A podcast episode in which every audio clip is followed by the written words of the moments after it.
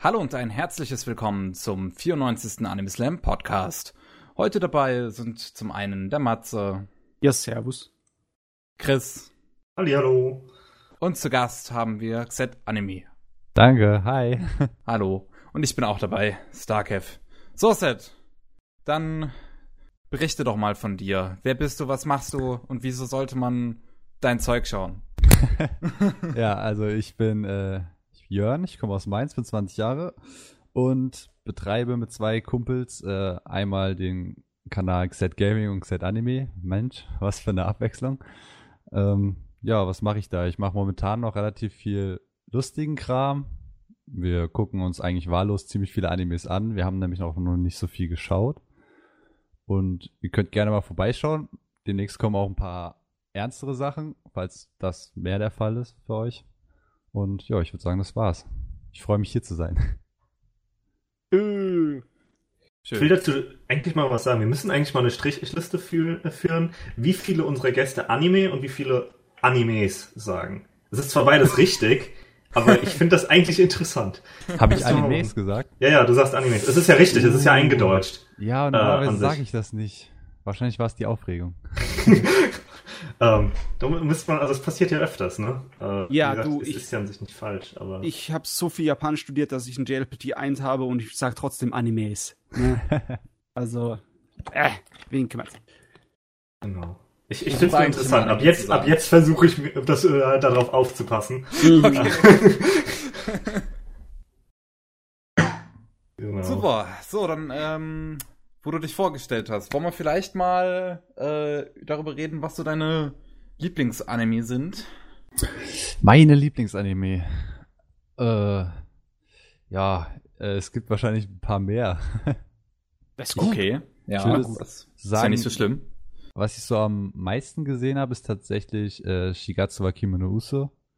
Ah, Den, sehr schön. Weil ich auch äh, Klavier gespielt habe eine Zeit lang und jetzt zwar längere Zeit nicht mehr, aber mir es dann auch letztens wieder selber beigebracht habe und ich quasi jedes Stück von Shigatsu wa Kimono Uso selber auf dem Klavier spiele. Also ich bin der Feuer und Flamme. Es muss einmal im Jahr bei mir geschaut werden, meistens zur Weihnachtszeit, deswegen ist jetzt eigentlich perfekt. Warum nicht im April? Ich weiß es nicht. Also bitte, komm schon.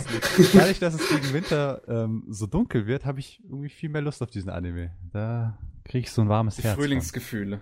Ja, also, also ich, lese ja, ich, lese ja, ich lese ja quasi Teile vom Manga jedes Jahr im April, äh, weil ich den Manga sehr mag. Mhm. Ähm, enttäuscht. Weißt du, um Weihnachten guckt man Disappearance of Harui Suzumiya, im April guckt man Yola in April. ist doch offensichtlich. In Weihnachten guckt man Stirb langsam. Ja, das hey, geht auch. Der Weihnachtsfilm schlechthin. Auf jeden Fall.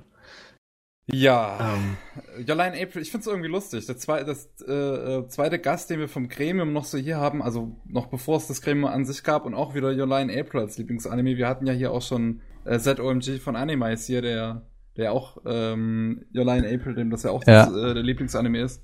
Ja, Finde ich lustig. Gehört. Aber ja, es, äh, es ist natürlich auch ein schöner Anime. Ich habe ja nicht umsonst auch ein äh, Ich liebe Video dazu gemacht. Ja, ich habe ein Haufen den, Arbeit war. Ich habe den erstmal allen Leuten, die ich kenne, empfohlen. Ich weiß nicht, war so Feuer und Flamme mit dem, mit dem ich den Kanal betreibe, der äh, der Christian, dem habe ich den auch direkt gezeigt und der musste ihn sich dann ans, äh, reinziehen, obwohl er ja wahrscheinlich 300 Anime in seiner Liste hat.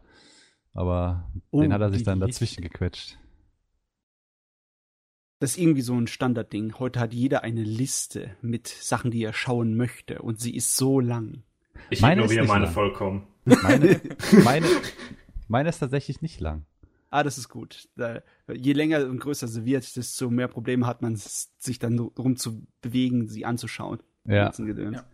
Ich mache mir tatsächlich auch keine Liste. Ähm, also auch wenn, also ich mache ne, bei Anime-Listen eine Liste von allem, was ich geschaut habe, aber nicht, was ich vorhabe zu schauen. Da trage ich in diese äh, Plan-to-Watch-Liste trage ich meist wirklich nur Anime ein, wo ich halt denke, okay, ich hab, der, der sieht jetzt interessant aus, aber den werde ich höchstwahrscheinlich knallhart vergessen, einfach weil kein Schwein darüber redet. Deswegen packe ich den mal kurz auf diese Liste, damit ich weiß, dass er existiert. Merkzettel sozusagen, ja. Ja. Ja, ich habe auch, ich habe irgendwie nur 20 Anime oder so auf meiner Plan to Watch und die ignoriere ich alle komplett. Ich gucke einfach, was gerade interessant wirkt, ne? ja, so, so meist auch, also. Wo ich gerade einen Download für finde. Wie, wie war denn das mit äh, Your Lie in April? War das so etwas, was, wo du drüber gestolpert bist oder hast du schon irgendwie mitbekommen davon und wurdest schon gleich angehypt von dem ganzen Gedöns? Ähm, also meine, das ist halt voll mein Genre so. Also ah, ist dein ich feiere das komplett. Ja, ich äh, so Romance und bis also Slice of Life, nicht pur Slice of Life, aber wenn Slice of Life Elemente dabei sind, finde ich das richtig geil. Und ja, Romance Drama ist schon so meins. Ich gehe nicht so stark in die Fantasy Richtung, also davon eher weniger, dafür mehr Real Life. Okay, dann wirst du dich bestimmt mit dem Kevin und dem Pavel gut vertragen, was das angeht, ne? Na gut, mit Pavel nicht, der ist ja eher nicht so, nicht so der Dramatyp, aber wir schon. Ah ja, aber Romanze muss sein. Ja. Bei mir muss es ein bisschen mehr Komödie zur Romanze sein, dann bin ich gleich besser aufgelegt. Ja, ich weiß nicht, manchmal ist es zu viel Comedy und ich denke mir dann, jetzt komm, mach doch mal und mach nicht noch einen Witz. Jetzt geh doch mal einen Schritt vorwärts. Oh, der Schritt vorwärts. Ja. ja, da kann man manchmal lange erwarten. ja, leider. Ja. Ja, ich, ich, finde halt, also, ne, eigentlich ist Your Lie in April schon so ein Thema, wo ich äh, direkt anfangen könnte, rumzuschreien. Ich, weiß, ich weiß nicht, ob ich das schon mal erzählt habe, aber der Manga ist einer meiner absoluten Favoriten und ich kann den Anime nicht ausstehen.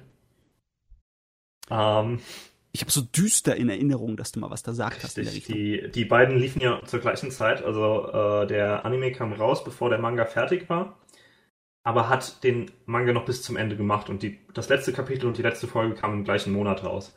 Ja. Mhm. Ähm, das, das heißt, auch als, als ich angefangen habe, ich habe das erste PV gesehen, damals noch mit, mit dieser unglaublich tollen Szene, Szene animiert von Megumi Kono, ähm, die ich bestimmt auch schon öfters erwähnt habe, die eine sehr gute Animatorin ist, äh, die ja auch zum Beispiel Shelter vollkommen selbst animiert hat. Das Musikvideo da. Mhm. Die Und hat sich einen Namen äh, gemacht. richtig, und halt als äh, bei Idolmaster sehr viel gemacht hat, vom Tanzen her und allem, was dann Idolmaster ja so quasi dieses, diesen Leg-Up gibt gegenüber Love Life und Aikatsu und so als Idol-Anime, weil es eben 2D-animiertes Tanzen hat. Aber auf jeden Fall, so super, sah super cool aus, dann dachte ich mir so, ich will nicht diesen Monat noch warten, bis die Serie rauskommt, ich fange an, den Manga zu lesen. Ich habe dann Manga und Anime quasi gleichzeitig konsumiert, bis zum Ende. Und all die super tollen Momente im Manga haben eine komplett andere Atmosphäre im Anime, als das, was ich mir vorgestellt habe, als, als so wie es rüberkam. Ah, Ah, das Kopf- okay. Das Vor allen Dingen- ne? Ja, richtig. Vor allen Dingen gerade das Finale, äh, die, die letzte äh, Performance, äh, die ich natürlich jetzt nicht spoilern, äh, spoilern will, aber äh, die im Anime sehr explosiv ist, sehr, ja, sehr emotional, extrem. Ne? Also wirklich quasi Rosenblütenexplosion. Hm. Äh, im, und im Manga kam das für mich halt immer sehr viel, sehr viel ruhiger raus, sehr viel abschließender, ne? Was ja auch wichtig ist, weil es ja ein Abschluss ist. Und das fand ich super gut und im Anime dann einfach nur noch im gleichen Monat sehe ich, wie es anders interpretiert wurde und ich hab's so sehr gehasst. Ah, das ist so eine Sache. Was Dramen angeht, bin ich auch eher der Fan von Mangas, weil es ist weniger anstrengend für mich, weißt du? Mhm. Es hat natürlich nicht ist, ist jedes Drama davon hier ist ein Schuldiger, was das angeht, aber einige, die drehen dann halt die Musik auf, die dir auf jeden Fall Mhm. dann suggeriert, Ja. jetzt müssen die Tränendrüsen laufen, ja. Oder ähm, der Schnitt oder die Art und Weise, wie die, ja, die Charaktere einfach schauspielern, wenn der Zeichner es gut, Ja. gut macht, das kann schon ein bisschen arg auf die Nieren gehen, bei mir zumindest. Ich bin da irgendwie ein bisschen empfindlich. Und Manga, wo da halt dann still ist und wie ich mir das vorstellen kann, ne, dann kann ich es mir in einem, ja, in einem Maß vorstellen, der nicht so anstrengend ist und nicht so laut. Besonders nicht so laut. Allein schon das Pacing, gerade wenn es so, ein- wenn's so eine Romanze oder ein Drama ist, wo es halt lange keinen Fortschritt gibt. Im Manga kann man das quasi einfach ein bisschen überfliegen. Aber im Anime ist ja vorgegeben, wie schnell die Leute reden. Oh Ja, da ich denke das schon. Also das heißt, wenn es ein bisschen langsamer wird, dann kann man, das kann man noch ein bisschen beeinflussen im Manga. Ja. Deswegen mag ich da im Manga auch sehr viel mehr. Mich bleibt da das. Problem, dass ich Manga-Panels nicht kombinieren kann in meinem Kopf. Das Kannst ist du nicht schlecht. ja, ich, na, wenn ich, ich, ich kann halt Manga, ich, ich lese ja nur selten Manga, da ich halt nicht, dass, dass die Panel-Ordnung, also ich kann das nicht zuordnen, ich kann mir da kein, kein Bild machen, ich kann es mir nicht vorstellen, das geht nicht. Das ah, funktioniert beim Manga absolut nicht. Das, das geht aber mit, mit Gewohnheit. Das geht, mhm. wenn du ein bisschen schneller liest. Also ich glaube nicht, dass du einfach, dass es dir komplett verschlossen ist. Ich meine, du bist, so wie, wie alle auf, auch aufgewachsen mit, mit Computerspielen und Fernsehen und allem Gedöns. Du hast garantiert einen Kopf, der in bildlichen Abläufen denken kann. Bin ich mir sicher. Wahrscheinlich schon, aber weil, keine Ahnung, Manga, ich finde Manga immer komisch so. Also ich, ich habe ja auch einige, einige Manga hier in meinem Schrank. Das sind ja, sind ja äh, einige Regale voll davon, aber ähm, meistens äh, kann ich kann ich die Panel trotzdem nicht so ganz äh, äh, zusammenschließen. Also immer Soul Eater zum Beispiel, das habe ich komplett hier und das mag ich auch eigentlich relativ gerne. Aber ich, wenn wenn es da zu einer Action-Szene kommt, dann habe ich keine Ahnung, was da passiert. Dann ich, ich, ich lese es wegen den Dialogen und den Charakteren, weil ich die mag. Und wenn wenn da Action irgendwie los ist, keine Ahnung. ja, ich brauche ich brauch die Musik tatsächlich. Ich muss ah, dann okay. dieses Feeling reinkommen. Also ich kann das lesen, kannst du mir auch ein bisschen vorstellen. Ich habe auch ein paar Manga, aber echt nicht viele.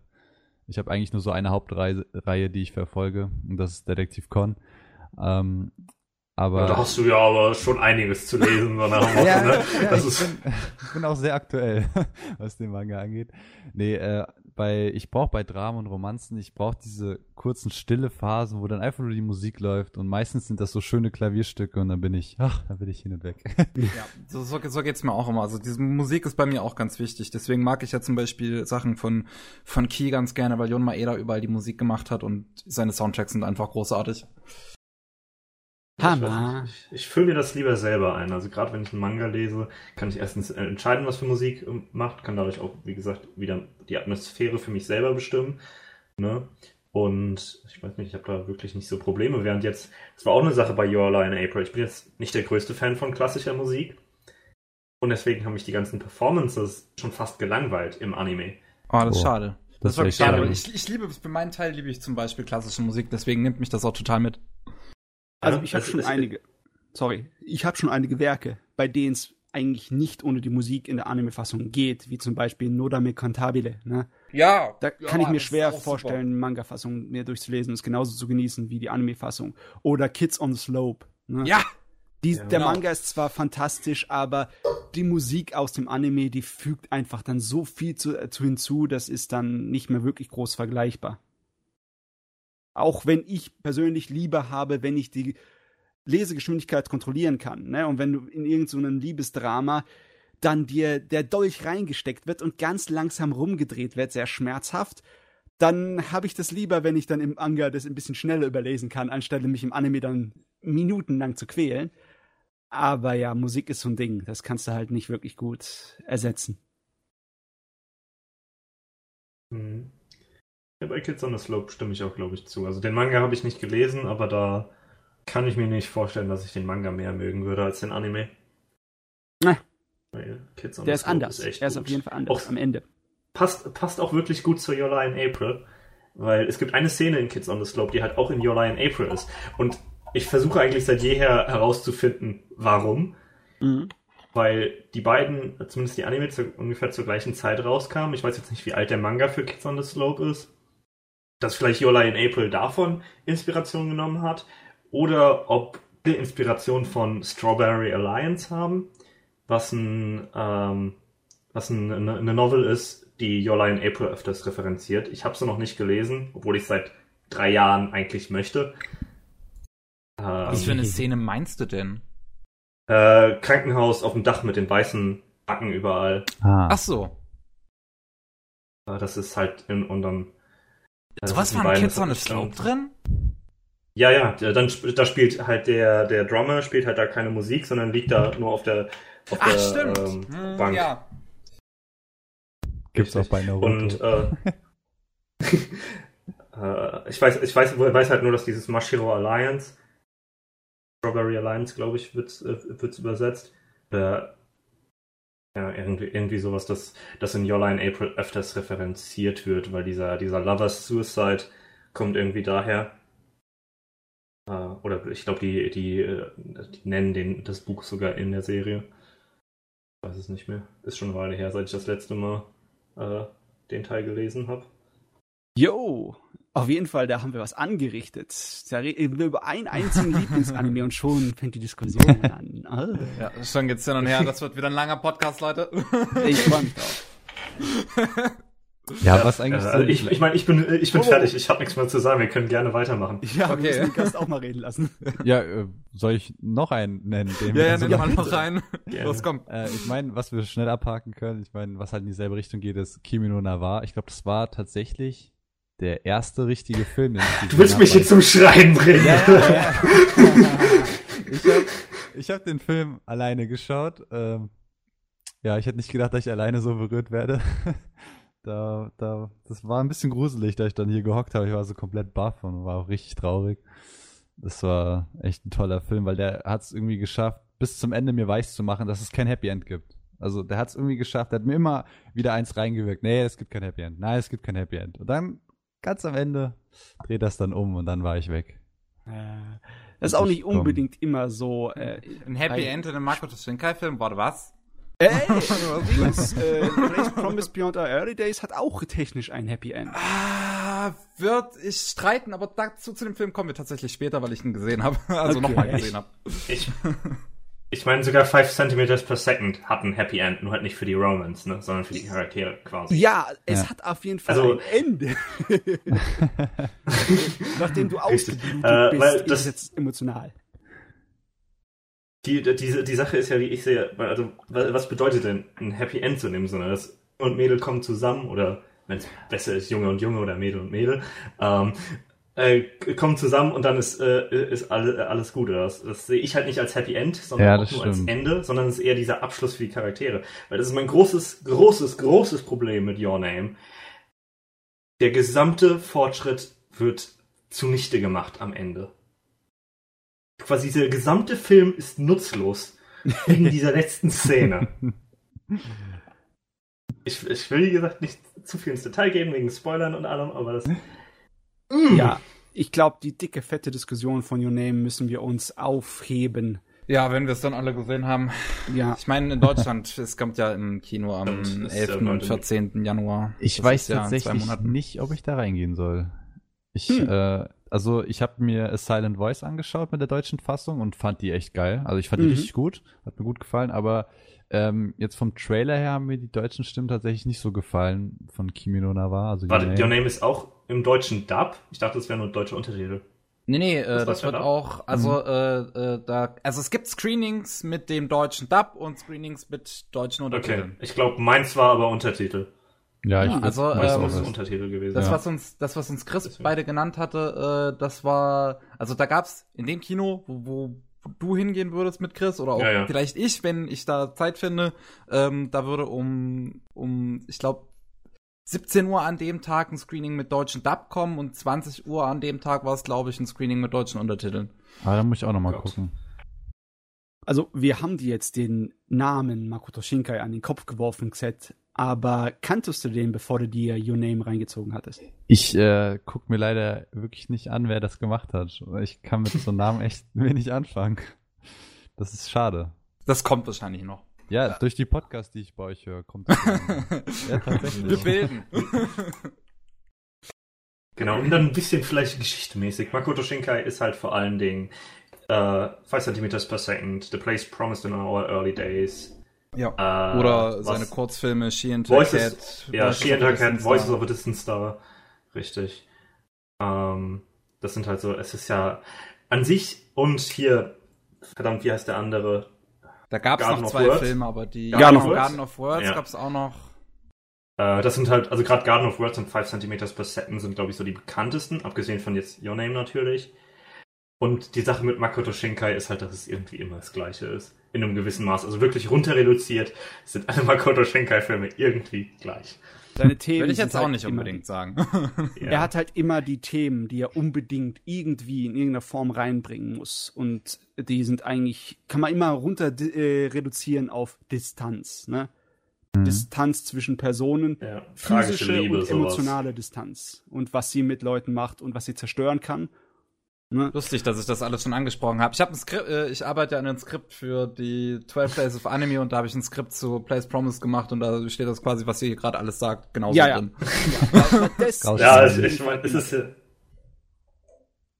ja. Sehr amüsant ist, dass äh, ähm, Yutaka Yamamoto, der gute alte Yamakan, der wohl meistgehasste Regisseur der Welt, ja, ähm, weil er seinen Maul nicht halten kann.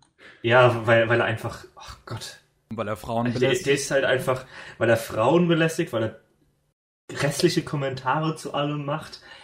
Äh, der, der, ist halt einfach so, ne, Entschuldigung für den Ausdruck, aber der ist halt so ein richtiges Piece of Shit. So. er ist so schlecht, dass er von Kyo Annie gefeuert wurde, weil er ein Arschgesicht ist. Ähm, auf jeden Fall, der macht ja jetzt, der arbeitet jetzt an seinem neuen Film, den er per Kickstarter fanden wollte. Crowdfunding, wo er sogar das supergeile Tier gegeben hat. Also wenn, wenn man 500 Yen, glaube ich, fundet, oder 5000 Yen, dann entblockt er einen auf Twitter. Haha, wow. Was zu der tollen äh, Sache geführt hat, dass die meisten Leute in meinem Twitter-Circle ihn angetweetet haben, in der Hoffnung, dass sie geblockt werden. äh, er, muss, er musste das Tier quasi auch recht schnell wieder rausnehmen, weil es halt echt kontrovers war, nur klar. Ähm, auf jeden Fall, worauf ich hinaus wollte, der ne-, neue Film Twilight, Hackaway oder sowas, sieht einfach aus wie ein Makoto Shinkai-Film. Äh, wenn du sagst, sieht so aus, meinst du dann die Mischung aus dem Hintergrundstil und den etwas flacheren Figurenzeichnungen oder? Also weil, weil das ist eigentlich es, auch es sieht visuell und das ja, das es sieht visuell halt tatsächlich so ein äh, bisschen aus. Es gibt auch eine Violin drin. Ah, okay. äh, was halt direkt mal Ja, das Cover sieht halt es, echt aus. Ja, es sieht es sieht aus man ja, man, man zeigt einem dieses Key Visual und ich, ich sag dir, 50% der Leute, die sich mit Makoto Shinkai auskennen, würden dir sagen, ist das ein neuer Makoto Shinkai-Film? und ich wette, er hat einfach nur gesehen, wie beliebt Your Name ist und versucht jetzt das gleiche zu machen wie Makoto Shinkai. Und es wird ein schrecklicher Film. der Typ wurde über was auch sehr cool ist an diesem Film, ist, dass er dafür extra das Studio Twilight gegründet hat. Das heißt, so heißt wie der Film, weil er aus seinem ursprünglichen Studio, Ordet, oder Orde, äh, wurde rausgeschmissen. Das Studio, das er gegründet hat, nachdem er von QAnon gefeuert wurde. Und er, er, und er wurde rausgeschmissen. Also, also, der hat es gegründet und ist dann rausgeflogen. Richtig, das, das, das passiert ja oh manchmal, weil, weil quasi nur weil er gegründet heißt, heißt, heißt, hatte, heißt es ja nicht, dass er immer noch der Präsident ist. Ich weiß nicht genau, wie das da geliefen, äh, gelaufen ist.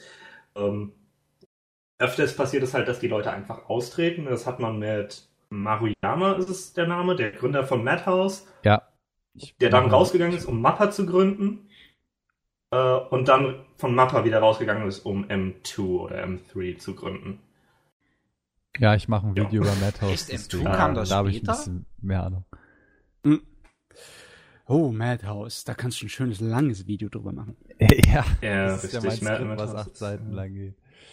Und ich glaube, nice. habe nicht das Gefühl, dass es äh, reicht, so gefühlt. ah, das, Solange du, solange du nicht sagst, Madhouse macht nur erste Staffeln. ah, Madhouse Was? ist Madhouse kann ähm, zweite Staffel machen? Hm. Oh Gott. Oh Mann, äh, Madhouse nee, hat so viele Gesichter gehabt über die Jahre. Das wird, das wird witzig, sehr witzig. Es reicht, wenn du auch nur eine Phase ja, von ihnen beschreibst, dann kannst du ein lang genuges Video machen. Ja. Ich, ich gebe mir Mühe, dass es, dass genug Informationen enthalten sind. Jo. Ich meine, das meiste, was die Leute halt nur wissen wollen, ist, was für Animes haben sie gemacht, die gut waren. hey, ja. Genau. Und da kannst du schon eine kleine Liste rausholen. Ja, ja, mache ich auch. Ich mache, ähm, ja, das sieht man ja später. Das ist ja jetzt gar nicht Thema.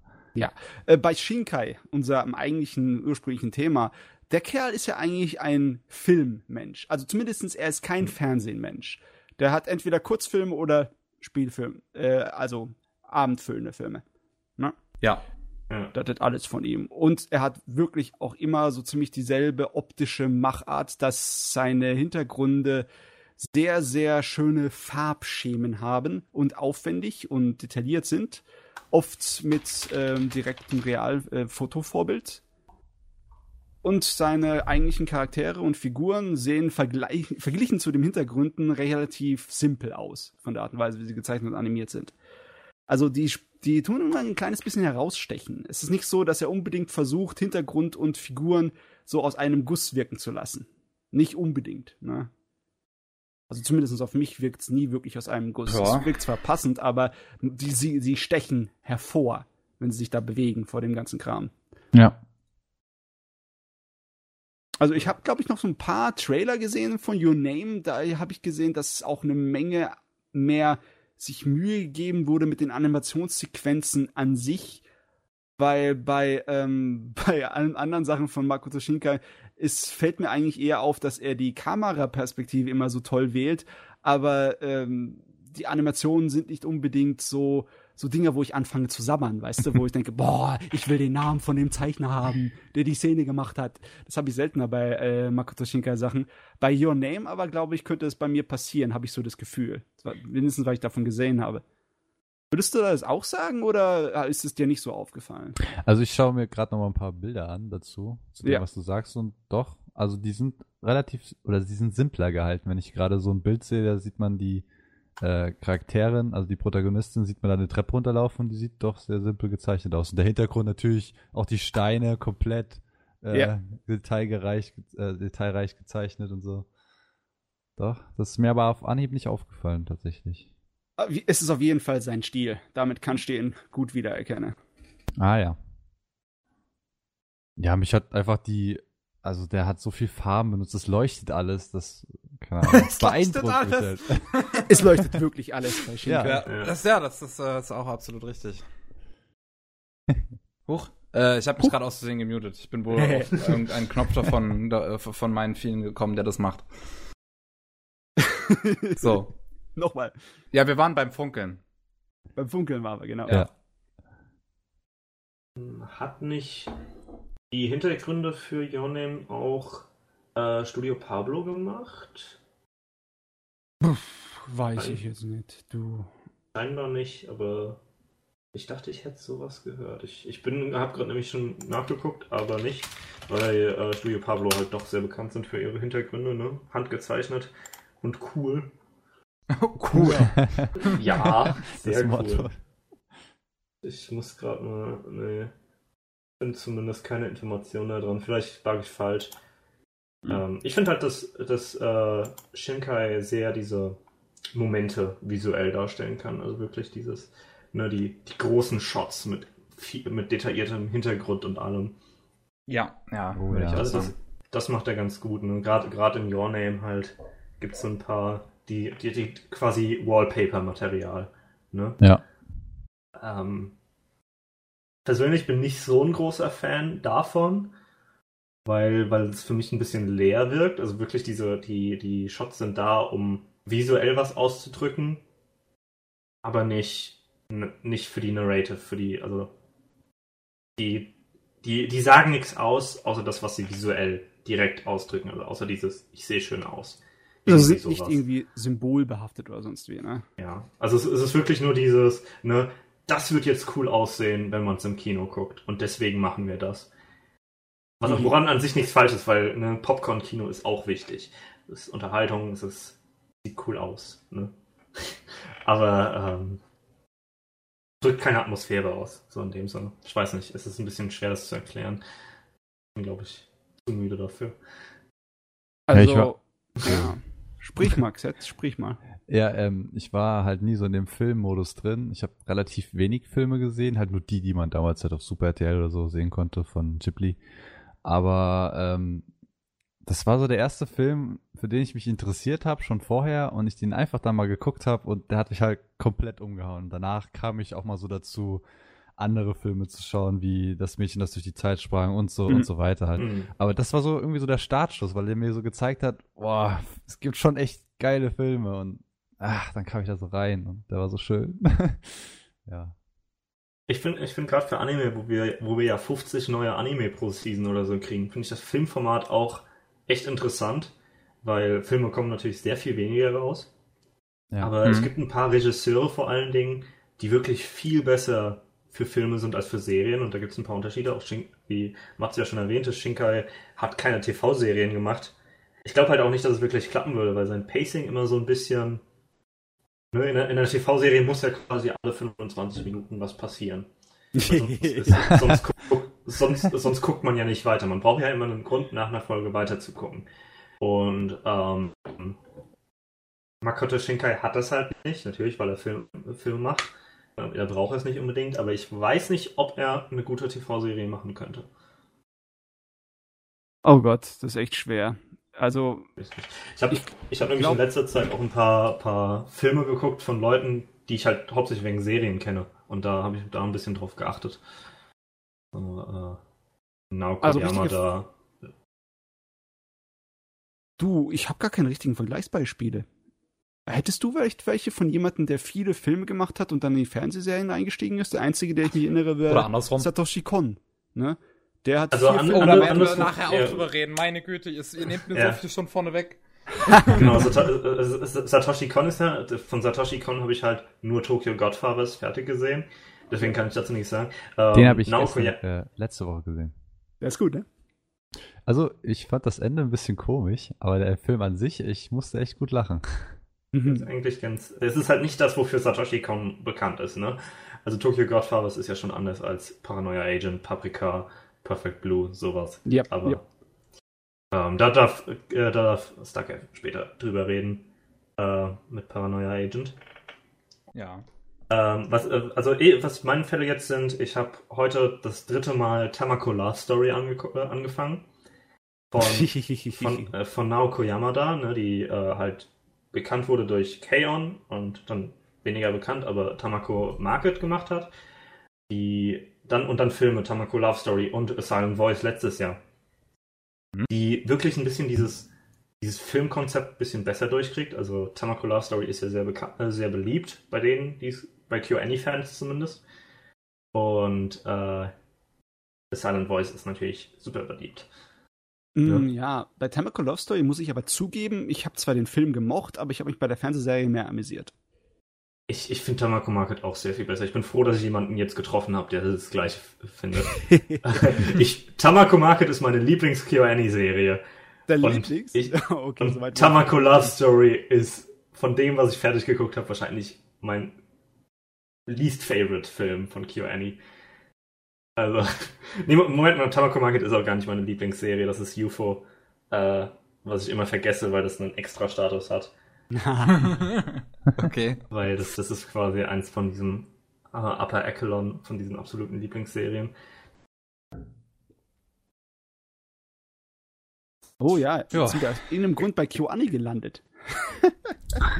Alle Wege führen zu KyoAni.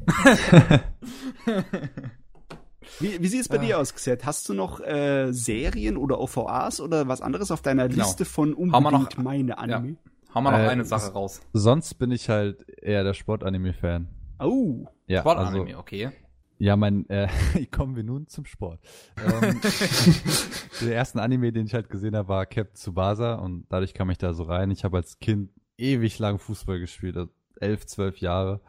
Und da war ich halt voll drin und im Sommer gab es halt nichts anderes, als in den Sommerferien sechs Wochen lang auf dem Sportplatz zu rennen. Und dann kam halt dieser Anime und natürlich war ich komplett drin und habe da so meine ganze Motivation eigentlich rausgeholt und dann ist man da so reingekommen. Da habe ich auch, ich habe die auch die ganze Manga-Reihe bei mir im Schrank stehen. Ähm, ja, und dann kam so nach und nach Diamond No Ace dazu, Haikyuu, Kuroko no Basket und so weiter. Und die habe ich halt alle gesuchtet, konnte gar nicht mehr aufhören und ich finde die alle toll. Es ist zwar immer irgendwie das Gleiche, also man kann immer sagen, die verlieren beim ersten Mal dann nächstes Jahr gewinnen die alles. Und das wird immer so ein bisschen dramatisch dargestellt, aber ich yeah. komme damit komplett klar. Also ich, ich weiß, was auf mich zukommt, aber ich finde es trotzdem immer wieder geil. Äh, das finde ich dann äh, lustig, dass du so eine Serie wie Diamond No Ace, also Ace of Diamond äh, ge gesagt hast, weil Baseball ist ja nicht so wirklich nahe am Sportgeist dran, in unserer lieben europäischen Welt. Ne? Ich meine, ja. die Leute wissen, wie Fußball aussieht und wie Handball, dem können sie Folge, das können Spaß machen. Aber Baseball, die meisten Leute gucken drauf und sagen, ich verstehe kein bisschen was. Was, ist, was ja. machen die da? Wir haben das früher, ähm, also wir wohnen, ich mit meinen Freunden wohnen alle so in der Nähe von einem Feld. Und da haben wir früher mal ausprobiert, Baseball zu spielen. Aber ja. das ähm, war irgendwie so kein Thema. Aber äh, ich habe den dann angefangen zu schauen, den Anime, fand den echt gut. Dann war ich in Japan habe mir da dann ein Live-Spiel angeschaut und war total begeistert und habe mir dann auch hier in Deutschland, in der Nähe von Mainz, gibt's einen Baseballverein, da habe ich mir auch dann ja. ein paar Spiele angeschaut mit meiner Freundin und dadurch wird der Anime immer sympathischer. Baseball ist schon eine schöne Sache. Ja. Und ich bin nicht kein großer Sportfan. Ich mag aber Baseball. Es ist irgendwie ein bisschen kopflastiger, wenn man der, von der richtigen äh, Winkel dran rankommt. Ja. Und ich liebe auch all den möglichen Gedöns von äh, Adachi Mitsuru, unserem Baseball-Manga-Zeichner. da gibt's massenweise. Hast du von dem schon irgendwas mal gesehen? Äh, ich kann halt mit den Namen nichts anfangen. Aber okay. Äh, dem seine Sachen sind seit den 80ern dick bekannt. Ähm, eines seiner neuesten Baseball-Sachen, die zum Anime gemacht wurden, das war Cross Game. Okay. Erstmal also, aufschreiben. Ja, wenn du dir mal, wenn du dich für Anime interessierst, kannst aber dir nicht unbedingt 80er Jahre Anime reinziehen. Cross Game ist so ziemlich das, Neu das Neueste, ist von 2009, 50 Episoden. Hm. Romantik mhm. mit, also dem seine Sorte von Romantik ist definitiv nicht Drama. Mhm. Ist aber auch keine abgedrehte äh, Dings äh. Es ist mehr so ein bisschen subtiler, ne? so ein bisschen unterschwelliger, ein bisschen ruhiger, ein bisschen Slice of Life mäßig. Ja, das ist gut. Ja. Findet man nicht sowieso seltener in Sportanime jetzt wirklich Romanzen? Also, Meistens sind sie an die Rand gedrängt. Ja. Bei, Richtig. Beim, also, bei Mitsuru Adachi ist es noch ein kleines bisschen mehr im Vordergrund, die Romanze.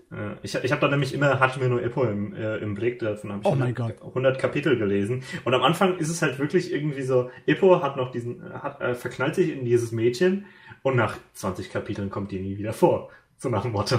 Ne, das also, ist wirklich so die kommt schon wieder vor, aber in über 1100 Kapiteln, seitdem ja. das Ding angefangen hat zu laufen, 1981, ist da nichts passiert. Ja, richtig. Und das ist einfach, das ist, das ist immer so dieses Bild, das ich habe. Ne? Gerade wenn man, wenn man sich jetzt auch Haikyuu oder sowas anguckt, da, da ist das ja. Also in Haikyuu schon mal halt gar nicht, ne? Außer halt die Mädels, die alle auf die Managerin, äh, die Jungs, die alle auf die Managerin stehen. Ja. Aber das ist ja keine Romanze, das ist ja nur ein bisschen Scherz, ne? Es ja. läuft alles so im Hintergrund. Also bei Tsubasa ist es ja so, der hat ja schon jemanden, den er mag und äh, die mag ihn ja auch, aber das läuft halt alles im Hintergrund ab, weil er die ganze Zeit Fußball spielt. Aber nach dem U18-Turnier, glaube ich, da gibt es zumindest im Manga eine Szene, wo die dann, äh, glaube ich, einen halben Manga-Band nur romantisch irgendwelche Sachen machen. Äh, das wird dann romantisch so irgendwelche Sachen machen, okay. Ah ja, ausgehen. die essen halt, dann ist es Winter, der rennt auf den Sportplatz und äh, macht dem so ein, macht ihr so ein Herz in den Sportplatz rein, also aus Schnee und dann sieht die das von oben vom Dach und so ein Kram halt. Ah ja. Und das bei Diamond No Ace, der hat zwar auch. Von Kaiji. Entschuldigung, ja, sag nochmal. das erinnert mich nur an das Date-Kapitel von Kaiji, das ich zwar selber nicht gelesen habe, aber äh, wo quasi Kaiji, äh, ich weiß nicht, wie, kennst du Kaiji? Kennst du? Nee. Das musst du dann für Madhouse, das ist, das solltest du gucken für dein Madhouse-Video weil es zwar von Madhouse produziert ist, aber von einem Regisseur, der quasi aus, nicht von Madhouse kommt äh, und nur für ein paar Anime bei Madhouse war. Ja, das ist Kaiji, Akagi und so. Richtig. Äh, die haben ja viele, aber das ist so. Der, äh, der hat auch sonst nichts äh, gemacht, glaube ich, außer diesen On-Outs, was ja auch Sport ist. Kaiji halt, was, was, äh, wo es um Gambling geht. Glücksspiele. Glücksspiel, genau. Und Akagi, wo es um Mahjong geht.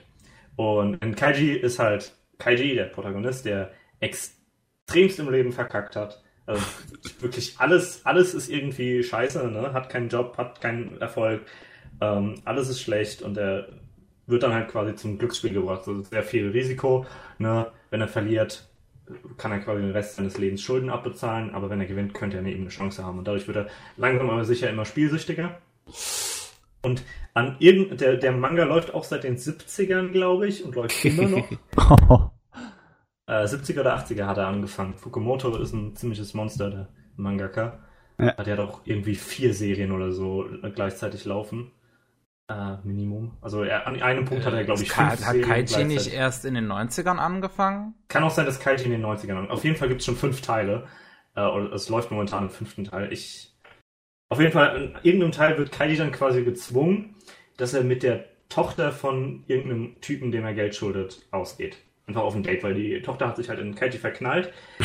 Das, das, passt so gar nicht zu der Serie, Romanze. Richtig. Dann, dann ist da einfach nur dieses eine Kapitel, wo die quasi ein Date haben und die, die Tochter ist halt auch übel hässlich und ne, übel nervig und will die ganze Zeit nur, nur mit Kaiji rumknutschen und so.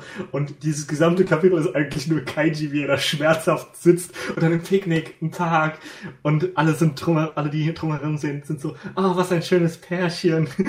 Und Kaiji die ganze Zeit nur mit so einem toten Gesicht. Äh, man, man fragt sich, ob der Mangaka da irgendetwas uns sagen wollte.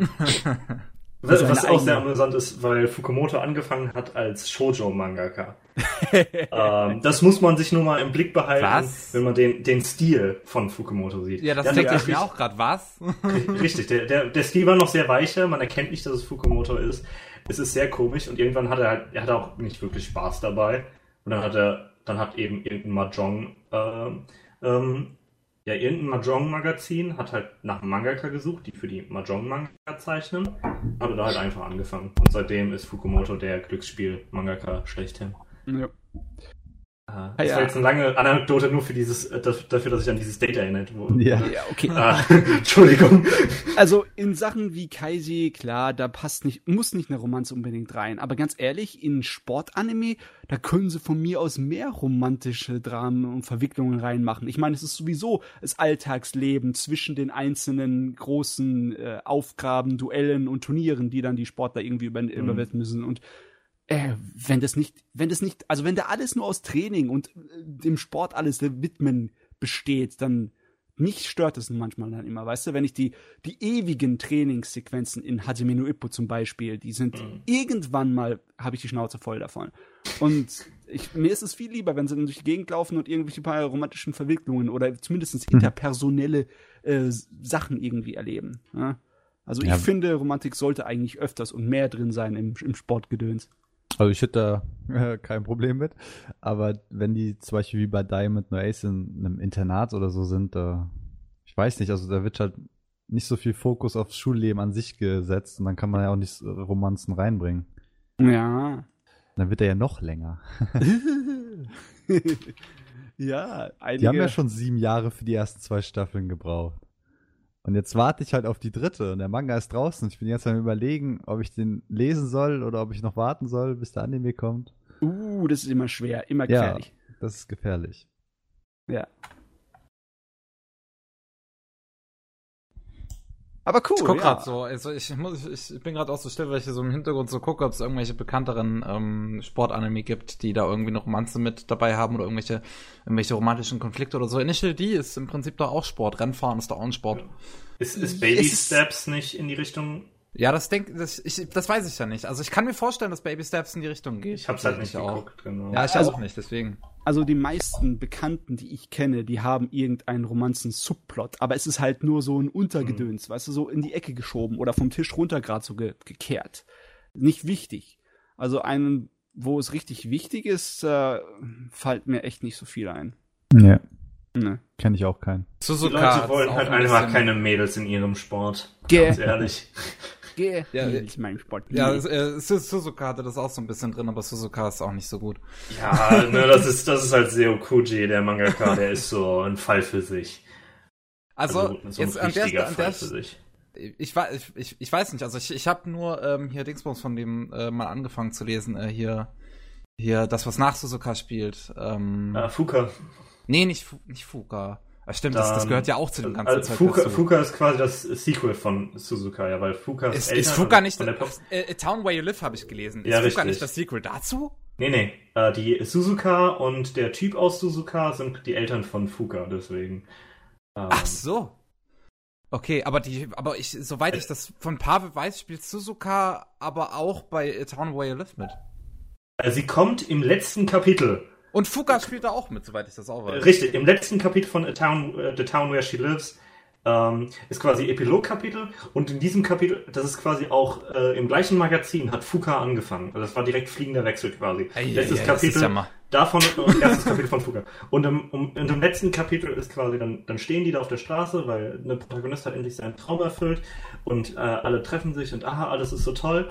Und Fuka rennt quasi, also die, die Protagonistin von Fuka rennt quasi dann an denen vorbei auf der Straße, äh, stößt aus Versehen die Protagonistin, äh, das Mädel Ja, ich weiß, genau. Pablo hat uns was erzählt. Ja. Äh, an, genau. Und dann ist halt so, oh, pass doch auf, wo du, äh, wo du hinguckst. Ah, sorry. Und das war quasi dann so dieser fliegende Wechsel, ne? Dieses Abklatschen.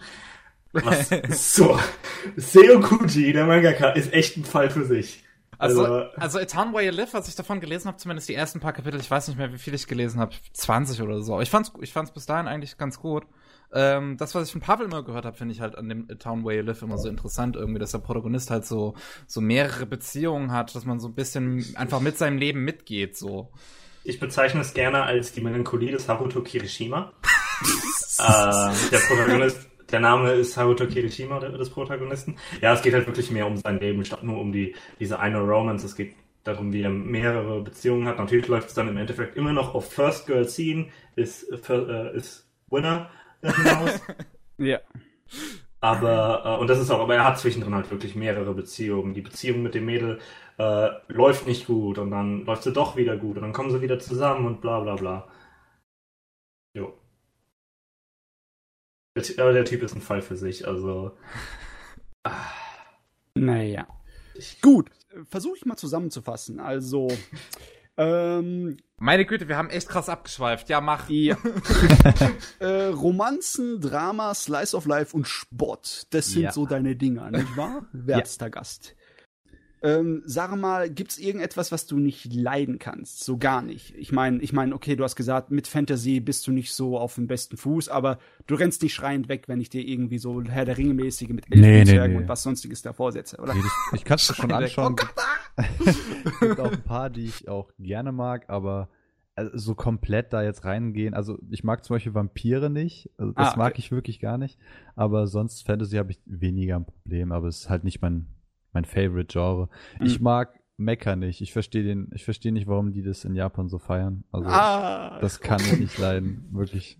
Also interessiert mich halt einfach nicht. Also ich habe mir noch nie wirklich was einge reingezogen. Ich war einmal in Japan, war ich in so einem äh, in so einem Museum, da gab es ganz viel Mecha, diese ganzen Roboter, die da zusammengebaut haben und so. Und das sah schon beeindruckend aus, aber ja, war, war auch nicht so meins. Kannst du dich nicht so an dem männlichen, romantischen Ideal von großen Metallbolzen, die sich gegenseitig zusammenbatschen, so ergötzen? ich glaube nicht, nee. Schade.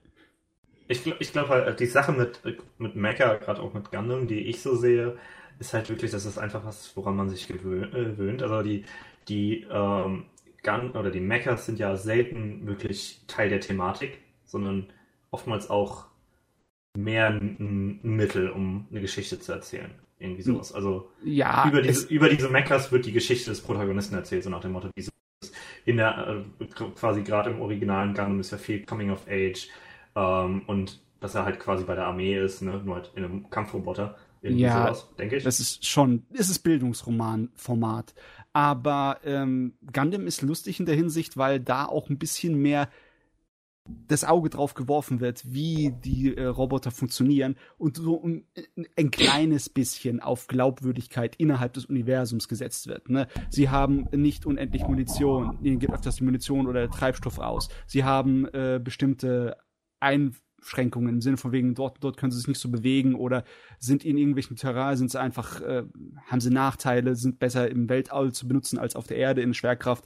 Lauter so Gedöns, worauf geachtet wird das ist vergleichsweise realistisch, auch wenn ich das Wort realistisch nicht leiden kann, äh, zu so Superrobotern oder einfach Mhm. so kindermäßige magische Robotern, die aus dem Himmel herauskommen oder aus irgendwelchen kleinen Autos auf einmal ein 100-Meter-Roboter sich transformiert heraus, weil es ein magisches Metall ist, das sich ausdehnen kann. Ne? Das, ist, das ist alles ein bisschen anders da. Ich meine, da fällt es eher in so eine Richtung wie Evangelion, die auch auf ihren irgendwie nachvollziehbaren Realismus bei diesem ganzen Riesenroboter-Gedöns gehen Mhm.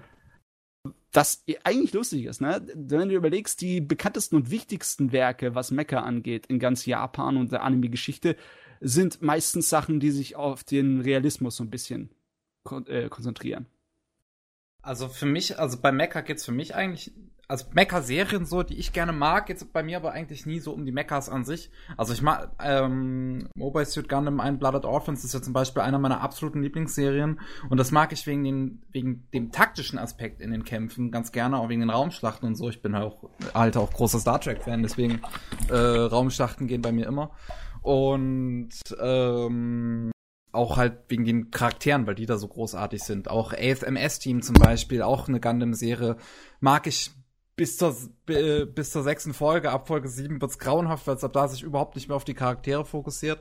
Aber die erste Hälfte von AFMS-Team finde ich auch super, weil äh, die Figuren halt im Fokus stehen und die sind top. Und äh, ja, meist, also auch Evangelion zum Beispiel, auch Mechas, äh, die, die Action, die, die sieht zwar ganz cool aus, aber ich schaue Evangelion wegen, wegen der Story und den Figuren und wegen der Thematik. Also. Ja. Hast, hast, hast du Evangelion gesehen, ja? Nee. Das, das finde ich nämlich ganz interessant, ne? weil hättest du es jetzt gesehen, was ja nachvollziehbar wäre, weil jeder Evangelion gesehen hat. Ja. so nach dem Motto. Dann halt wie, äh, wie steht's um Code Geass? Das ist ja auch sehr beliebt. Habe ich auch nicht gesehen, nee.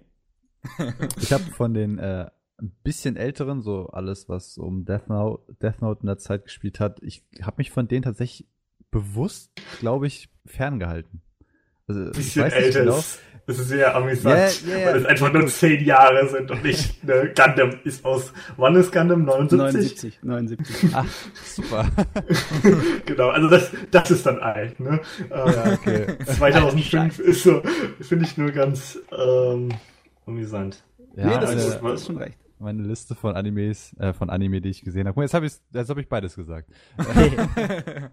die ist jetzt auch nicht so ultra lang und ich weiß nicht wieso mir wurde das halt immer vorgeschlagen, ich wollte aber meinen eigenen Kram sehen, deswegen mhm. habe ich sowas wie Sword Art Online und Evangelium nie gesehen.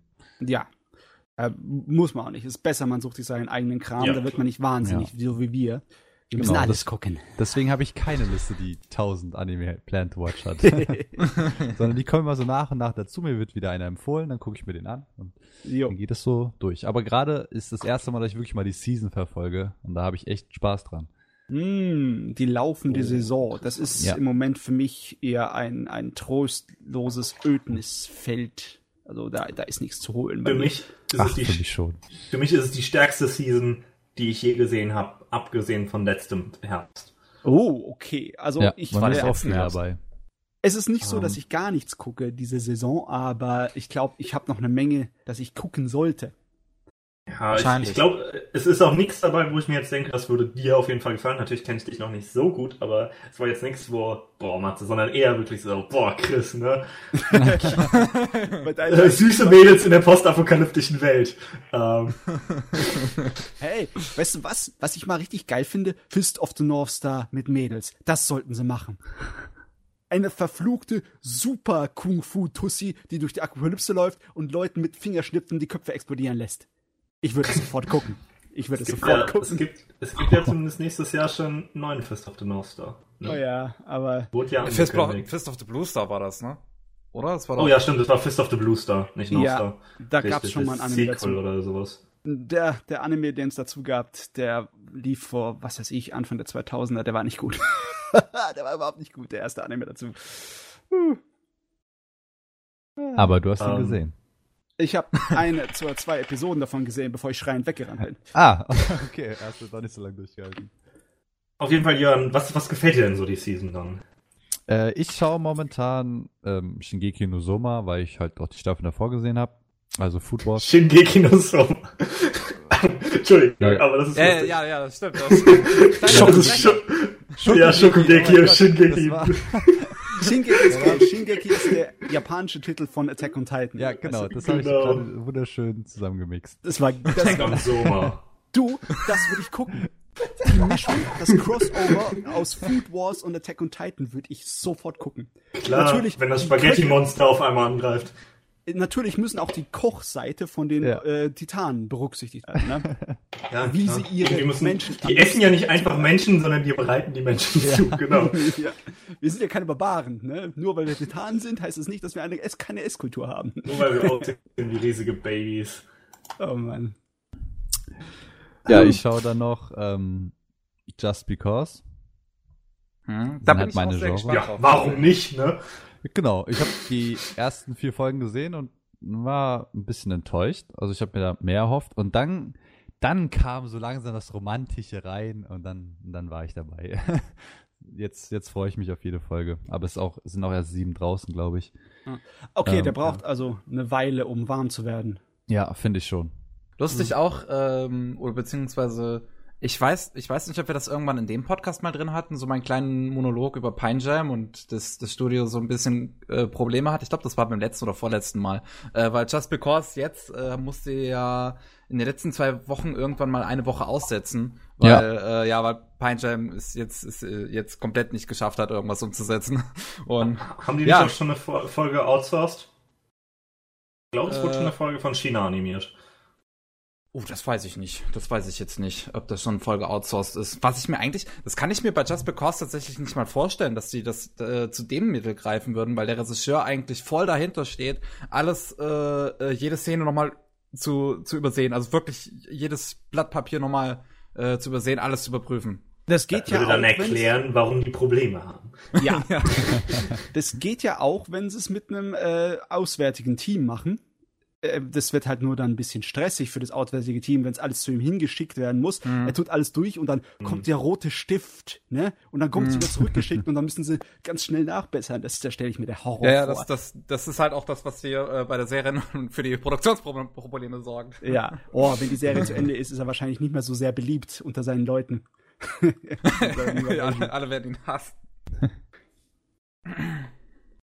Ja, das ist äh, auch einer der Gründe, warum zum Beispiel, also ich weiß nicht, ob dir das aufgefallen ist, dass es so, zumindest was ich bisher gehört habe, äh, dass die Serie sehr äh, inkonsistent aussieht. Also äh, die äh, Produktionsqualitäten innerhalb von Sekunden hoch und runter schwanken können. Ja, ein bisschen. aber ich glaube, mir fällt sowas eher weniger auf. Ich habe da nicht so das Auge für. Ich lasse mich eher so mitreißen von dem Anime und dann fallen mir viele Sachen nicht auf das hat auch Vorteile. Ne? Genau. Wir können es nicht abstellen.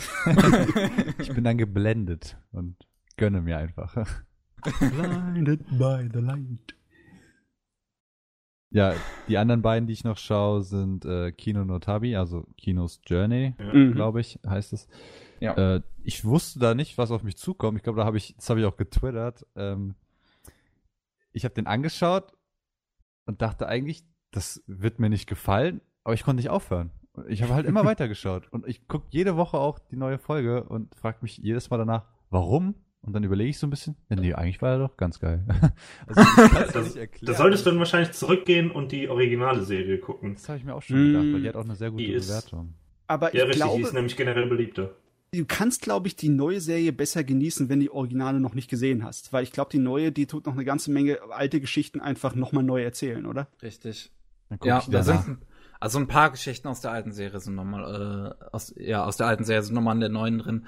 Ich glaube tatsächlich, dass sie es sogar durchgezogen haben, diesen scheiß langweiligen ähm, Kolosseum-Arc in eine Folge zu quetschen. Oder? Jörn, war dieser, dieser Kolosseum-Abschnitt, war das nur eine ja, Folge? Der ging auch Sehr relativ gut. schnell. Ja, das war äh, im Original waren das zwei Folgen. Das war meiner Meinung nach, das war der einzige Arc im ähm, in der ersten Serie, der zwei Folgen lang ging und das war so scheiße langweilig, wie ich fand. Ne, da ging es eigentlich. Der ist da durchgerusht und hat alles abgeschnetzelt. Ja, es, es ist wahrscheinlich auch besser als, als das alte. Ja. Wie gesagt, das, ich fand dieses Kolosseum-Ding überhaupt nicht interessant im, im ersten, in der ersten Serie. Ja, der, der ist echt, also der ist bewundernswert. Also das sind immer so kleine Kurzgeschichten und das, dadurch muss man die nicht hintereinander gesehen haben, sondern kann immer mal wieder einsteigen und mhm. das ist jedes Mal so eine kleine coole Geschichte. Direkt der, die erste Episode, da war der in der Stadt, wo das Töten erlaubt ist und das war schon so, so mhm. surreal, das war schon komisch. Yeah. Aber wie, wie es sich da am Ende gedreht hat, warum es da trotzdem nicht so oft zu Mordfällen kommt, war, fand ich super. Ja, das ja, ist schon clever. Ja, das ist so es war ja irgendwie so, ne, das Dorf, äh, das Töten erlaubt, aber es ist trotzdem verpönt, ne, sowas genau. irgendwie.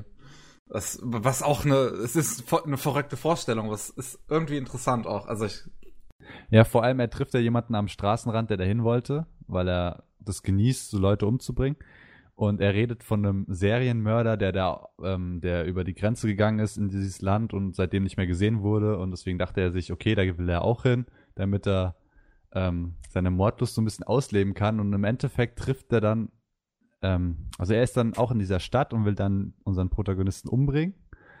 Und dann kommen ja die ganzen Bewohner und bringen dann ihn im Endeffekt um. Und der, der den Gnadenstoß gemacht hat, war dieser Serienmörder, von dem er vorher gesprochen hat. Und da hat sich dieser Kreis so geschlossen. Das fand ich super. Das fand ich richtig toll. Äh, das ist schon, es funktioniert, weil es so clever geschrieben ist und weil genau. es eigentlich Themen benutzt, die schon ein gutes Stück anspruchsvoller sind als äh, Durchschnittsware. Ähm, es ist sogar schon, ziemlich viel anspruchsvoller. es ist fast also. schon es ist fast schon zu viel vom Anspruch. Ne? Ich meine, allein in so einer Episode könntest du was weiß ich reinstopfen an Theorien von äh, sozialem Zwang vers im Vergleich zu legalem Zwang. Ne?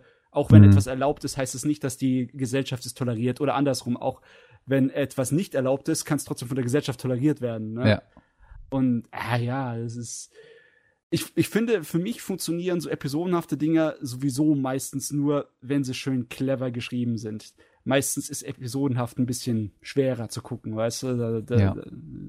Da, hast du nicht unbedingt Lust auf die nächste Episode. Obwohl, wenn, wenn du beim Cliffhanger, wenn du über irgendetwas durchgehenden hängst, dann muss die Episode her. Da kann ja. nicht schnell genug kommen. Ne? So kann man sich immer so Zeit lassen. Denkt man sich, ach komm, dann schaue ich jetzt erstmal das nächste Mal was anderes. Genau. Und dann fällt er so weg.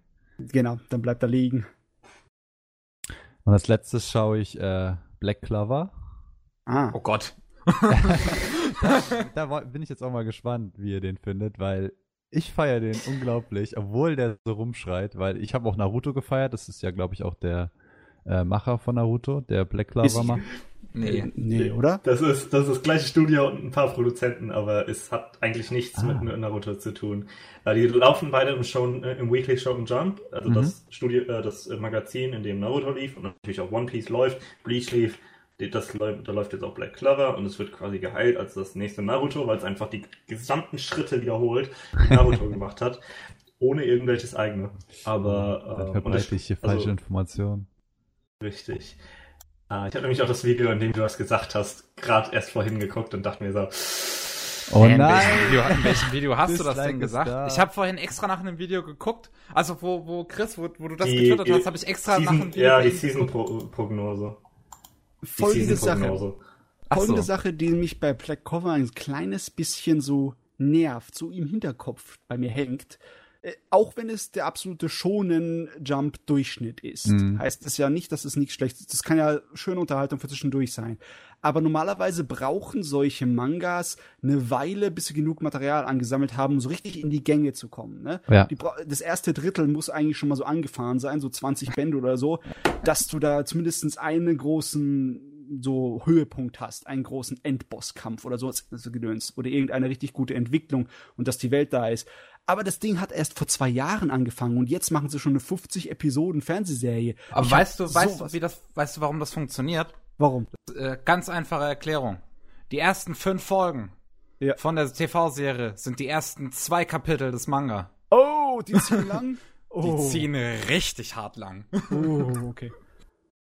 Aber dass die, Alter, das ist die, die, also in diesen 51 Folgen sind vielleicht zehn Kapitel des Manga drin oder so, keine Ahnung. ich, ich, weiß nicht. Ähm, ja. Xet, du hast wahrscheinlich den Manga nicht gelesen, oder? Nee, da ist, ist Unwissenheit wieder besser scheinbar. Ähm, ich weiß nicht, ist es dir bisher schon aufgefallen bei Black Cover, dass es langsam läuft oder merkt man das nicht, wenn man den Manga nicht gelesen hat? Nee, überhaupt nicht. Also das ist ja das, weshalb ich wissen wollte, wie ihr den findet, weil ich mir eigentlich ziemlich sicher bin, dass den viele nicht so mögen, tatsächlich, hm. aber mir der irgendwie komplett gefällt. Minuten. Ich weiß nicht wieso. Nach drei Minuten musste ich abbrechen, weil mir Asta so auf den Nerv ging. Der, ja, also der, der hat nicht, nervig. nie hat er nicht geschrien. ich weiß auch nicht, wie ich das aushalte, aber es funktioniert. Oh, es, es geht. Und äh, hier, Matze, was ich sa äh, hm. zu dir sagen will, weil du meinst Shonen Jump Durchschnitt, also generell Battle Shonen Adventure äh, Durchschnitt ja. heißt ja nichts Schlechtes. Das Problem, das ich bei Black, Black Clover sehe, ist, dass das der äh, der Battle oder der Adventure Shonen Durchschnitt von 2005 ist nicht der schon. Nee, das ist. Das, das fühlt sich nicht an, als wäre es ein 2017er Manga, beziehungsweise du, 2015, das, wenn wir vor zwei das, Jahren anfangen. Das macht mich nicht, das überzeugt mich nicht, weil 2005 war Naruto und Bleach beide noch richtig, richtig gut, ne? ja, ja, aber so nach dem Motto, es, es, fühlt sich einfach nicht mehr mit der Zeit an, ne? Okay. Ähm, Bleach zum Beispiel funktioniert, klar, frühes Bleach ist unglaublich gut und es ja. äh, funktioniert auch richtig gut, aber damals war es halt noch über dem Durchschnitt. Es ist so, weiß nicht, es, es, also Black Clover fühlt sich einfach nicht an, als könnte das 2017 funktionieren. Hm. Da hat sich die Gesellschaft einfach weiterentwickelt, denke ich. Außer ich. nee, oh, wow. Ich bin stehen geblieben. Also du, ich, ich, ich glaube nicht, dass die Gesellschaft sich jemals über dämliche Unterhaltung hinaus entwickeln wird. Zumindestens, ich hoffe es nicht. Aber ich werde mich da äh, raushalten. Ich habe noch nichts von Black Clover gesehen oder gelesen. Ja, ich, ich habe hab auch, ich höre halt auch nur, was ich so höre und wie gesagt, nach drei Minuten musste ich abbrechen. Ähm, äh, ich weiß nicht, ich finde einfach schön, wenn, wenn da irgendwie eine, eine kreative Vision hintersteckt. Und das bei Black Clover scheint es noch nicht so sondern das ist halt wirklich nur Naruto war erfolgreich, let's go. Äh, machen wir nochmal. Ich habe aber auch, glaube ich, Naruto mehr gefeiert als die meisten Leute. Also mich hat der, ähm, dieser, der vierte Ninja-Weltkrieg, der hat mich irgendwie relativ wenig gestört. Und das ist ja der, auch sehr, der sehr war halt einfach Fall. zu lang. Das unterschreibe ich, aber ich weiß nicht wieso. Es hat mich nicht gestört, dadurch, dass ich es nur jede Woche gesehen habe. Oh, du, so du, hast ganz viel Geduld. ja, scheinbar. Ich, ich habe halt, den, hab halt den Manga gelesen und ich glaube, der ging vier Jahre. Ei. Ich glaube, ich glaub, vier Jahre lang. 200 ja, Kapitel von 700. Ah ja. Nur dieser vierte Ninja-Krieg. Und das Finale, ne, es ist immer so eine. Warum äh, warum führt man einen großen bösen Boss genau am Ende ein? Ne? Also diese Kaguya heißt sie, glaube ich, die dann ja. am Endeffekt das große Böse ist, wurde einfach nicht erwähnt vorher. Mhm. Bis du dann auf einmal da ist. Und dann ist so, hey, ihr habt, ihr habt doch eigentlich einen stark aufgebauten äh, Antagonisten in Obito und in, äh, wie heißt der, Marada, glaube ich. Ja, Madara. Ja, ne? Madara, genau. Die aufgebaut wurden. Ähm, aber dann halt einfach, ne, jetzt sind die doch nicht ganz böse, weil da steckt noch was ganz, ganz Böses hinten dran. äh, und das ganz, ganz Böse war natürlich für alles verantwortlich vorher. So das ist ja was, was Bleach auch gemacht hat. Yuha Bach, der große böse, äh, böse Dude, wird erst in der letzten Arc eingeführt, aber war für alles vorher verantwortlich. Ja. Also, das war alles so geplant. Das Schlimme ist, dass vorher schon alles von Eisen geplant war. Das heißt, alles, was von Eisen geplant war, war bei der Wirklichkeit von Juha Bach ge geplant. Mhm. Und ja, genau. Über, Shonen, äh, über Shonen Jump könnte ich auch sehr viel rumschreien. Madara hat ich, alles geplant und am Ende war es doch nicht. Wobei, wobei ich da auch wieder was Interessantes habe. Ich habe gestern nämlich, äh, gestern habe ich zum Beispiel Magi fertig gelesen. Da mhm. haben mir noch drei Kapitel gefehlt und habe dann ein bisschen über Shonen-Manga äh, nachgedacht. Und vor Wie allen Dingen. Du den? Äh, Magi war früher mein Lieblingsmanga. Hat sich mit der Zeit ein bisschen zu sehr verloren. Ne, wenn man über fünf Jahre den quasi wöchentlich liest, irgendwann macht nichts mehr Sinn, gerade wenn es sehr chaotisch wird. Ähm, es ist nicht so schlimm, also das, die letzte Arc hat auch wieder zu lang gezogen, wie es bei Shonen Manga halt leider immer ist. Ähm, aber eigentlich ist er ganz cool. Mhm. Weil mein Kumpel, mit dem ich den Kanal mache, der feiert Magi halt bis zum geht nicht mehr. Und er hat sich auch in Japan so eine Figur geholt. Jo. Deswegen wollte ich mal um, ähm, fragen, wieso der allgemeine. Ja. Es ist, halt, es ist interessant, weil, weil Magi ein bisschen anders ist als die normalen, äh, als diese normalen Battle schon oder Adventure schon. Dadurch, dass viel Politik reingebracht wird. Ähm, später hat das eine, eine also es ist ja zum Beispiel, One Piece ist ja immer nur die Geschichte der Strohhutpiraten und was die, was die Strohhutpiraten machen, ne? Mhm. Obwohl ja. es auch Einfluss auf die Politik der Welt hat. Äh, Naruto ist komplett nur die Geschichte von Naruto. Da ist eigentlich die gesamte Welt egal. Abgesehen davon, dass halt die ganze Welt mit reingezogen wird in das, was Naruto macht. Ja, sie ähm, kommen wirklich nur als bunte Nebencharaktere auf, die man ein paar ein bisschen japanischen Rap von sich geben vielleicht, ne? genau. Ähm, und Bleach ist genauso. Bleach, äh, Ichigo macht Sachen in Bleach und alles wird dadurch beeinflusst. Aber in Magi beeinflusst sich die Welt gegenseitig. Also das ist wirklich die Politik, die verschiedenen äh, Länder, die alle Charaktere haben, die alle miteinander agieren, miteinander Politik führen, ähm, wo halt auch wirklich Sachen passieren, ohne dass die Protagonisten darauf Einfluss haben. Das ist schon mal sehr wichtig. Ne? Ähm, weil wenn, wenn in einem normalen Shonen-Manga was sich in der Welt verändert, dann ist es entweder äh, die, die Protagonisten haben jemand Großes Böses besiegt oder es gab einen Timeskip. Und, äh, oder beides zusammen, so nach dem Motto, ne? In, in Magi ist das halt nicht so. Es gibt auch einen Timeskip, es werden auch mal Leute besiegt, aber die haben weniger Einflüsse als die Politik zwischen den Ländern wirklich. Und das ist eigentlich ganz cool. Also es ist ein bisschen anders in dem Sinne. Also die sind kleinere Räder in einer größeren Maschine. Richtig, ja, genau. Ja. Und, Klingt ähm, wirklich gut. Ich habe ja, Magi auch noch nicht, also zumindest äh, die ist, das Original nicht gesehen, sondern nur äh, den Anime zu Sinbad. Ähm, es geht auch sehr viel dann um, um Individualität, also gerade der Protagonist Alibaba, äh, der ja quasi im Endeffekt schon weltbeeinflussend ist, aber der quasi selber durch alle Erfahrungen geformt wird und immer noch seine eigene Perspektive hat. Und das ist, ist sehr wichtig. So dieses, gibt es ein gut, großes Gutes, was wir alle anstreben sollten, äh, oder hat jeder seine eigene, äh, eigenen Input? Und dann, ne, genauso Politik. Politik funktioniert nicht mit einem König, sondern man braucht verschiedene Leute, die, die sich gegenseitig regulieren, so nach dem Motto. Jeder bringt seine Stärke mit in die Politik äh, und in die Führung und dadurch kriegt man eine gute Welt. Ein Gleichgewicht, ähm, ne? Richtig. Ah, Auf jeden Fall, genau, ich habe gestern Nagi fertig gelesen und ähm, habe mir dann gedacht, wie steht es um weibliche Charaktere in Shonen-Manga? Leider nicht so gut. Es gibt so wenig richtig interessante. Ich meine, auch wenn die ist, ist äh, wenn unsere Liebesmädel aus Naruto, wie heißt sie nochmal? Ich habe hier Namen. Sakura. Sakura. Sakura. Wenn Sakura eine Ewigkeit gebraucht hat, bevor sie irgendwie nützlich war, sie ist die war nie nützlich. Die ist zumindest ein Begriff, ja. Ähm, ich, ich meine, bei Dragon Ball, wie, wie wurden die weiblichen Charaktere an den Rand gedrückt? Ich meine. Ich meine, bei Dragon Ball ist es immerhin, die, die weiblichen Charaktere in Dragon Ball sind immerhin selbstständig und stark. Also gerade Android 18 ist ja stark, ohne Zweifel. Ne? Ja. Die, sie gewinnt Kämpfe, sie wird nicht unbedingt gerettet und gerade in Shonen-Manga, zu oft, wenn es weibliche Charaktere gibt, selbst wenn sie stark sind, sind sie Supportfiguren oder dürfen gegen keinen Kerl, keinen wichtigen Kerl gewinnen oder äh, müssen gerettet werden oder werden halt sehr schnell unwichtig. Mhm. Da habe ich mal ein bisschen drüber, weil Magi auch. Magi führt relativ schnell Morjana ein. Die, das ist eine Sklavin, die dann von Alibaba und Aladdin befreit wird und quasi mit denen reist, wo es durch sehr schnell so ein Gleichgewicht zwischen den drei wird. also sie, sie wird befreit und dann ist erstmal dieses, hey, ich folge euch jetzt aus Dankbarkeit ihr habt mich gerettet, ich hm. will euch dienen. Und dann wird halt sehr schnell, nee, das, das ist, das sollst du nicht, weil wir haben, wir haben dich nicht für dich gerettet, also nicht gerettet, weil wir was von dir wollen, sondern weil, weil wir dachten, also weil wir dich befreien wollten, ne? weil das unsere Meinung ist, es sollte keine Sklaven geben. Ähm, und dann macht sie halt, und dann halt, du musst uns nicht folgen.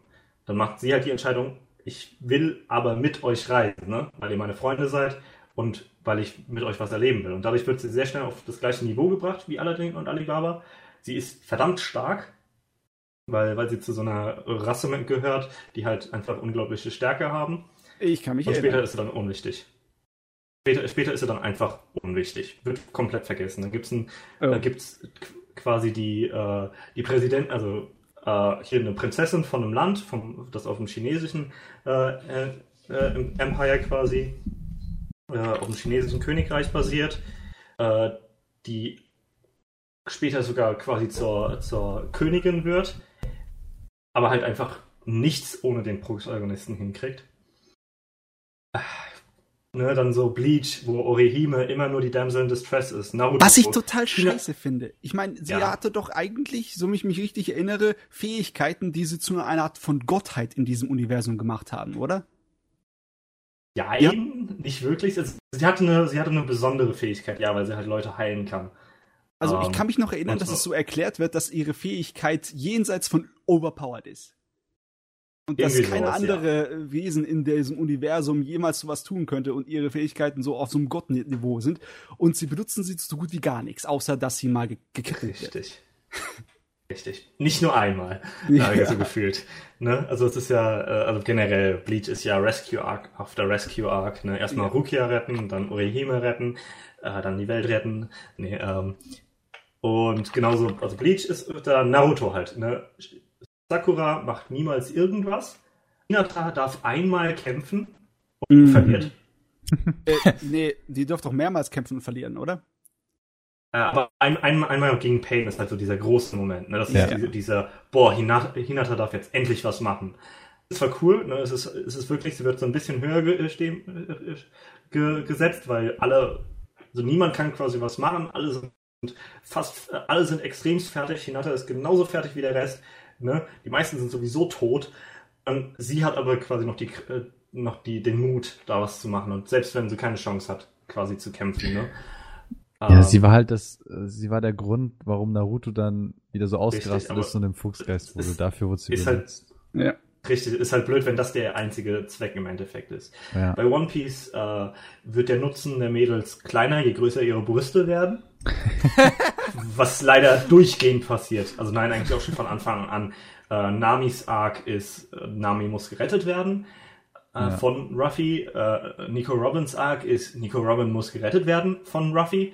Aber da muss man ein bisschen, äh, ich glaube, ich muss da One Piece ein bisschen in Schutz halten. Sie müssen nicht unbedingt gerettet werden, weil sie nutzlos sind, sondern weil es irgendetwas gibt, das ihre Kräfte übersteigen. Ja, beide haben sich versucht, ja aus ihrer eigenen Kraft, aus ihrer Misere zu befreien oder und haben es nicht geschafft. Ne? Und haben es nicht geschafft. ja, das ist halt immer so. Klar, das, das ist so dieses... immer noch negativ, aber es ist nicht einfach nur eine Damsel in Distress. Ne? Ja, aber es ist halt schon noch irgendwie. Und dann gerade in den One Piece Filmen wird sehr oft Nami einfach entführt. Und dann ja, heißt es Film Nami retten es, gehen. Ja, ne? im Film ist es blöd. Ähm, ich meine, es ist, es ist ja in einem gewissen Maße dieses schon Konzept, dass der große Böse muss von Protagonisten besiegt werden, ne? Ja. Das ist leider so. Und das, das müsste halt einfach ein bisschen weggehen. Äh, Boku no Hero Academia wird oft dafür gepriesen, dass die weiblichen Charaktere so gut sind. So jedes, jedes Mädel im Supporting Cast könnte in, einer, in einem anderen schonen Manga könnte eine Protagonistin sein. Die sind ah, auf jeden Fall alle interessant, ne? Richtig. Und selbst die dürfen nichts machen. Die werden, es ist, äh, es gibt da äh, gerade in der Tournament Arc, die in Staffel 2 war, gibt es diesen einen tollen Kampf zwischen Uraraka, ne, dem Hauptmädel, und Bakugo.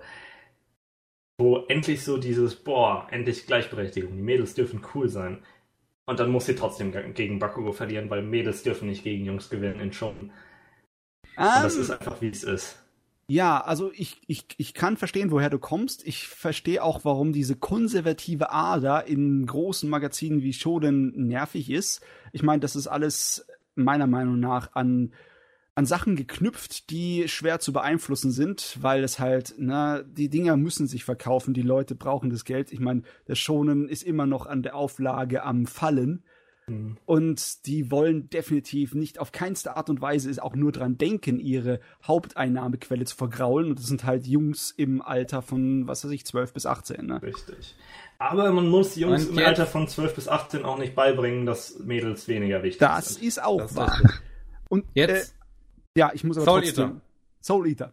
Ja. Soul Eater hat starke weibliche Figuren, die auch was machen dürfen. Ja, ja, also das wurde mir auch öfters genannt gestern. Ich habe nicht dran gedacht. Soul Eater hat später Klar, Maka macht, glaube ich, nicht viel ohne Soul, aber sie lässt sich zumindest von keinem in den Arsch treten. Richtig. Ja, Gerade von ihrem, ihrem Vater, der halt echt ein Arschgesicht ist, ne?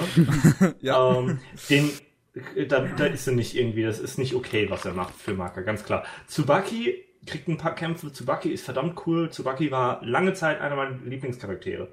Aber der Manga endet auf einem Tittenjoke. Okay. Ich habe die letzten drei Bände noch nicht ge gelesen. Der, ähm, der, Let der letzte, das letzte Panel ist ein Tittenjoke. ist es ein guter Tittenjoke? Nein. Das ist das Problem. Es ist, halt, ist es ist halt wirklich einfach so, im, im Mond ist ein, ist ein Loch, also quasi ein großer Krater, den man von der Erde aussieht und sieht aus wie eine Brust. Ne? Ja. Und dann ist einfach das letzte Panel so, seit irgendwie seit diesem Kampf sind alle Leute sehr viel mehr interessiert an Brüsten und wir können uns nicht erklären, warum. so, und das Schlimme ist halt wirklich die ersten ersten Kapitel. Ne? Die, äh, ich meine, klar, die drei One-Shots am Anfang von Soul Eater sind ein bisschen anders in Atmosphäre als der Rest. Bonuspunkte auch für einen äh, non-binären Charakter in, äh, in Soul Eater. Ja. Hm. Nämlich Krona, ne? wo das Geschlecht eben egal ist. Richtig. Und der, das erste Kapitel, ne, Soul und Maka gegen Blair,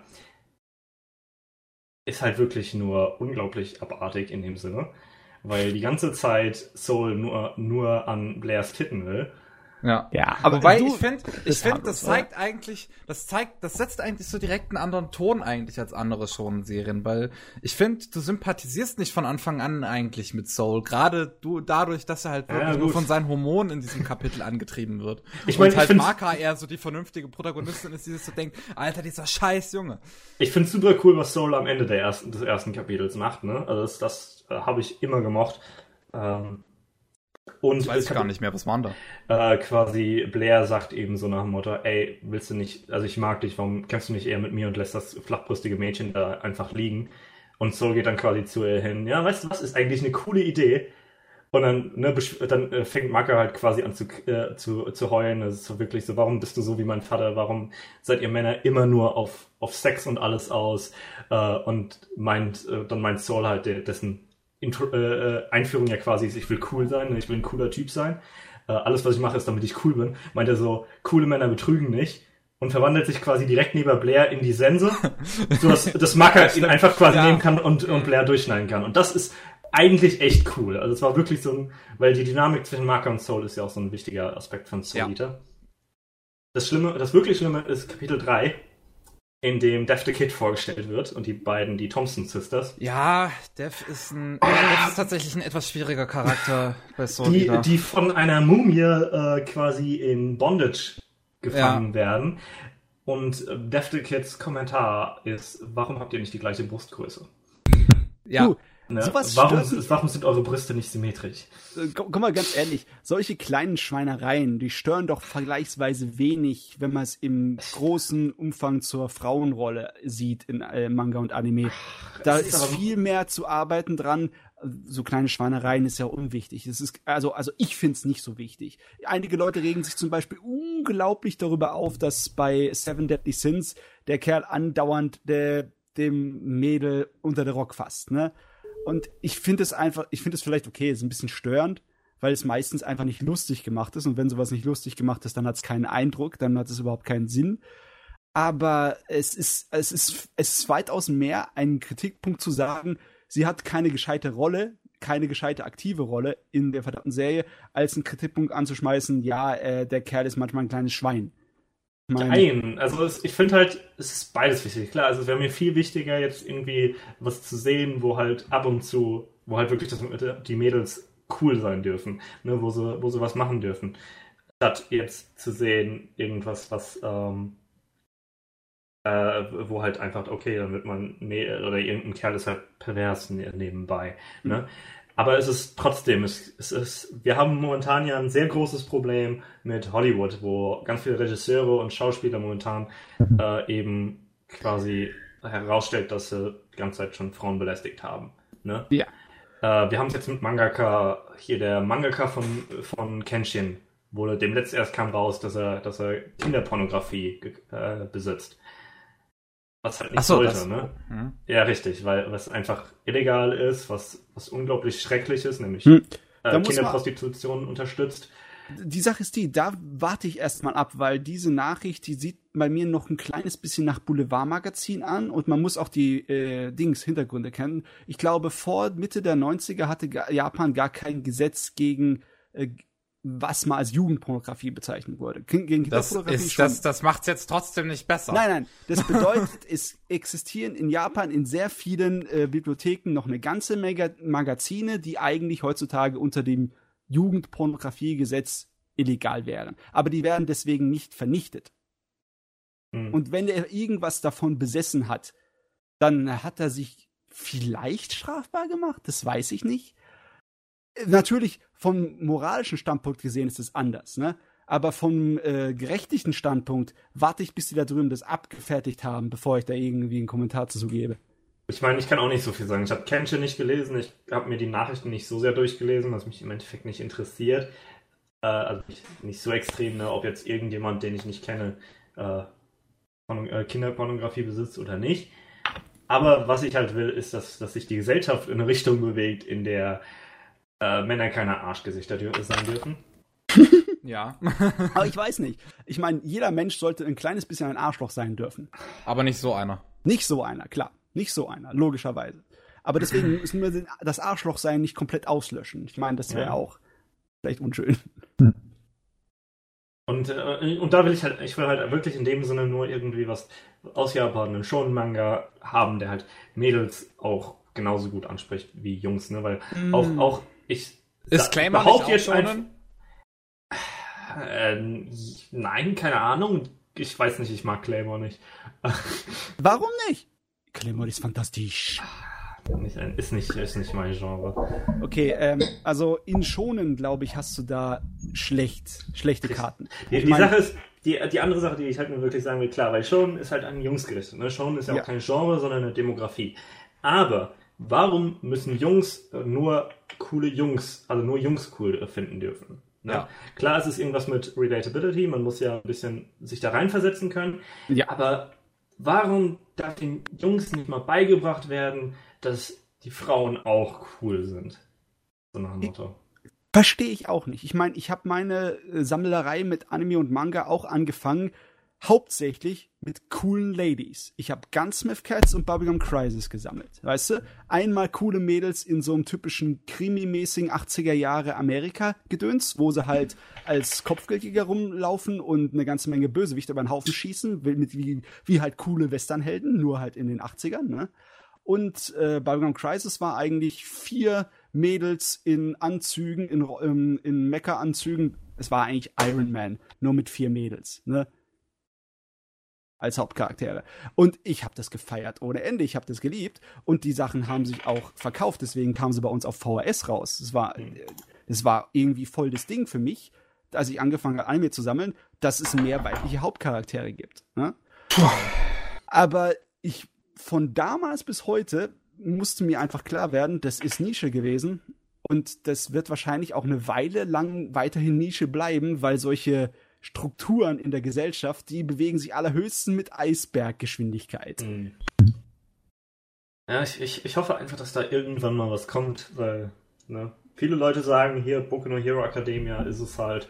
Es ist ein Schritt in die richtige Richtung, aber es ist noch so weit vom Ziel entfernt. Ja, aber hey, du hast, du hast aber, muss man sagen, dafür noch genug Ersatz, oder? Es gibt genug äh, coole Mädels, machen coole Dinge, Geschichten. Ja, natürlich. Aber äh, wie gesagt, ich will, ich will eigentlich, dass in diesem Mainstream, das in Shonen Jump, dass, wie gesagt, ich, ich weiß, dass Mädels cool sind. Ne? Ich weiß, dass gut ähm, aber ich will, dass, dass, ja, dass die. So andere das auch wissen. Dass die Teenager das endlich mal lernen. Ich meine, es gab doch genug Serien in, im Popularitätsbereich, wo das drin war. Zumindest in den Sportserien zum Beispiel. Japan hat äh, von dem Manga-Autor von Monster vom Urusawa. Da hatte der ja. äh, Ende der 80er war, äh, wie heißt es nochmal? Yawara, genau. Das Judo-Mädel. Das ist total in Japan bekannt. Wenn du ihre verdammte Frisur dir aufsetzt, dann geht, äh, macht ganz Japan auf einmal Yawara. Ne? Das ist bekannt wie ein bunter Hund. Also sowas kann sich total in die äh, ins Mainstream reinbringen, so richtig in die Kulturgedächtnis kann sich das reinbrennen und das war schon öfters da. Ich meine, äh, bei uns, äh, was Fernsehen angeht, da gibt es eine ganze Menge, der noch den Volleyballkram, dieses Mila Superstar gut kennen. Ne? Ja, ich meine, es gibt auch im alten, es ist, es ist glaube ich sogar was eher was, was halt momentan ist, ne, in den 2000ern, weil auch im alten Gunbuster ist ja unglaublich bekannt, ne? Ja. Äh, und das ist, also Gunbuster ist ja auch ikonisch, legendär in dem Sinne. Und das ist halt ein, fast ein komplett weiblicher Cast. Ja. Ähm, Deswegen ist es ja auch eher was, was die heutige Jugend statt der alten Jugend, glaube ich. Ich kenne mich natürlich auch nicht so super gut mit den ganzen älteren Sachen aus und das ist jetzt wirklich nur ähm, eine äh, Exposure Bias. Also ja. Ich, ich äh, sehe ja nur, was ich sehe und kann nicht beachten, was ich nicht sehe. Ähm, logischerweise, die alten Sachen sind nicht deswegen wirklich besser in ihrem Frauenbild. Nur weil zum Beispiel du eine OVA hast wie Xer One, wo es eigentlich nur weibliche Hauptcharaktere gibt, sowohl auch bei den Bösen und bei den Guten, ähm, die sind weiblich, weil einfach die ganzen Fans von damals wollten hübsche Mädels sehen. Die wollten keine Kelle ja. sehen. Die wollten hübsche Mädels sehen, die kämpfen, die Drama hatten, die Entwicklung hatten, Charaktertiefe oder sonst irgendwas. Egal, Hauptsache es sind hübsche Mädels und ab und zu mal sind sie leichter begleitet. Ne? Das hat ihm eigentlich in seinem also ist es eigentlich auch etwas, was man in gewisser Weise kritisieren könnte. Es hat halt den positiven Fortschritt, dass einfach die Frauenrolle äh, da im Vordergrund ist, auch wenn es ein bisschen am Ausbeuterischen ist. Ne? Oder sowas also, wie Ikitosen ist ja auch das, ist das ja auch im Prinzip. Aber Ikitosen ist, äh, ist ja. ja. das ist direkt für Männer, ne? Das ist ja, ja. quasi beleidigend gegenüber den Charakteren schon. Das ist schon, ja. das ist nicht, ja. Das hat mich immer äh, gestört. Ich hatte gedacht, ich, immer als ich Ikitosen angefangen habe, den Manga mir zu kaufen, es ist ein Kung-Fu-Manga. Ich liebe Kung-Fu-Manga. Ich liebe Karate und ganze Kampfsportgedöns. Und es sind alles Mädels. Ich will sehen, wie die fighten. Und dann waren es nur Höschenwitze und, und lauter Scheiß. Ähm, aus dem Grund habe ich mal Marken Key angefangen, auch ein Manga. äh, ja, nee, äh, schlechte Idee. Auf jeden Fall, ich möchte das auch, äh, wie gesagt, gar nicht mehr hier weitergehen. Das war nur eine ja, Anekdote, ja. die mir seit einer Weile auf dem, äh, Kopf, äh, im Kopf ist. Und möchte Princess Nine äh, erwähnen. Ein Baseball, äh, Baseball-Manga für ein, über ein weibliches Baseball-Team. Ich habe erst eine Folge geguckt, aber sehr cool. Ah, ähm, das ist, das ist so ein, das ist so ein Ding, ne? Jetzt fange ich noch an, darüber zu reden. Wir sind jetzt hier anderthalb Stunden im Podcast und wir haben noch nicht wir, noch keiner von uns hat da jetzt darüber gesprochen, was er in letzter Zeit gesehen hat, außer jetzt die, die Seasonals. Vier Stunden Podcast. Das sind fünf Stunden, wenn das so weitergeht. Okay, okay. Sollten wir mal, bevor wir irgendwie Pause oder sowas machen, noch mal unseren guten Gast äh, zur Worte kommen zu lassen und ihn fragen, sag mal, was meinst du zu dem ganzen Kram? Der hat doch wahrscheinlich gar nicht mehr zugehört. Doch, ich, ich habe zugehört, aber äh, also ja. äh, ich habe keine Beispiele dafür gehabt. Wäre natürlich schön. ich kann dazu echt wenig sagen. Ja, das, das, ist tatsächlich auch ein Grund, warum ich es einfach mal erwähnt haben wollte, weil ich glaube, dass das auch gerade wieder in Deutschland, wo, wo eben die Anime-Community doch ein paar Jahre hinter der englischen äh, hinten dran hängt, das ist einfach, da macht sich keiner drüber Gedanken. Und also deswegen also, wollte ich das mal erklären, um jetzt zumindest äh, ne, dir vielleicht, Jörn, und wer auch immer diesen Podcast hört, ja, äh, so Denkanstoß zu geben. Für die also, Zukunft. Also, ja, ich muss sagen, ähm, manchmal nervt es schon, dass die Frauen dann so, die werden so quasi unterdrückt, also die könnten mehr machen, als sie im Endeffekt tun. Und gerade bei One Piece finde ich es echt schade, dass Nami und Robin so wenig tun. Die könnten dann mal richtig raushauen, tun sie aber nicht. Ja, hatten sie bisher noch nicht, ne? Nach ja, dem genau. äh, Zeitsprung hatten sie noch nicht die Fähigkeiten, so voll ihre, die ganze Kraft, die sie angesammelt haben in den zwei Jahren, so groß ja. zur Schau zu zeigen, oder? Auch was, das er, äh, was Chris erwähnt hat, ähm, dass die gerettet wurden, das passt halt wirklich so. Also die wurden nur gerettet. Lysop oder so hat auch nicht viel gemacht, aber ihm wurde geholfen. Also äh, Lysop ja. hat mitgekämpft und hat alles gegeben. Er, ja. Ihm wurde quasi geholfen, aber die Mädels, die wurden halt gerettet, finde ich. Da wird so richtig unterschieden. Äh, es gibt auch im One Piece Film Gold.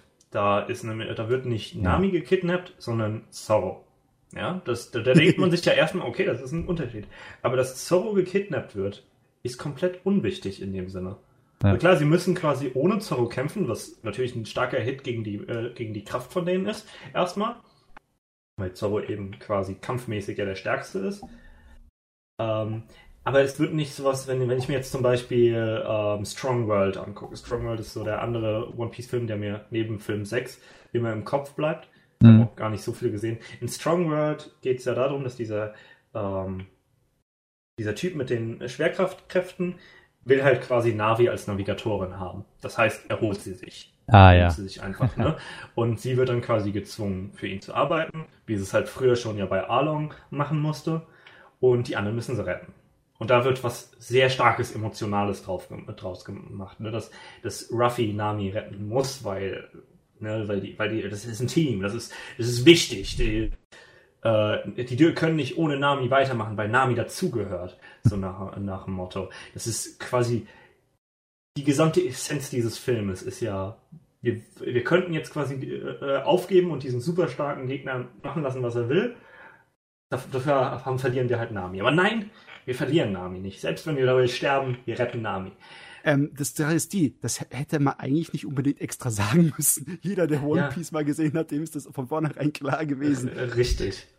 Und, und, und bei Zorro wird dann quasi halt gekidnappt, wird in, in Gold verwandelt, beziehungsweise in Gold festgemacht. Äh, und Han Solo? Äh, ja, so, so fast. Ähm, ne, und dann so nach dem Motto, ah ja, wenn ihr es bis dahin nicht schafft, mir so viel Geld zu, äh, zu holen, dann wird er halt hingerichtet. Ja? Total so, okay. Ähm, und das war's. Und dann geht's darum, ja, wie, wie kriegen wir jetzt das Geld, um uns zu retten?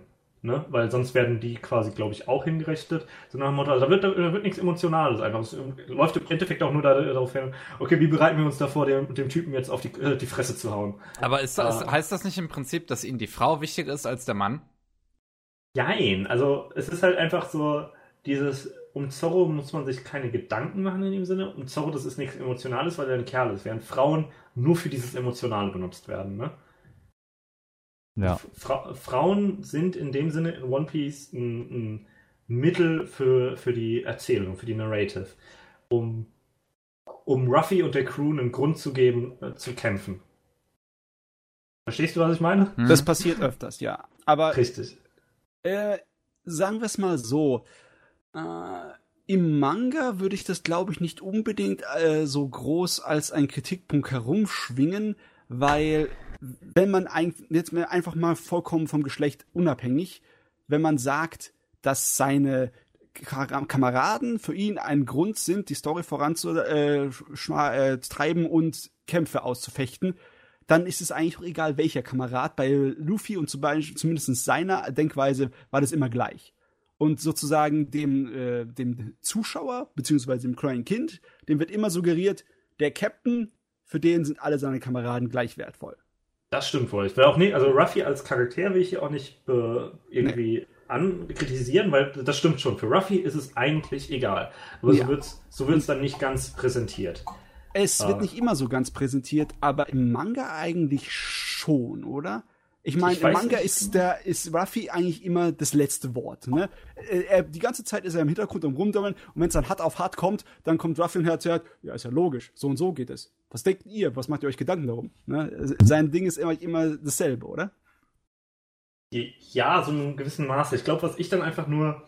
Ich meine, klar, von Nami kann man nicht erwarten, dass er mal irgendwie ein bisschen Arsch kriegt ne? weil das, die ist ja eher wie, wie Chopper und äh, Lysop in dem Sinne, die eher als Support-Charaktere, ja. die nicht selber kämpfen lassen. Robin dürfte mal kämpfen. In einem Ding hat sie doch richtig gekämpft. War das in diesem äh, äh, Wüstending? Wo sie äh, da doch einen relativ heftigen Kampf in den äh, Gassen gegen so jemand anders ausgeführt hat, wo sie auch richtig am Ende aussah, als hätte sie, wäre sie durch ein Fleischgeläuf gedreht worden. Da war doch was. Sein, dass das also, war. ja, ähm, bei der Barockfirma oder so, da musste ja jeder Einzelne gegen einen Gegner kämpfen. Vielleicht ja. meinst du sowas. Ja. Ich, ich erinnere mich an Alabaster nicht ganz so gut. Äh, also ich weiß, was du meinst, nur ab und zu mal denke ich mir, hm, im Manga-Material ist mir der Kritikpunkt nie so wirklich auf den Kopf gefallen, weil es da immer etwas gab. Es gab immer eine Ausrede, weißt du? Entweder war die komplette generelle moralische Kompassnadel, dank unserem Luffy, immer so eingestellt, dass man am Ende nicht unbedingt hier so Kritik groß üben konnte. Weil dann, dann ging es nicht um Frauen retten, sondern da ging es um Kameraden retten. Mhm. Und ja, es ist einfach nur. Man kann sagen, zu allen sagen, dass es zu wenig ist. Selbst wenn du ein schonen Jump-Ding äh, hast mit einer weiblichen Hauptcharaktere, was man dann bei Soul Eater wirklich hat, ne? Mhm. Sie ist der Chef, der ja, Held. Klar. Da kann man auch immer sagen, es ist bei allem zu wenig. Aber ich glaube jetzt, wir sind in so einer Situation, wo ähm, zu wenig so standardmäßig geworden ist, dass sich fast kaum noch lohnt zu erwähnen. Und es lohnt sich fast eher zu erwähnen, wenn sie es richtig falsch machen. Und dann hier stunk zu machen, so richtig so. Ja, ich, ich meine, klar, da, da stimme ich dir vollkommen zu. Ich bin, ich, ich will auch nicht, ich will nicht sagen, dass ich überreagiere, aber es stimmt schon, dass ich gerade so ein bisschen, ich suche nach Fehlern in den ja, Mangel, über die ich rede. Ja. Auch ohne Zweifel, weil, äh, weil es mir so ein bisschen drum zu gehen, also weil, weil klar, wir haben diesen Standard, wir haben das, was besser ist als der Standard, was zum Beispiel Boku no Hero Academia ist, mhm. oder wir haben das, was schlechter als der Standard ist, was dann Bleach ist, zum Beispiel. Ja. Ähm, Leider. Aber worauf ich quasi hinaus will, ist, dass dieser gesamte Standard falsch gesetzt ist. Ne? Dass, mhm.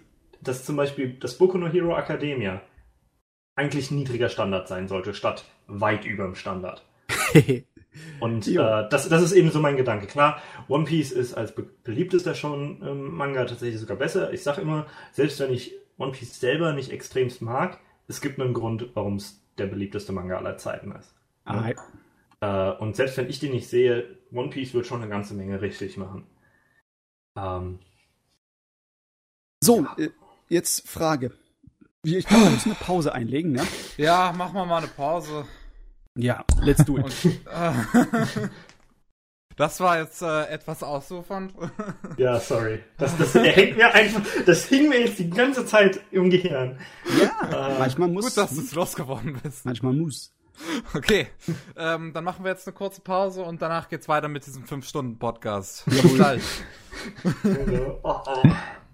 Hallo und ein herzliches Willkommen zurück zum 94. Anime Slam Podcast. Da sind wir. Wieder da. Tagchen. So, ähm, jetzt haben wir äh, Diskussionen gehabt. Wir haben wir haben über Jörns äh, Favoriten immer mal wieder gesprochen, wenn es dazu kam. ähm, und ähm, jetzt bleibt eigentlich noch übrig, was wir so äh, in, in den letzten Wochen geschaut haben. Wer möchte denn anfangen? Ich fange ja eigentlich relativ häufig damit an, deswegen würde ich eigentlich mal jemand anderem das Wort abgeben wollen. Kevin. Was denn? Vergisst du da nicht etwas? Ach stimmt, ah, das habe ich bei dem ganzen Chaos habe ich das jetzt schon fast vergessen. Anime von 1994. Los geht's. Wir, wir sind nämlich im 94. Podcast. Äh, okay, das ist schön, weil das ist eine etwas kürzere Liste. Es ist nicht so viel 94 rausgekommen, was den Leuten groß im Gedächtnis blieb. Es ist eine Menge kleiner, unbekannter Kram rausbekommen. Weißt du, so alle Underdogs. Aber so richtig bekannt war hauptsächlich, ja, Street Fighter 2, der ja, Kinofilm. Ne? Der Street Fighter 2 Film, der ist auch ganz in Ordnung. Ja. Und äh, natürlich, was bei uns immer groß gelobt wird, ist Macros Plus. Ja, das ist Ach, auch verdient. Ich liebe Macros Plus. Einfach äh, Shinichiro Watanabe Shinichiros äh, Regiedebüt. Einfach großartig. Das großartig. gehört immer noch zu einem der bestgezeichneten und animierten äh, Analog-Animes, die ich je gesehen habe. Und äh, was auch dazu gehört, zu dem bestgezeichneten und animiertesten Analog-Anime, den ich je gesehen habe, ist You Are Under Arrest, die OVA, die 94 oh. rauskam. Das ist zwar etwas ähm, obskurer, aber das Ding ist so hellisch gezeichnet. Ist ein bisschen mehr so Slice of Life Polizeiseifenoper. Es geht um, um zwei Polizistinnen, äh, die im Verkehrs Wesen arbeiten. Ne? Also Leuten einfach nur Strafzettel verteilen. Natürlich muss es ein bisschen spannender werden. Also passieren noch eine ganze Menge kleine lustige Verfolgungsjagden. Und das ist ein Ding, das ist von demselben Zeichner und Autor wie äh, Oh My Goddess gemacht worden. Die, okay. Das hatten einige Fernsehserien danach gehabt, aber die OVA, die vier Episoden, die, die stechen sowas von dermaßen raus. Die Animations- und Zeichenqualität sind so hoch bei dieser vierteiligen. Das ist unglaublich. Das wurde dann später einfach nur als der Anfang der Fernsehserie benutzt, weißt du? Und dann hat die Leute wahrscheinlich einen gigantischen Schlag bekommen, als sie es dann gesehen haben. Die ersten vier Episoden mit so, oh mein Gott, bin ich im Kino? Und dann kommt normales Fernsehniveau weiter. Dann Downgrade, ganz fettes Downgrade. Aber so richtig dickes Downgrade. Besonders, weil das ist noch in dem Bereich noch eine Ausnahme-Ding. Ja. Ansonsten im Fernsehen, was kam da Schönes? Magic Knight Rare die Fernsehserie kam da, obwohl ich bin der Meinung, dass man die eigentlich nicht wirklich braucht. Ich meine, okay. da haben die Leute drei Manga-Bänder, oder waren es sechs? Ich glaube, das waren alle sechs. Sechs Manga-Bänder auf 50 Episoden rausgezogen. Aha. Und das haben sie halt gemacht, indem sie massenweise Füllmaterial reingesteckt haben. Und die haben auch die Charakterdesigns so stark abgeändert von dem Original Clump-Manga. Und ich bin nicht so ganz begeistert von der Fernsehserie. Ich finde sie nicht so gut. Ich habe ich hab den ersten Teil vom Manga seit einem Jahr, glaube ich, oder so in meinem Schrank stehen und immer noch nicht gelesen. You should do it. der ist ganz gut. Der ist wirklich ganz gut.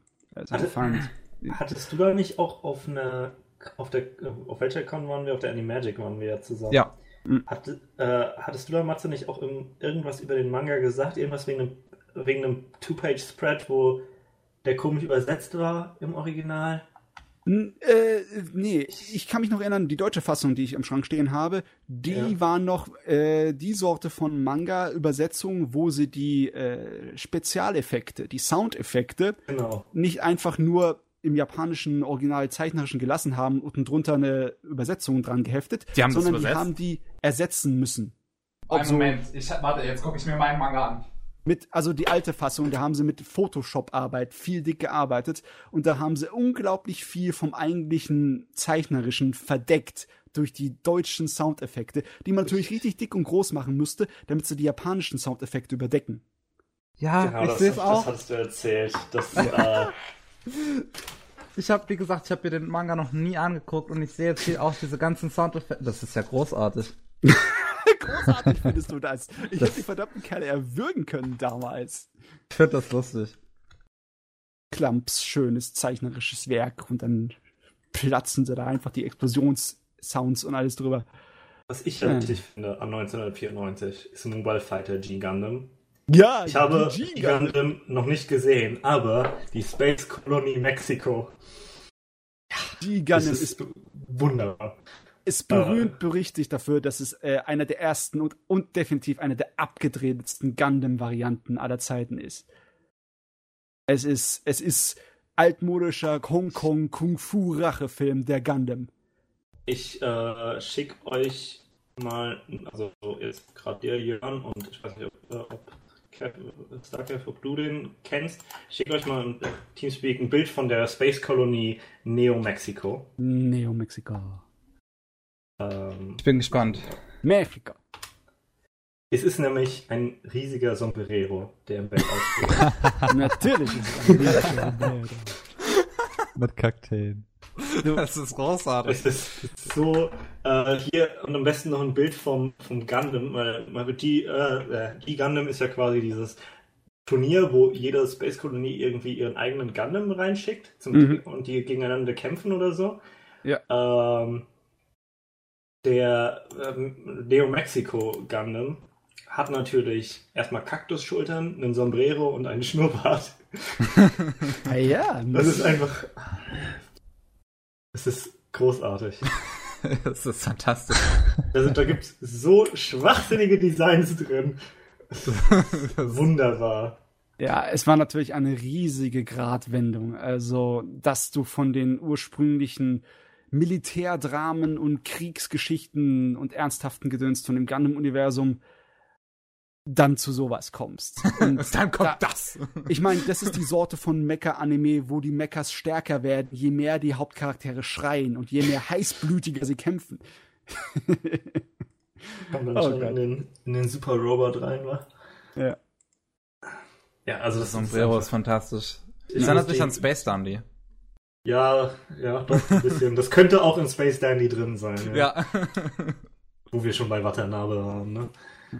Ja, 94 war eigentlich ein ziemlich gutes Jahr für Mecha-Gedöns. Ich meine, es kam auch Macross 7 im Fernsehen, im Japanischen. Obwohl das bei uns nicht so bekannt ist. Aber es ist die letzte. Ja, große... keiner kennt Macross wahrscheinlich wegen Robotech. Wegen, Harmony Gold halt. Aber in ja. Deutschland war das doch nicht so ein großes Problem. Ich meine, ich habe Macross damals auf VHS den Kinofilm bekommen in den 90ern. Echt?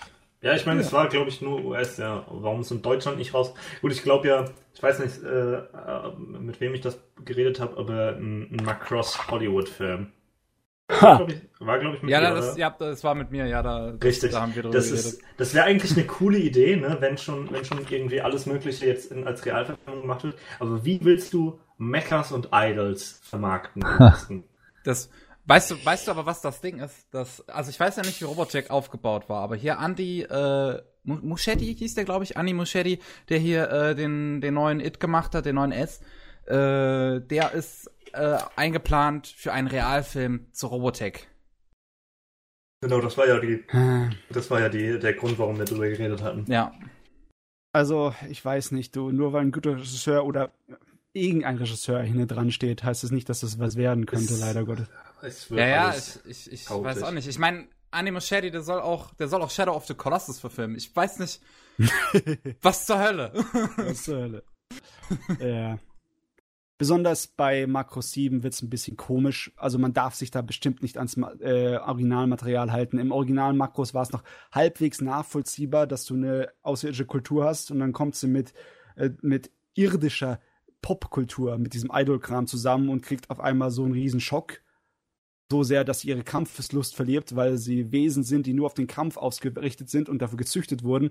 Und wenn sie dann mit Unterhaltungskultur zusammenbekommen, dann, äh, mein Gott, ich weiß nicht, was hier passiert.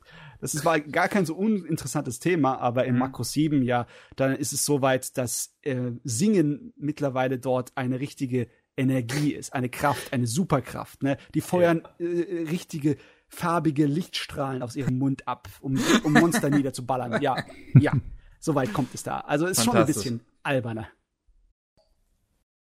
Und ja. Also ich finde äh, Macross Delta dann sehr cool, die Breakdancen Roboter. Ja. Äh, das ist so, das, dafür lebe ich. Für Breakdancende Roboter. So, ich habe Macross Delta selber noch nicht geguckt. Aber äh, ansonsten, was in 94 noch da war, was ein bisschen interessant, äh, was ein bisschen mehr bekannt ist, ist Tenchi Muyo. Die erste originale sechsteilige OVA hat dort angefangen. Der, die Blaupause vor die moderne Harem-Romantikkomödie. Ne? Tenchimuyo. Das, das war lustig, die OVA. Die erste sechsteilige ist sowieso die einzige, die sich richtig, richtig lohnt. Ansonsten ist 94 vollgestopft mit lauter ähm, Nischenkram. Das für den Fan von alten Animes ganz, ganz, ganz toll ist, aber für die anderen nicht so besonders. Ich meine, Sairam zum Beispiel kam da. Das ist die Animation zu Sairam. Wenn ihr dieses Ding kennt, dieses Monster, über das auch zwei Realfilme aus Japan gab. Keine Ahnung. Mit diesem großen Hutkopf und wo so eine weiße Schlange drin gelebt hat. So ein Science-Fiction-Monster-Roboter. Oder äh, Geno Cyber, was so ein richtig ekliger Splatter-Horror-Cyberpunk war. Hm, Oder was, natürlich. Was ich ich habe tatsächlich eine Anekdote zu Bucky the Grappler, die ich oh, gerne Bucky. erwähnen würde. Genau, und zwar 94, ja, Bucky also laut 94. OVA, laut, äh, laut Wikipedia 94. Ah, das war dann die erste OVA, gell? Ah, die erste OVA, die hat noch ah, ein bisschen was getaugt. Ja, es gibt noch eine TV-Serie. Oh, die ist sogar 2001, hätte ich jetzt gar nicht gedacht. Ja, die TV-Serie ist viel später. Hm. Ja. ja. Ähm, ich weiß dann gar nicht, ob es die TV-Serie ist oder die OVA, aber ähm, ich war mit einer Freundin, mit Elena, auf einer Convention, auf der Hanami Anfang des Jahres und Bucky existiert ja ein deutsches Release von. Ja, ja, das ist nur da, das, das, hat uns Elena damals auch schon erzählt. Ah, ja, ja, genau. Dass, dass sie quasi das gekauft hat da auf der Convention und die Verkäufer so überglücklich waren, dass es jemand gekauft hat, weil es eben das erste war, was sie lizenziert hatten und in Deutschland mhm. veröffentlicht hatten. Ähm, genau. Das ja, das ist, ist die TV-Serie, das ist ja, okay. nicht die OVA. Ja, gut. Also da gibt es so viel Zeugs noch aus 94, das erwähnenswert wäre, wie zum Beispiel Plastic Little, das wurde in Deutschland auch verkauft. Urushiharas äh, Plastic Little. Plastic Little. Oh ja. mein Gott, wenn ich mir da allein das Bild. Was ist das? Das ist ein kurzer Science-Fiction-Anime mit ganz hübschen Mädels und ganz hübschen Brüsten.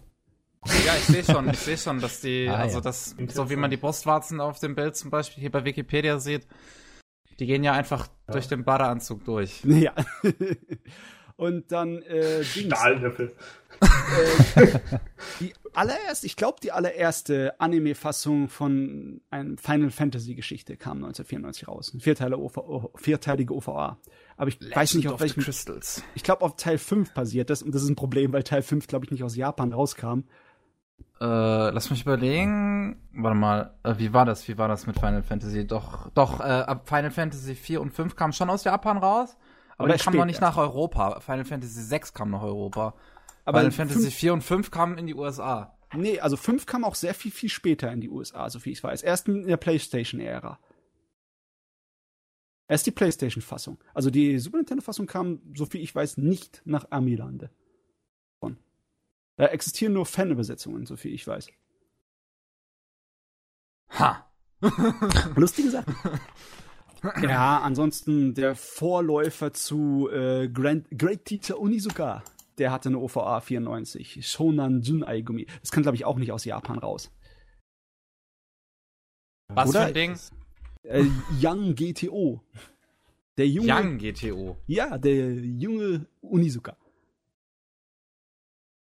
Das, das war. Das ist problematisch für mich, weil, weil GTO ist so dieses perfekt, das würde. Das hätte mir vor fünf Jahren extremst zugesagt. Das war quasi genau in meiner, ja. äh, in meiner Comfort Zone. Aber ich kam nicht rein. Ich, ich habe es, ich glaube, viermal versucht. Oh, okay. Äh, oh. Aber ich habe es nie geschafft, irgendwas aus GTO rauszukriegen, obwohl es halt wirklich theoretisch perfekt war für mich. Ja, das ist schade. Also der Vorgänger war nicht so besonders interessant. Es war eines von diesen typischen äh, junge Raudis prügeln sich mit anderen junge Raudis Manga-Gedöns, ne? Das gibt's ja, das ist ab und zu mal noch beliebt. Ansonsten ja. 94, ah ja, Fatal Fury Kinofilm war noch da, aber das ist eigentlich nur für Fans. Ich meine, wer die Prügelspiele irgendwann mal gespielt hat und gemocht hat. Ich glaube, das ist nicht mehr das richtige, ja, die richtige Altersspektrum hier. Es ist alles zu hm. alt. alles zu alt und zu Nische. Ja, Lass mal das erstmal. Lass mal Haben das wir das dann? Ja, da gibt's noch so viel zu erwähnen, aber das, das, das, davon hat niemand jemals gehört. Doch, Captain Tsubasa. Aber das war's. Ah, ah, Captain Tsubasa. Aber ähm, auf MyAnimeList steht aber, dass da nur ab Folge 33 rauskam. Also scheinbar kam der schon früher raus. Tsubasa ist älter, ist aus den 80ern, so viel ich weiß, oder? Oh Gott, ja. Gut. Ah, die Originalserie ist schon ziemlich alt. Die lief auch, als ich noch ein kleiner Futzel war im Fernsehen. Was? 1945? ich, hatte, ich hatte ganz geheime Farbfernsehtechnologie in 1945. Wie war das eigentlich, als Astro Boy rauskam? da war sag dir.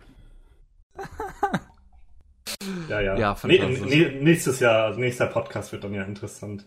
Eigentlich nicht, weil über Evangelion muss man nicht reden. Äh, ne? Ah, 95 oh, gibt es ein paar Serien, die einfacher im allgemeinen Gedächtnis sind. Die kann man dann erwähnen, ohne irgendwie das groß erklären zu müssen. Das ist außerdem das Jahr, in dem ich geboren wurde. Äh. Hier, hier, Schleichwerbung. Genau, deswegen Hä? total gutes Jahr. Voll die Schleichwerbung. Verstehe ich jetzt auch nicht, Matze. Was? Er macht Schleichwerbung für sich. Nur ja. weil er 95 geboren ist hier. Was soll der? Um. Obwohl, das würde ich natürlich auch machen. Habe ich auch Richtig. gemacht, oder?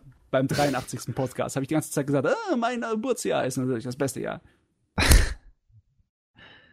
okay. Aber okay. Gut, ähm, was ist das nächste? Äh, haben wir überhaupt einen Plan? Ja, äh, jetzt, jetzt irgendwas, also das nächste ist jetzt, dass irgendwer darüber redet, was, was er oder sie in den letzten zwei Wochen geschaut hat. Oder uh. in letzter Zeit allgemein, also. Uh. Wer möchte denn? Matze, du hattest jetzt deine Zeit zu scheinen. Ähm, Chris hatte eigentlich schon ihre Zeit zu scheinen. Also ich, ja. Ich Björn hatte auch jetzt. schon seine Zeit zu scheinen am Anfang. eigentlich ich eigentlich klingt das nach mir. Ja, ich kann trotzdem anfangen. Ja, ja. Kein Problem. Gast Komm, Gast hat ähm, Vorrang. Fangen wir an. Ich habe halt die Season verfolgt, aber habe dann äh, Made in Abyss nachgeholt. Ah. Und ähm, habe Tokyo Godfathers geschaut. Mehr war es tatsächlich auch nicht. Heute wurde die zweite Staffel für Made in Abyss angekündigt. Uh. Ja. Ich möchte schreien. Wurde getan.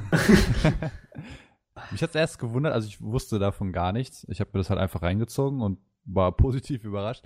Mich hat es gewundert, dass die ja nicht fertig geworden sind und dann war ja klar, dass da eine zweite Staffel kommt. Jein. Ja, klar so, nicht.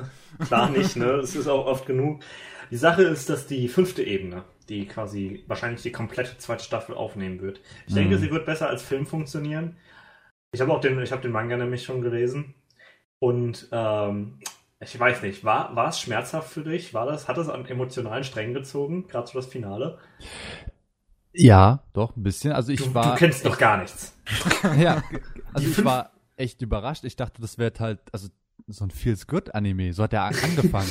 und dann ab Folge 11 oder so wurde es ja recht brutal. Also das da war so ich so, wow, okay, das gut. ist eine harte Juxtaposition. Ja. Ähm, ich bezeichne die fünfte Ebene gerne als das nächste, was wird, was die Menschheit kriegen wird, zur Erfahrung aus der sechsten Ebene hochzukommen. Äh, ja. Die Verlust ja. der Menschheit oder noch schlimmer, der Tod. Um, so ungefähr fühlt sich die fünfte Ebene zu lesen nämlich an, weil also du okay. hast jetzt schon gelesen, Scheiße. ja. Ja, auf, der, oh. auf der allgemein bekannten Berserk-Skala, wo liegt die fünfte Ebene dann? ähm, ich ich habe nur das erste Volume von Berserk gelesen. Äh, Schande auf dein Haupt. Es war sehr schmerzhaft für mich, weil ich es nicht mochte. Ähm, es ist, es ist also definitiv äh, man, der, der Antagonist der, des, der zweiten Staffel, Bondroot, wird oft mit, also wurde tatsächlich schon mit, äh, wie ist sein Name, Griffith verglichen. Okay. Ne, als so extremstes Arschloch gefühlt. Äh, Bondroot ist ohne Zweifel der schlimmste Protagonist, äh, Antagonist, den ich jemals gesehen habe, gelesen habe. Also nicht also im Sinne von schlecht, im Sinne von sondern sehr gut grauenhaft. Ah, grauenhaft. grauenhaft. Ja, grauenhaft. Ja. Okay. Ähm, in dem Sinne, dass man, man wünscht sich wirklich nur noch, dass niemand stirbt, dass alle irgendwie weiter sind und glücklich sein können. Und äh, heilige Scheiße, das war schmerzhaft. Das war wirklich. Ha, heilige Scheiße. ich, ich werde die zweite Staffel nicht überleben. Das hat man halt irgendwie nicht erwartet. Also ich habe es ja. nicht erwartet. Ja, auf jeden Fall. Es ist so ein. Ähm, ja. Ich habe das Gefühl, das wird mir nicht gefallen. da muss ich mal an der Stelle sagen, weil ähm, äh, auch am, am Ende der ersten Staffel habe ich ja die, dieses Finale, das ich, ich habe das ja eigentlich nicht so gemocht, weil okay. ich kein Fan von dieser unendlichen, unfairen, un, un, von diesem un unendlichen Unfern bin. Ich mag das nicht, wenn einfach eine Situation gegenüber den Hauptfiguren einfach nur unfair ist, sodass sie halt wirklich gar nichts dagegen machen können. Ja, das, das ist halt so ein bisschen die Essenz von Made in Abyss, Abyss ne? Ähm, da geht, es geht ja quasi darum, dass, die, dass, dass der Welt egal ist, was diese zwei Kinder machen. Ne? Dass die Welt schon fast dagegen ist, was die machen. Hm. Um, ja, gut. Ja. Ah, ich weiß nicht. Weißt du, wenn überhaupt kein Lichtblick mehr zu sehen ist und nur in reinen Nihilismus absinkt. Ich meine, ich habe schon einige Geschichten und Bücher und etc. gelesen, die das dann gemacht haben gegen Ende. Aber meistens funktioniert's für mich nicht. Weißt du, ich, ich kann es nachvollziehen, wenn du dann ein Ende hast, bei dem alle irgendwie verrecken und es ist eine Art von Erlösung. Endlich ist die ganze äh, Pein vorbei. Aber. Endlich ist die Scheiße vorbei. Aber meistens brauche ich doch zumindest so irgendetwas, das dann dir sagt, äh, was du gerade geguckt hast, das hatte irgendwie einen Sinn und ist nicht einfach nur vollkommen sinnfrei gewesen, weil da fühlst du dich auch als Zuschauer schon ein kleines bisschen verarscht manchmal, ne? Wenn, wenn es heißt, oh, lauter gefährliche Dinge und am Ende äh, schaff, äh, schaffen sie es nicht, diese gefährlichen Dinge zu überwinden und sind einfach alle so an der Schrecklichkeit der Welt zerbrochen. Und ja, was habe ich denn da davon? Ne? Was, was, was, ich halt finde, was, äh, was gut ist, ist, dass äh, wenn jetzt einer der beiden Protagonisten quasi sterben würde oder wenn, wenn denen irgendwas Schreckliches passiert, ist das nicht nur was, was blöd für den Zuschauer ist, sondern die, die Dynamik zwischen Rico und Rek funktioniert halt auch wirklich. Dass die beiden sich gegenseitig brauchen, um ihr Ziel erfüllen zu können. Mhm. Ja. Okay. Ähm, das heißt, da ist eine richtige Dynamik und allein schon, weil Rico halt, ne, Rico ist ein normaler Mensch, sie könnte im, äh, im Abyss nicht überleben. Das sieht während, man auch immer wieder. Richtig, weil, weil sie ist ja einfach schwach, sie braucht Reck, um sie zu beschützen, während Reck halt einfach keine Ahnung hat, keine Motivation. Also er wird halt viel zu leicht, wird er ängstlich und braucht Rico für diesen emotionalen Support als Grund weiterzumachen. Und äh, wenn da halt was einem von den beiden was passieren würde, würde das extremste Einfluss auf den anderen nehmen. Und ich denke, das ist so die Stärke von Made in Abyss. Äh, das ist wahrscheinlich auch einer der weiteren Gründe, warum die Serie bei mir nicht funktioniert, weil ich die Charaktere ah. nicht mag. Wahrscheinlich. Ah. Ja. Oh. ich meine, ja. ich, ich, ich mag Osen unglaublich und äh, Liza sowieso. Äh, ne? Ich will ja, Liza finde ich, fand ich auch sympathisch. Also, beziehungsweise die Erwachsenen, die sind mir eher sympathischer als Kinder in der Serie. Dann kennst du einfach Bondroid noch nicht. der ist nicht sympathisch. es, ja, es, ist, es wird sehr schmerzhaft auf jeden Fall. Aber äh, was gefiel dir denn an der Serie, Xen? Naja, also zum einen, dass er mich halt wirklich so überrascht hat. Also man hat den Trailer gesehen und der sieht ja unglaublich gut aus, der Anime. Also schon so filmmäßig, ja. finde ich. Und dadurch habe ich, ja, habe ich den einfach mal angefangen und ich fand das Grundszenario echt spannend. Ähm, und mich hat's erst gecatcht dann richtig, als ich dann gesehen habe, was dann alles da unten passiert und wie brutal es dann geworden ist. Und dann war ich echt baff und wollte halt einfach nur noch weiterschauen, weil es mich dann richtig gecatcht hat. Also ich wollte, ja. Ja, es ist eigentlich immer gut, wenn man so eine, eine so eine Diskrepanz hat die, das ist eigentlich eine Wendung, die nicht unbedingt plotbedingt ist, ja. sondern eher, oh, wie wird man sagen? Etwas, was mit deinen äh, er Erwartungen spielt. Ja. Ich meine. Ja, meine wurden enttäuscht. Deine wurden, äh, ich hatte halt ja, keine. Ich, ich, mochte halt wirklich, ich mochte diesen, diese ersten vier Folgen, wo sie noch oben sind und alles so ein bisschen aufgebaut wird und sich alle unterhalten. Die mochte ich total. Aber halt, als, so, als, als es dann zu einem, zu einem, ja, zu einem Abenteuer halt geworden ist nur noch, dann war es halt für mich vorbei. Ja, also die ersten, die ersten zwei, drei Ebenen fand ich auch gar nicht mal so spannend, aber als es dann halt richtig zur Sache ging, das fand ich dann echt gut gemacht fand ich halt auch einfach krass. Also es hat bei mir halt Emotionen vor, ähm, hervorgerufen. Und dann war ich halt mittendrin. Statt nur dabei. Mittendrin statt nur dabei, ja. Ich mache jetzt Werbung. Ja. Bescheid. Oh Mann. Äh, ich muss die Serie noch gucken, aber jetzt traue ich mich nicht so sehr. Ich habe Angst.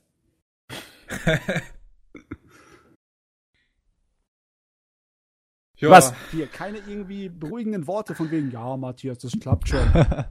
Nein. Also von, von, von meiner Seite aus ja nicht, ne? Also, ich meine, ich finde die Serie ja nicht schlecht, ich finde sie immer noch in Ordnung, aber halt jetzt auch nichts direkt, was ich halt unbedingt jedem weiterempfehlen würde, so.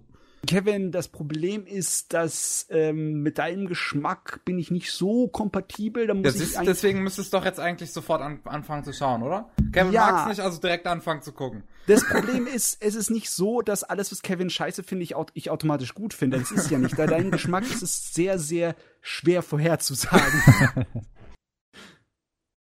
Okay. ja. Ja, Ja, das ja. zweite war Tokyo Godfather, wenn wir Mhm. mal weitergehen wollen. Ähm, Jo. Ja, äh, ich habe eine ganze Liste von meiner Freundin bekommen mit Filmen, die ich mir halt noch so anschauen muss. Und dann haben wir Ja. halt einen davon abgehakt und das war Tokyo Godfathers. Und äh, der war echt amüsant und der hat mir mehr Laune gemacht, als ich eigentlich gedacht habe. Also ich hatte da auch kaum jetzt Ansprüche oder wusste nicht, was mich erwartet. Aber ich fand das Ende echt komisch und das kannst du mir bestimmt gut erklären, weil du meintest ja, du fandest den richtig gut.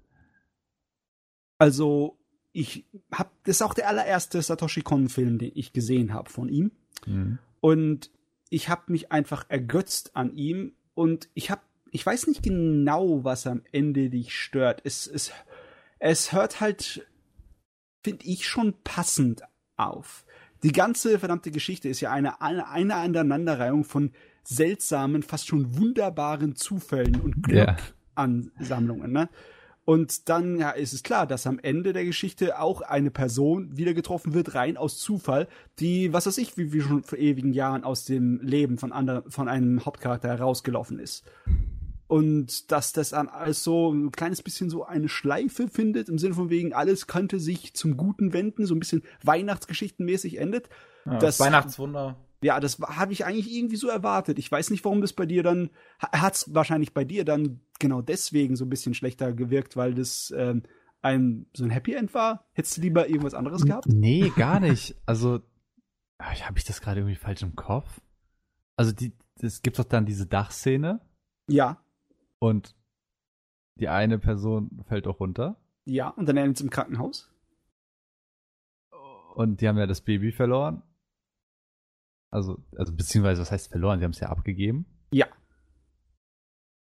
Ich weiß nicht, das wirkt, also wirkt es zu äh, Weihnachtwunderlich auf mich. Und Also du meinst, da- dann wurde es unglaubwürdig. ja, also die, diese letzte Dachszene, die wirkte für mich so richtig unglaubwürdig. Und dann war ich so, dann war ich so ein bisschen raus. Und dann war das Ende so, okay, habe ich jetzt Ja, nicht nee. mit gerechnet.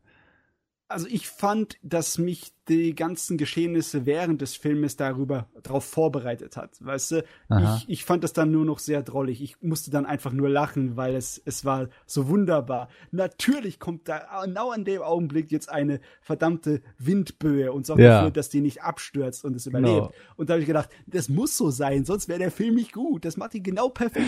Ja, okay, okay, wenn man das so sieht, dann klingt das auch wieder plausibel. Aber für mich war so, was? Warum kommt jetzt diese Böe, diese Windböe? Ja, Also- du hast eher das Gefühl gehabt, als hätte er gemogelt, der Autor. Ja, genau. Ja. Das war so am Ende, okay, warum hat er das jetzt gemacht? Hätte es auch einfach anders beenden können.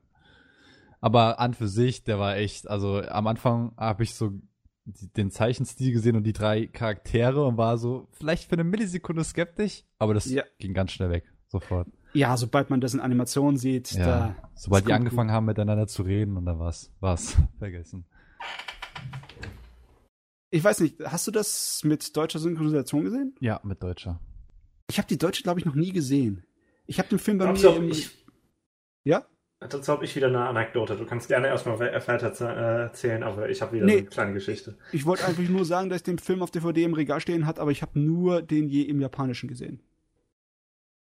Ich habe die deutsche, ich habe Ähm. weder deutsche noch englische noch sonst irgendwas anderes davon jeweils gehört. Oh, also wir haben Japanisch Mein, meine Geschichte ist nämlich Deutsch. Hm? Ähm, Ja, meine rede. Geschichte ist, dass ich den äh, damals in der Mainzer Universität haben die sich haben die quasi öfters mal so Filmabende gemacht, einmal pro Woche und haben irgendeinen Film gezeigt und dann gegen Weihnachten dachten sie sich, ah, zeigen wir Tokyo Godfather. Das kommt man für ein bisschen Geld halt in diesen Hörsaal und da haben sie es dann groß projiziert. Auch immer Das schön cool. Werbung gemacht, äh, Originalton mit Untertitel. Ja. Äh, weil klar, Studenten im englischen Film sollten sie wohl klarkommen und es gibt immer, das sieht man bei uns in der Gegend seltener im Kino, weil wir halt doch relativ ländlich sind, wo ich, wo ich lebe. Mhm. Da kriegt man keine englischen Kinoscreenings. Was ich sehr schade finde. Und ähm, dann war, saßen wir da eben drin und dann kamen die Tokyo Godfathers, wollen halt anfangen und dann einmal gucken sich die Leute vorne blöd an, während sie dann im Menü waren und so, ha, der Film ist gar nicht englisch, der ist japanisch. und dann, dann haben sie quasi so, Leute, wollt ihr den jetzt wirklich in Originalton gucken oder ist es okay, wenn wir den auf Deutsch gucken? Also ich, ich habe nichts gesagt, das war halt so ein bisschen komisch so, ihr, ihr, macht Werbung dafür, dass es quasi Originalton, also dass ihr die Filme immer mit Originalton und Untertitel zeigt, aber beachtet nicht, dass vielleicht nicht jeder Film Originalton Englisch ist. Ja, da, da waren ja. Scheuklappen auf, ne? Da hat man die Kultur aus anderen Ländern Dem ignoriert. Dementsprechend haben wir den dann natürlich auf Deutsch geguckt. Äh, war, glaube ich, nicht schlecht, der Dub. Aber ich habe auch nichts gegen deutsche Dubs. Ne? Gibt es nicht Probleme? Weil es gibt eine ganze Menge richtig guter Filme, die auch für so einen Filmabend definitiv in die Auswahl kommen würden, die dann aus Südkorea oder Hongkong kommen, ne? Sagt man dann auch. Ja, äh, das, das Problem ist, dass bei uns doch so eine extreme Nische. Also bitte, wer, wer nicht an Filmen interessiert ist, also wer nicht wirklich stark an Filmen interessiert ist, kommt, stolpert nicht über koreanische Filme. Es, es ist äh, einfach leider nett? so.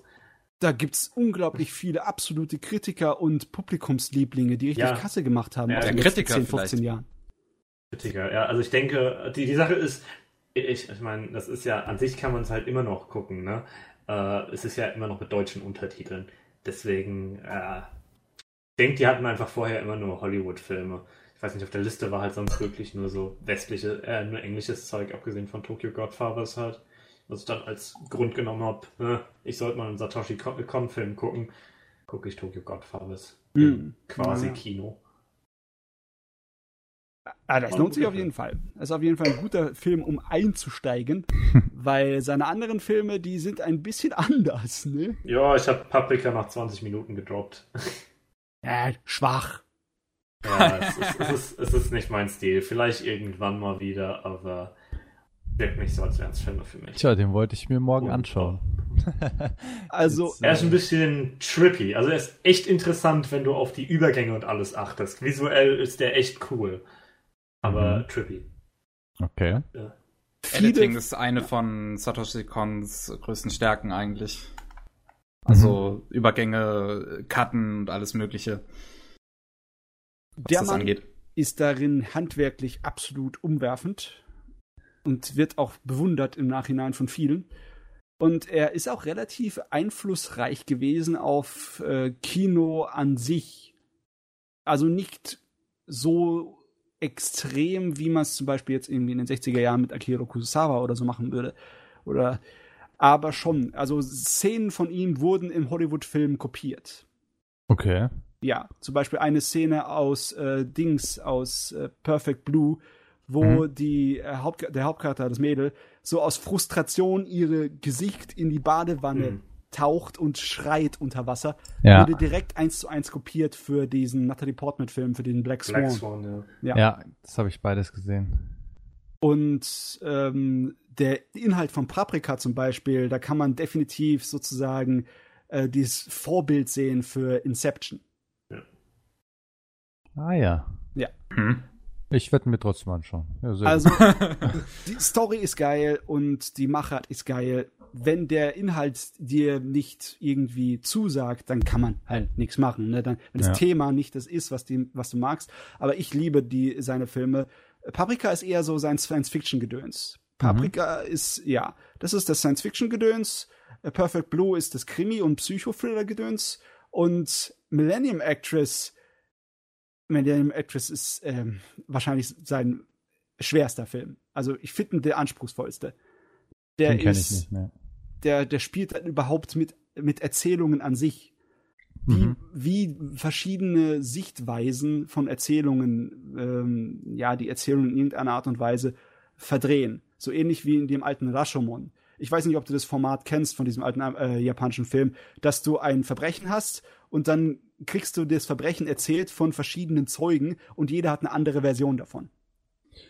Ja, habe ich auf jeden Fall schon mal gesehen, sowas. Ja, und die Wahrheit steht, wird nicht wirklich gezeigt, sondern steht irgendwo da, dazwischen und du kannst du dir aus den verschiedenen Versionen sozusagen denken für dich selber. Okay. Und ein ganz kleines bisschen ist Millennium Actress auch so. Es geht da um die Lebensgeschichte einer Schauspielerin drin in dem Film. Ist auch so ein bisschen der, bisschen die Idol-Kultur ein bisschen, ja, kritisiert, ne? Und ja, ich, ich aber die, die klassische Idol-Kultur, könnte ja, man ja. vielleicht sagen, ne? Die klassische Filmstar, Star, äh, Stars- und Sternchenkultur. Definitiv. Das ist, das ist ja generell was, was im oft ein Kritikpunkt ist für Anime, äh, grad, quasi gerade im Idol-Genre irgendwie sowas, dass eben nicht wirklich aufgezeigt wird, was die Probleme mit dieser Kultur sind, weil die eigentlich echt beschissen ist. ja. Wo, äh, äh, und dass da halt sehr selten doch mal was rauskommt, was irgendwie so die, die Personen öffentlichen Interesses quasi nicht als was Begehrenswertes zu sein darstellt oder sowas. Ja, also nicht das Nonplusultra, sondern das, genau. was man eigentlich anprangern sollte. Richtig. Und äh, da hört man dann öfters Millennium Actress als etwas, das da ein bisschen den negativeren Blick drauf wirft. Ja, aber es ist halt kein negativer Blick auf die zeitlichen, also die äh, gegebenen Umstände, die wir jetzt in Japan haben, in den letzten 10, ja, 15, 20 Jahren. Also da hat das nichts mit zu tun. Es ist, es ist zu allgemein gefasst. Also es wäre natürlich schön, wenn du irgendwas hast, was dann an die, in Japan die Industrie irgendwie kritisiert, aber ich glaube, das wird in, im ja, Anime-Bereich wahrscheinlich eher nicht kommen. Nee. Genau, das wird ja schon niemand publizieren, ne? Das wird ja, ja nicht gefundet, weil bringt es den Leuten, die Geld damit machen wollen ey, vielleicht irgendwann mal, wenn äh, äh, Schwarmfinanzierung und Kickstarter in Japan so zum Standard geworden sind für so kleine unabhängige Anime-Produktionen, mhm. dann könnte sowas passieren, weißt du? Ja. Wenn die Leute sagen, wir machen so eine Art von äh, Doku-Anime, so ja. nicht wirklich richtige Doku-Anime, aber so nachgespielten Doku-Anime, in dem wir die und die äh, Sachen von der äh, ganzen Industrie kritisieren. Also im Sinne von wegen, so wie Shirobako nur kritisch auf die ganze Welt, auf die äh, wirklichen Probleme, die herrschen. Äh, ich würde es gucken. Ja. Das wäre interessant. Interessiert, ja. So. Das waren jetzt deine zwei, Jon? Ja. Okay, dann, können, dann, dann machen wir einen flüssigen Übergang von einem Satoshi Kon zu einem anderen. Und zwar habe ich äh, Paranoia Agent gesehen. äh, das, war das, das war jetzt das erste, was ich von Satoshi Kon gesehen habe. Äh, muss ich mal dazu sagen. jawohl, jawohl. Und äh, Matze lacht einfach mal schon, schon ganz passend zur Serie dazu. äh, ähm, ähm, also am Anfang der Serie war ich so, was, was gucke ich hier eigentlich? was, was ist los hier? Und am Ende dachte ich mir, ja, ist eigentlich ganz okay. ja, ähm, als, das Ding ist ein kleines bisschen wie Zero Experience Lane, ne? Du verstehst nichts, aber ist trotzdem geil. Ja, nichts würde ich nicht, würde ich jetzt nicht unbedingt sagen. Also ich würde, ich würde schon sagen, dass man hier mehr versteht als bei Lane. Okay. ähm, diese, diese Serie kann, äh, kann Freundschaften vernichten, wie ich festgestellt habe. Aha. Ähm, als ich getwittert habe, dass ich die ersten vier Folgen äh, der Serie nicht mochte, ähm, ist, ist mir direkt jemand äh, entfolgt, hat mich auf Twitter gemutet und äh, ist mir auch mit seinem privaten äh, entfolgt und beziehungsweise äh, wir hatten uns mit unseren beiden privaten Accounts oh, gefolgt, Mann. da hat er mich auch geblockt und alles. Finde ich irgendwie witzig. ich meine, selber schuld.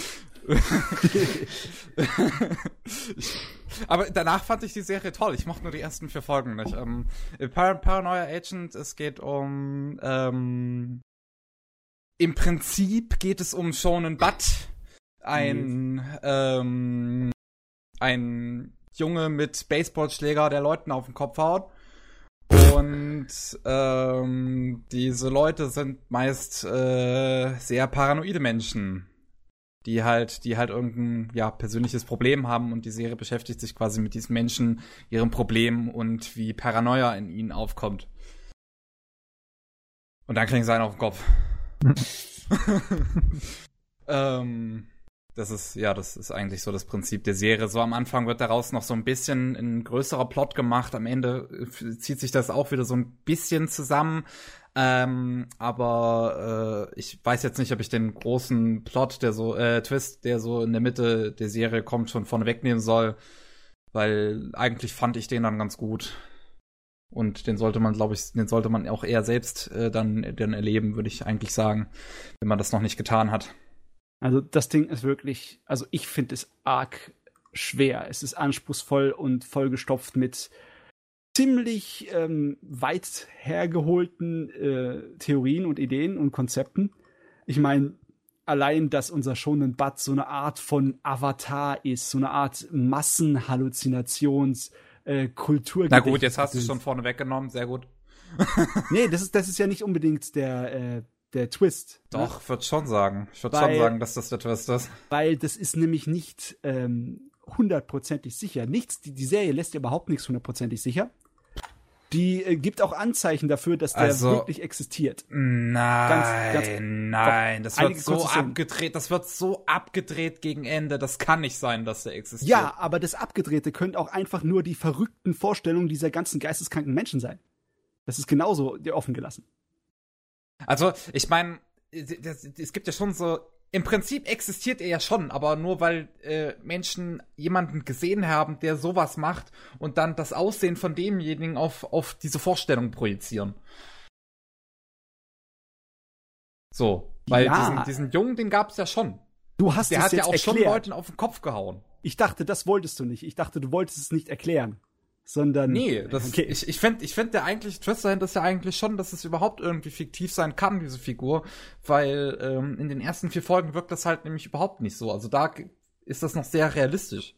Während ja, das am Ende halt total bekloppt ist. Der Sache ist die, die Serie sagt dir nie, welche von den einzelnen Szenen wirklich der kleine Junge war, der Leute geschlagen hat und welche alles äh, erdacht und erfunden waren von irgendwelchen anderen Charakteren. Äh, es gibt schon, also es gibt schon Folge 5 eigentlich, wo sie das, wo sie das schon eigentlich aufgreifen, wen er jetzt wirklich auf den Kopf gehauen hat und wem nicht.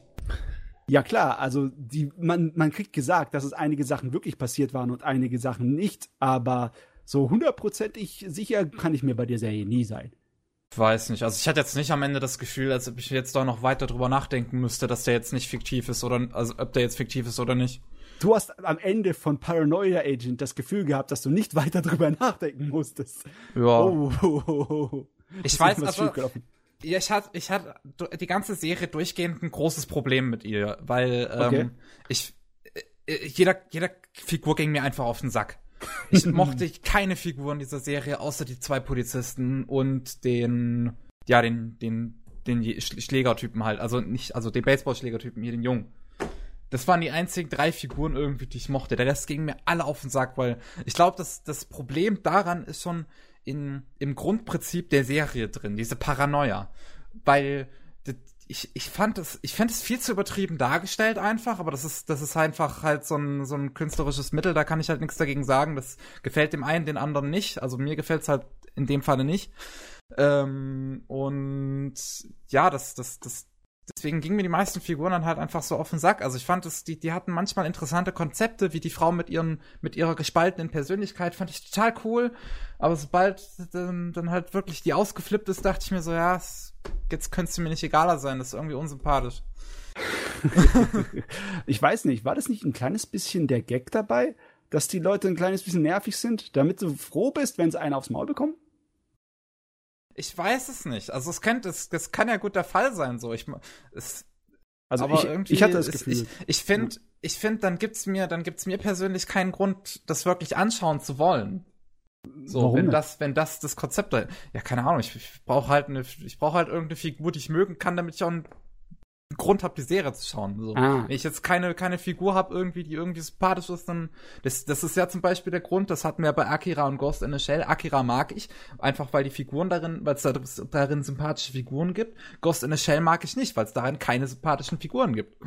Aber das ist der Unterschied zwischen Unterhaltungsmedien, wo ein Unterhaltungsmedium sagt, es muss nicht Spaß sein, aber es muss ansprechend sein. Und da, da fällt auf jeden Fall das darunter. Das äh, hat wirklich keine Elemente, die sozusagen äh, einen drauf machen, auf das muss jetzt spaßig sein, auf eine spaßige Unterhaltung. ich gehen, weiß nicht, sondern eher schon, auf eine Sorte von Also es gab schon ein paar Folgen, die schon so so ein bisschen extrem bekloppt dann waren, die ich schon wieder lustig fand. Ja klar, logisch. Ich meine, ist nicht, dass es komplett da raus ist, aber im Grunde ist es ja nicht die Sorte von Serie, die auf Spaß geht, sondern mehr auf Anspruch, ne? Ja, das ist schon richtig. Ich meine, wenn ah. dir generell so etwas nicht zusagt, dann hättest du das eigentlich wissen müssen, bevor du Paranoia Agent ausgerechnet anfängst. Ja, ich habe halt noch nichts von Satoshi Kon gesehen. Ich hatte noch mein Abo bei Anime On Demand für drei Tage, dachte ich mir, los geht's. Das okay. ist das einzige von Satoshi Kon, was es auf der Seite gibt, schaue ich mir das an. Ho, ho. Außerdem ist es gut, bei Kampfhandlung rauszugehen. ja, genau. Man muss ja auch mal andere Sachen probieren. Ich hatte schon im Vorhinein gedacht, entweder gefällt's mir oder gefällt mir nicht, weil ich bin ja auch eigentlich ein, jemand, der sehr auf Thriller steht. Und ich habe mir ich dachte, es würde ursprünglich ein bisschen mehr in eine Thriller-Richtung gehen, aber war es ja dann nicht. Es war ja eher so. Ja, war wirklich nicht. Ja, ist ja dann eher so, so, keine Ahnung, verrückte Art von Drama. Wenn man mal so will, Psychodrama.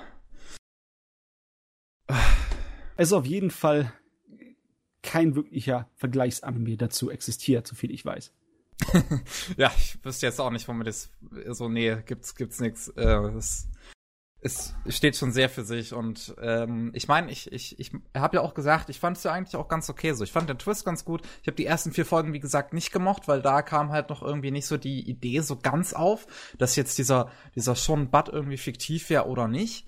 Ähm, also es wird so ein bisschen immer mal so, so, so, man, man hätte es vielleicht schon denken können, aber keine Ahnung, das war jetzt noch nicht so interessant einfach für mich und so, sobald dann dieser, dieser Punkt kam, und sich und die Serie dann auch mehr damit gespielt hat, dass diese Figur wirklich fiktiv ist, ähm, fand ich das irgendwie interessanter. Also zum Beispiel, als es dann diese Folge gibt mit mit dem Typen, der da in der Anime-Industrie arbeitet und und halt äh, Auto fährt und dann kommen die ganze Zeit diese Flashbacks und dann wird er einfach auf der auf der Autobahn verfolgt von Sean Butt und er fährt da irgendwie 100 km/h und Sean Butt mit seinen Rollern kommt ihm hinterher und das ist das ist so bescheuert. Ich fand's gut, aber ich fand diese ganze Episode ist ähm, allgemein, diese, diese Episode besonders fand ich eigentlich, glaube ich, sogar am besten, einfach weil sie von der Struktur her so gut erzählt ist, weil sie die ganze Zeit eigentlich offen lässt, bis zum Schluss, bis zur letzten Sekunde offen lässt, wer jetzt eigentlich wirklich Fehler bei diesem, bei diesem Anime-Studio äh, verursacht hat, wer jetzt wirklich das Problem da drin ist. Also, sag mal, Kevin, meinst du, die Geschichte hätte besser funktioniert als ein Kinofilm? Als ein Spielfilm? Uiuiui, nee, überhaupt nicht. Also gerade durch die episodische Struktur der Serie überhaupt nicht. Ich meine, aber das, die, das, der eigentliche Originalaussage von der Story könnte, hätte man ja eigentlich in einem Kinofilm auch sozusagen dem Zuschauer rüberbringen können, ne?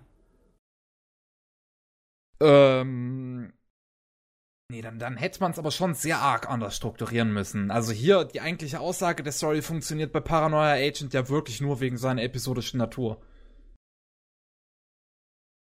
Ja, das, in Film kann man das auch machen. Ich meine, es gibt auch so Filme wie Magnolia, wo du unglaublich viele Charaktere hast, die einzelne kleine Geschichte haben, die dann irgendwie zusammengeschnitten werden und dann ein äh, Gesamtthema rauskommt, das sich durch alle Geschichten irgendwie gezogen hat. Nur was am Anfang hat man es nicht gesehen. Ja, man hätte es mal auch so machen können, also ich weiß nicht. Keine Ahnung. Okay. Mach ich mir keine Gedanken drum. Es funktioniert so, wie es ist. Okay, alles klar. Ich hatte mir Gedanken drum gemacht, weil der Kerl halt für seine Filme so, so bekannt war. Dann habe ich mir auch gefragt am Ende, warum hast du das gemacht als Serie und nicht als Film? Ich hab's dann, ich, ich kann verstehen, dass er die Serie nur so machen konnte, wie die Serie war, aber er hätte dieselbe Geschichte, hätte er meiner Meinung nach auch im Film erzählen können. Besonders wenn du mehr von Satoshi Kons Filmen siehst und siehst, was du der, was der Kerl da reinstecken kann, dann hätte ich es ihm jedenfalls zugetraut, auf jeden Fall. Hm. Tja, weiß nicht. Jo. Keine Ahnung. äh, ja. Also man kann es sich, denke ich mal, schon, schon empfehlen für Leute, die halt so, so, ja, bisschen was fürs Gehirn haben möchten oder so. was fürs Hirn? Hirn ja. Ähm, ich finde auch tatsächlich, dass sie, also bei, bei der Optik bei der Serie bin ich so ein bisschen zwiegespaltener Meinung, weil an sich die Character Designs finde ich jetzt nicht, ist, ist jetzt nicht unbedingt was, was ich so ansprechend finde, aber ähm, die hat schon teilweise Stellen, äh, hat die Serie, wo sie wirklich gut animiert ist, also wo wirklich gute Stellen dabei sind sie leidet halt auch ein kleines bisschen darunter, dass sie aus dem Anfang der 2000er ist. Und ja, das habe ich auch gemerkt beim Schauen. Also da, da gibt es viele Momente, so gerade wenn, wenn dann irgendwas im Computer nachhinein gemacht wurde, da das sieht man sehr, sehr, sehr eindeutig. Ja, leider. Frühe 2000er CG ist ein Fall für sich selbst. ja, ja, ja, ja. Gut, next. Next. Ähm, dann kommen wir mal zu einem Manga. Ich habe seit langem mal wieder einen Manga gelesen. Ähm, und das ist Das Ende der Welt vor Sonnenaufgang von Asano, von Inyo Asano. Äh, eine Kurzgeschichtensammlung. Und die ist super schön. die ist richtig, richtig toll. Ähm, Asano ist ja bekannt so für seine, für seine Coming-of-Age-Geschichten. Wie Depression. Oder, oder für, und für Depression. Das, dass die Welt dich hasst. Ja, ja, so wie Gute Nacht Pan Pan. Oder wie, wie, wie heißt. So lange? Ist das noch aktuell oder ist das schon fertig hier? Äh, DDDD. Nee, nee. Data Demons Destruction ist im ähm, ewigen Hiatus-Problem. Also das so. soll bald weitergehen, aber ist noch lange nicht fertig. Okay. Ähm, und auf jeden Fall, äh, der bringt, der macht halt auch ab und zu mal für Magazin oder so äh, ein paar Kurzgeschichten. Hier in äh, Das Ende der Welt vor Sonnenaufgang sind halt ähm, elf Stück zusammengesammelt. Und äh, die haben jetzt kein unbedingtes Oberthema, muss man mal dazu sagen. Äh, aber das sind an sich sehr schöne Geschichten, äh, die auch, äh, die halt alle, die, die noch ein bisschen anders sind als sowas wie zum Beispiel Gute Nacht Pan Pan, was sich so ein bisschen mehr noch Fiktion bedient. Ähm, das Ende der Welt vor Sonnenaufgang ist eigentlich alles so ground to earth, alles realistisch. Hast, hast du Today is a Wonderful Day gelesen? Nee, also ich habe nee. tatsächlich bis auf Gute Nacht Pan Pan und das jetzt hier, okay. äh, das Ende der Welt vor Sonnenaufgang, noch nichts von ihm gelesen. Ich habe halt das Ende der Welt noch nicht gelesen, aber uh, Today is a Wonderful Day, Today is Beautiful, ich glaube Today is a Wonderful Day ähm, ist halt eine andere Kurzgeschichtensammlung über zwei Bände von Asano und die mhm. habe ich eben gelesen. Der Asano. Okay. Dem sein Charakterdesign ist immer noch so gewöhnungsbedürftig für mich, obwohl seine zeichnerischen Qualitäten so genial sind. Er kann so gut Haare und Kleidung zeichnen, das ist so unfair. Der kann alles brillant zeichnen. Heilige Scheiße, da könntest du jedes zweite Panel in einem Museum aufhängen. Gerade hier bei dieser Kurzgeschichtensammlung. Ich find's großartig. Dead Demons oh. ist da auch nochmal richtig stark. Also so die ersten Kapitel sind direkt Stellen, zumindest Solanin und Punpon in Schatten. Okay. Huiuiui. Also, yeah. Ich, ich weiß nicht, wie der Typ das anstellt. Das ist, das ist so gut, wie der zeichnet. Das ist unglaublich. Ich habe mir letztens eine Videodoku dazu angesehen. Da hat der Urasawa, der äh, Monster-Autor, der ist da rumgegangen mit seinem Team mit Kameras und hat eine ganze Menge Mangakas interviewt und ist bei ihm, hat über die Schulter geschaut. Und er war auch bei ihm. Und da konnte man zusehen, wie er das macht. Und das ist ja ein riesen Hybrid-Zeichner. Der zeichnet die Hälfte von Hand und dann geht er an den Computer und zeichnet die andere Hälfte. Und bei jedem Echt? ist er absolut fanatisch in die Details. Wie der da lang darum rummacht an einer einzelnen kleinen Paneele. Das ist der Hammer. Ja, also, oh, das ist, das ist unglaublich. Also, ähm, Nachwort. Ich, ich finde es hier noch ganz witzig, irgendwie, jetzt, wo du auch das nochmal ansprichst, irgendwie, da gab es auch ein Nachwort hier bei, ähm, bei das Ende der Welt für Sonnenaufgang in dem, im, im Band halt hinten drin, wo er nochmal so ein bisschen über jede Geschichte nochmal kurz, äh, nochmal kurz spricht, so seine, seine eigene persönliche Meinung nochmal dazu gibt zu seinen Werken. Und das klingt so, als, als hätte er überhaupt keinen Respekt für seine eigenen Arbeit, so als, als fände das alles so irgendwie scheiße, was er macht. Der Mann, der muss, der muss mehr Respekt für seine Arbeit haben. Ich, ich, finde, er macht das gut. Ähm, meinst du nicht, das ist nur die typische gezwungene äh, Bescheidenheit der Japaner? Oder ich ist es wirklich so, dass er darüber so ein bisschen lästert? Es, es, es, also lästern auch manchmal so ein bisschen. Es klingt halt, es klingt halt nicht nur wirklich, nicht, nicht nur so bescheiden, sondern wirklich so, als würde er manches einfach nicht schlecht finden. Also, also nicht so, ach, meine Dinge, die sind doch nichts Besonderes, sondern eher so, ja. so was habe ich da für einen Scheiß produziert? Ja, es ist, das, da denke ich mir halt so, also wirklich, ich habe das so gut wie an einem Stück gelesen, dieses, diese Kurzgeschichtensammlung, und einem noch dieses Nachwort, und dann denke ich mir so, Alter, du hast mich hier gerade mehrmals fast zum Weinen gebracht, bitte sei ein bisschen stolz auf dich, okay? oh. Ja, da Aber, empfehle ich dir wirklich mal diese Doku anzusehen, obwohl ich weiß gar nicht, ob die, ich habe sie im Japanischen angesehen, die war irgendwo auf YouTube hochgestellt. Ich weiß nicht, ob die irgendwo untertitelt wurde. Es wäre natürlich unschön, wenn du sie nicht irgendwie verstehen könntest. Mm, ja. ja. Sag mal, Seth, wie sieht es bei dir aus mit Manga? Liest du da außer deinen ähm, Detective Conan überhaupt irgendwas? Nee, aktuell überhaupt nichts. Tatsächlich. Okay. Also ich verfolge Detective Conan einfach aus dem simplen Grund, dass ich mir die japanische Stimme von Conan nicht geben kann.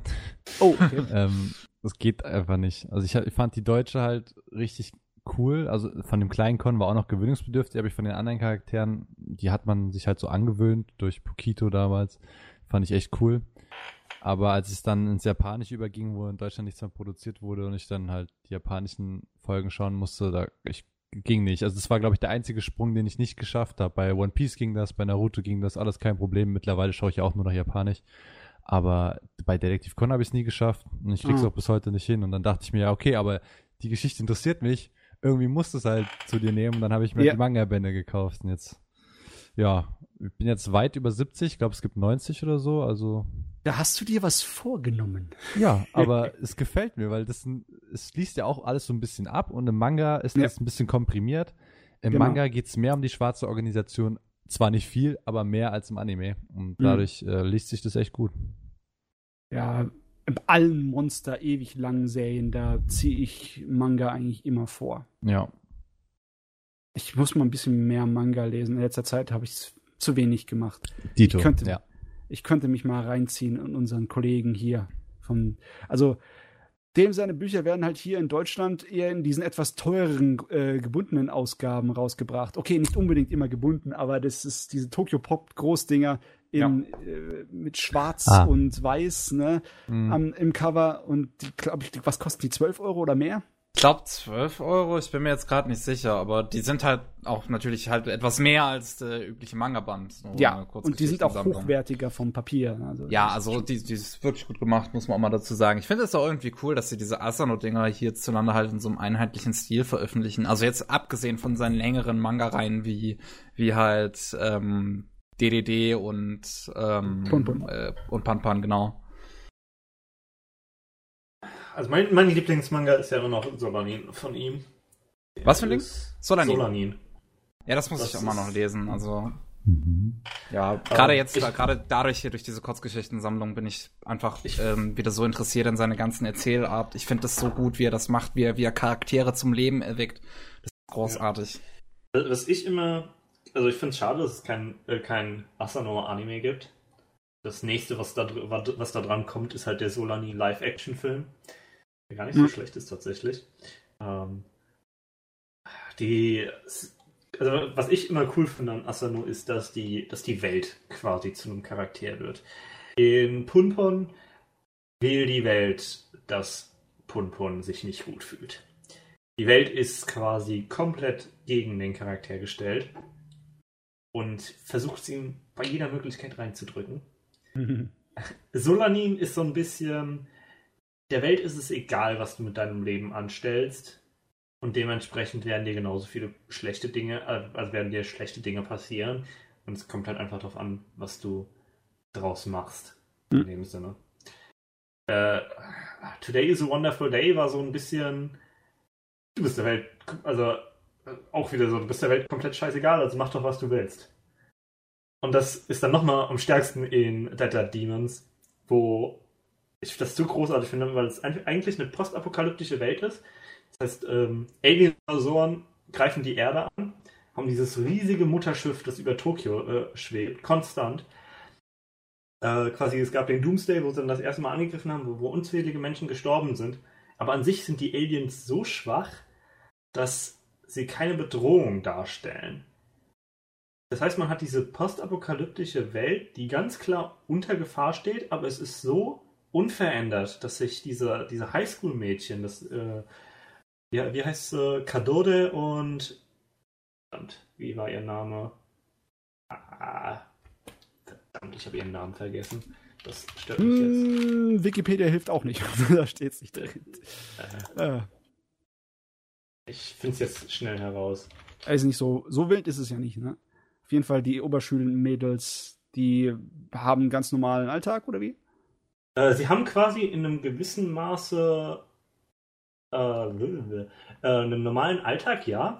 Es ist so dieses Unwissenheit für die Zukunft. Man weiß nicht, ob das jetzt was beeinflusst, ob man aus Tokio fliehen sollte, ob da tatsächlich noch irgendwas kommt von diesen Aliens. Und es ist so idyllisch in diesem Sinne, dass diese Mädel ihre Zeit, äh, Mädels ihre Zeit verschwenden können mit Verschwörungstheorien. Also, äh, das andere Mädel, Gott, warum kann ich mir ihren Namen nicht äh, merken? Ich muss jetzt schnell Äh, Oran, genau. Beziehungsweise Ontan wird sie genannt. Ähm, Ontan ist halt extrem so Verschwörungstheorie die ganze Zeit, ne? Das Alien-Raumschiff kommt halt von irgendwo, äh, kommt halt von der Regierung, ne? Das ist alles nur ein Pl äh, Plot, um uns zu verunsichern. In einem extremst unschuldigen Sinne. Also wirklich, das sind Kinder, die einfach Spaß dran haben, äh, irgendwie ein bisschen abgefahrener zu denken. Ja. Und das wird denen in dieser postapokalyptischen Welt, die kurz vor ihrem Ende steht, halt erlaubt, weil es so anders ist und dennoch so idyllisch. Irgendwie. Ich weiß nicht, ob ich das gut erklären kann. Ja, die Freiheit, die man bekommen kann in einer Welt, äh, wo das Schlimmste schon passiert ist. Ja. Das ist ja ein Thema, das äh, immer relativ interessant war. Ne? Dann geht es halt ein bisschen um die Zukunft, äh, die sie so haben oder nicht haben. Und äh, die hm. späteren Teile sind irgendwie ein bisschen nicht ganz so gut wie die ersten 20 Kapitel, aber die ersten 20 Kapitel sind großartig. Also wirklich. Es ist eigentlich schon clever gemacht, weißt du, weil äh, Jugendliche haben immer, äh, sind sich unsicher, was ihre Zukunft angeht. Richtig. Und wenn dann die Unsicherheit noch von der Umgebung und der Welt gespiegelt wird, das ist natürlich vollkommen im Sinne des Romantiker, ne? der genau. Literatur der Romantik. Und das macht voll Sinn, das passt. Richtig, das, das macht halt und das finde ich echt cool.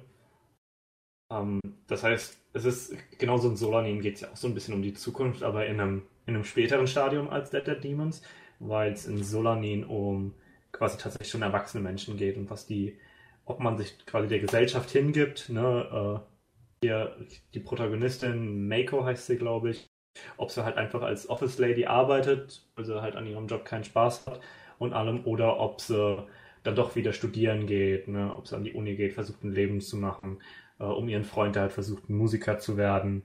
Und da sehr viel, was machst du aus deinem Leben und all das. Und das ist für junge Erwachsene doch dann sehr ansprechend.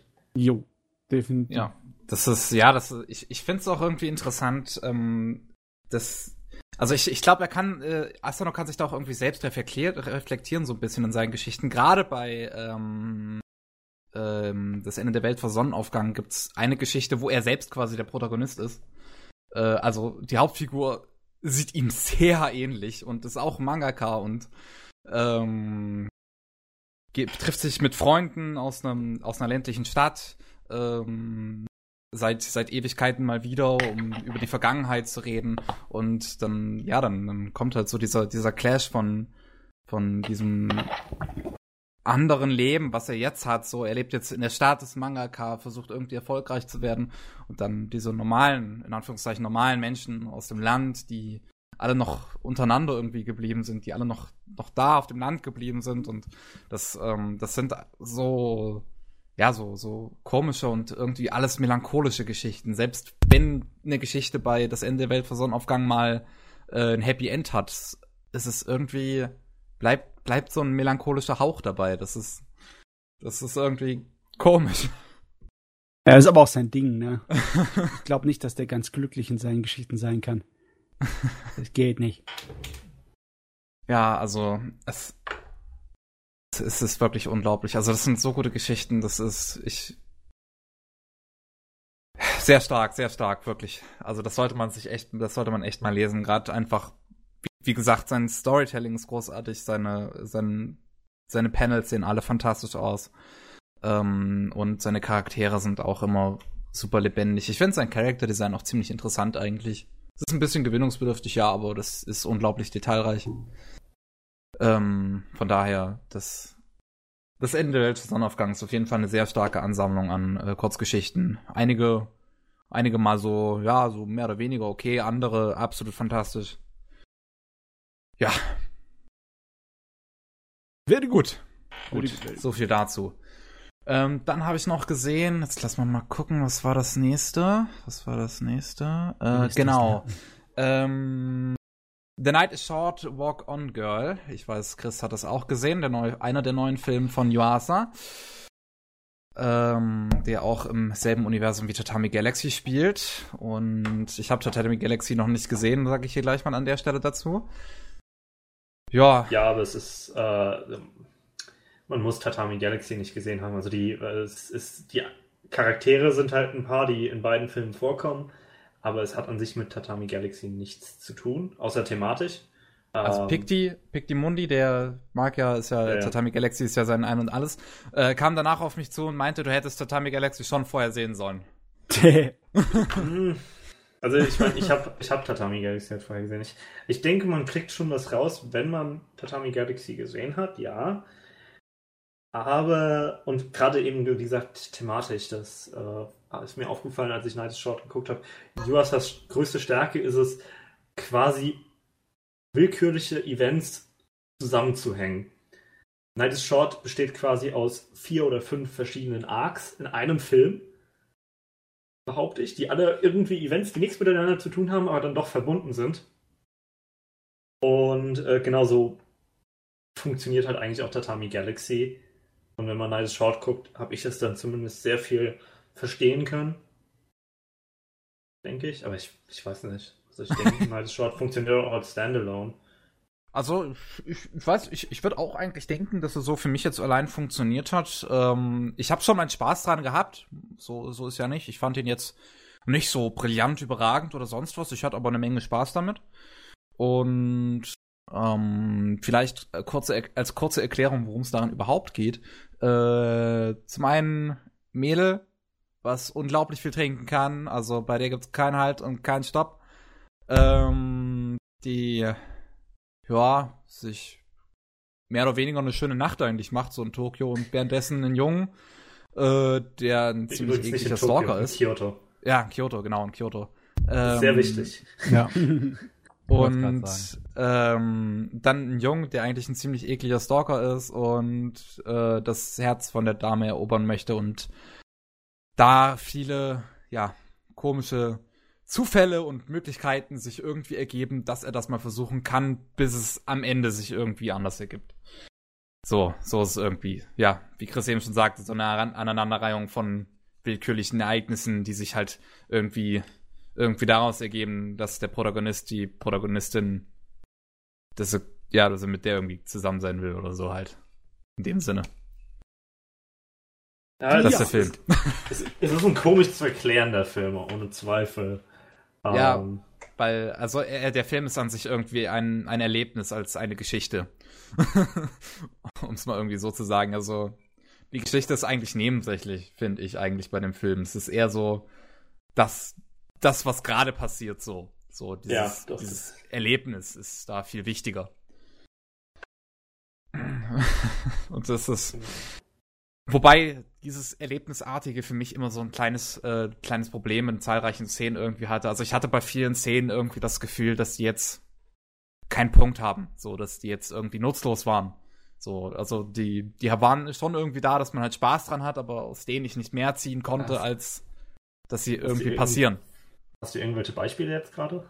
Also ein Beispiel, das für mich größte Beispiel sogar wäre gegen Ende, als ähm, man quasi in den Kopf des Protagonisten einsteigt und er sich halt Gedanken drum macht, äh, um dieses Mädel, um die Vergangenheit mit ihr in Anführungszeichen und wie er sie jetzt äh, approachen könnte. Mir fällt jetzt kein deutsches Wort ein.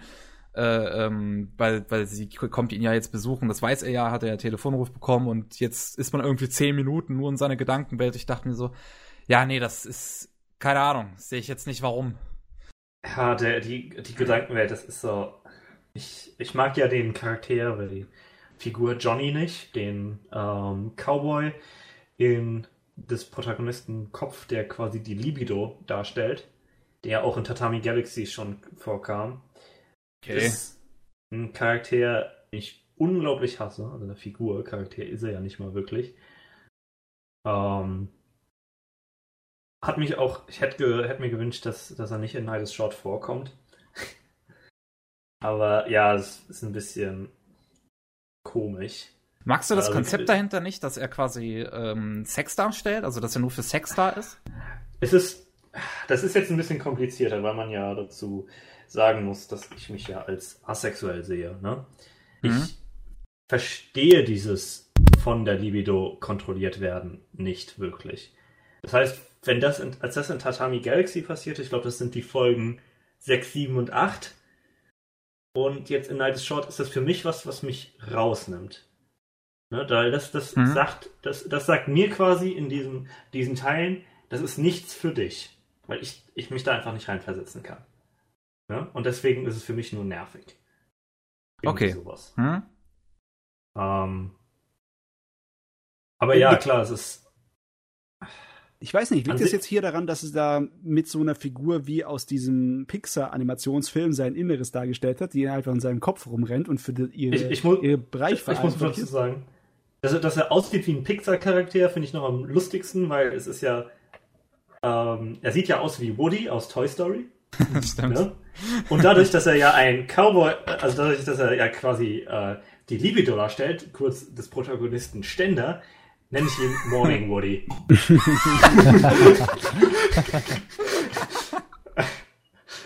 ähm, das ist, das jetzt, ist ähm, jetzt was, auf den ich echt, echt ja. extrem stolz bin. Der Morning Woody. Ja, das hast du, glaube ich, auch getweetet, als du den Film gesehen hattest. Ne? Da habe ich das in dem Moment überhaupt nicht verstanden, aber jetzt verstehe ich es.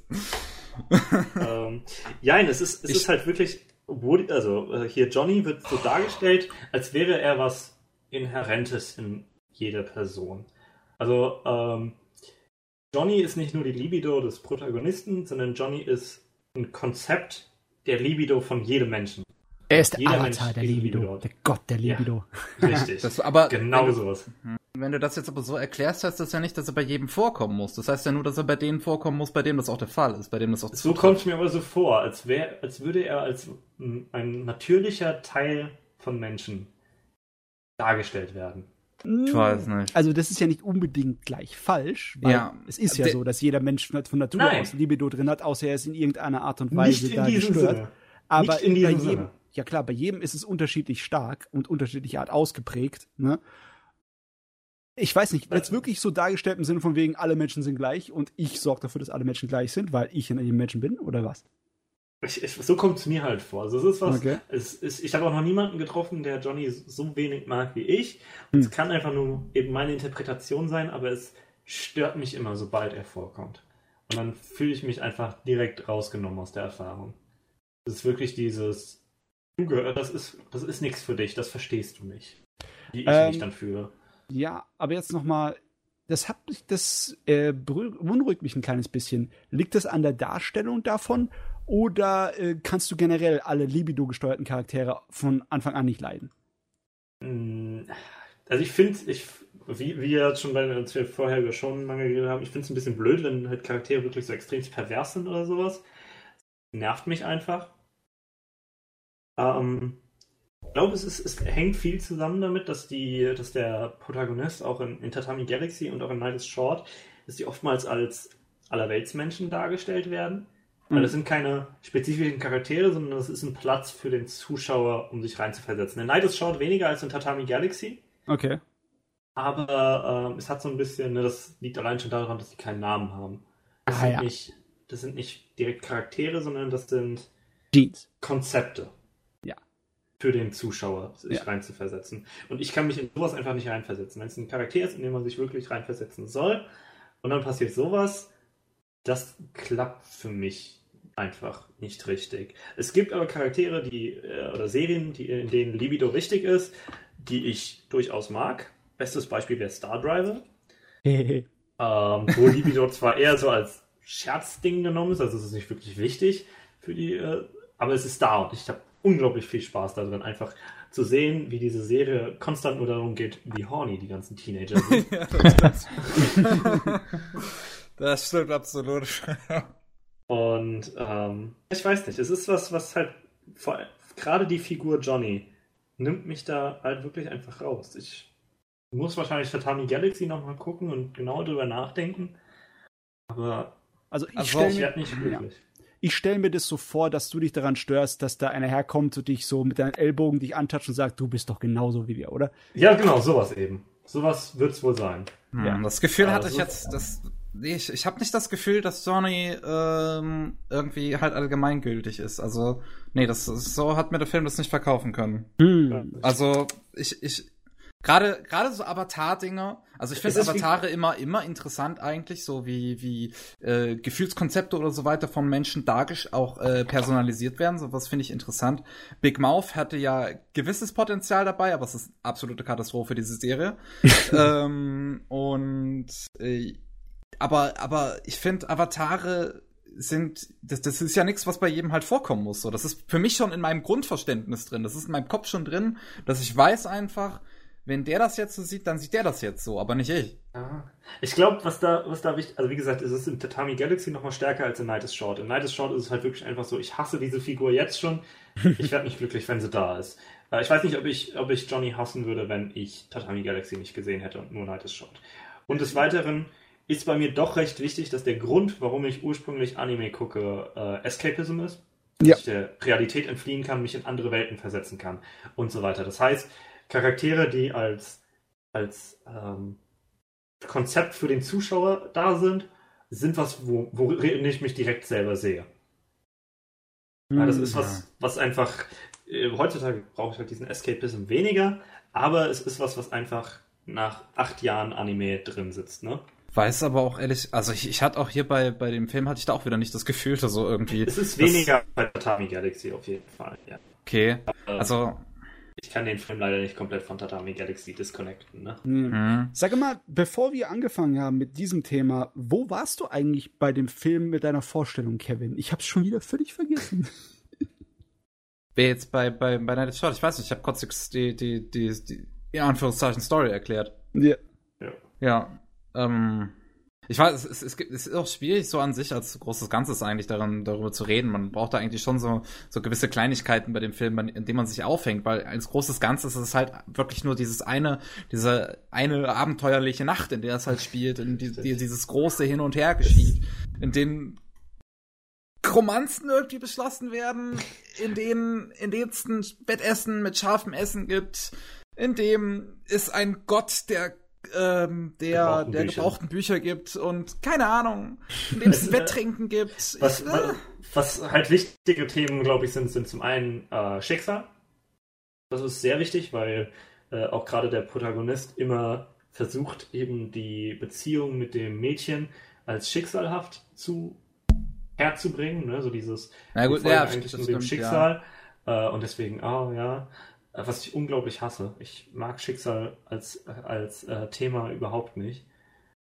Ähm, und das andere Thema ist sehr Verbindung zwischen Menschen, äh, was ja auch quasi sehr gut mit Yuasa reinspielt, mit der Verbindung zwischen Events. Ähm, sehr viel wird dieses Mädchen am Anfang eigentlich nur als Konzept benutzt, denke ich, weil sie, sie hat so, so dieses, sie geht halt trinken, ne? sie will in die Welt der Erwachsenen einsteigen, will einfach so viel trinken, wie sie kann, ohne dass ihr jemand Stopp sagt.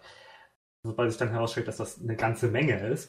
das ähm, ist sehr, und sehr zieht halt wirklich einfach von Ort zu Ort, trifft Leuten, unterhält sich mit Leuten, ähm, engagiert sich mit Leuten. Also wirklich dieses, sie nimmt irgendwas von Leuten mit, bringt es zu den nächsten und verbindet so die gesamte Menschheit. Zumindest diese gesamte Nachtkultur in Kyoto.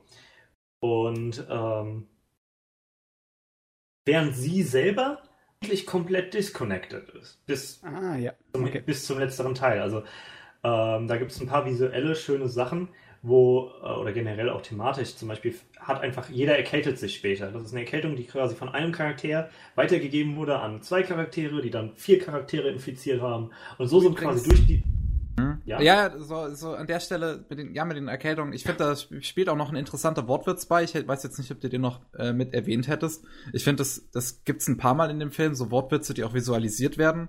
Ähm, und Kase heißt ja, soweit ich weiß, sowohl Erkältung als auch Wind. Yep.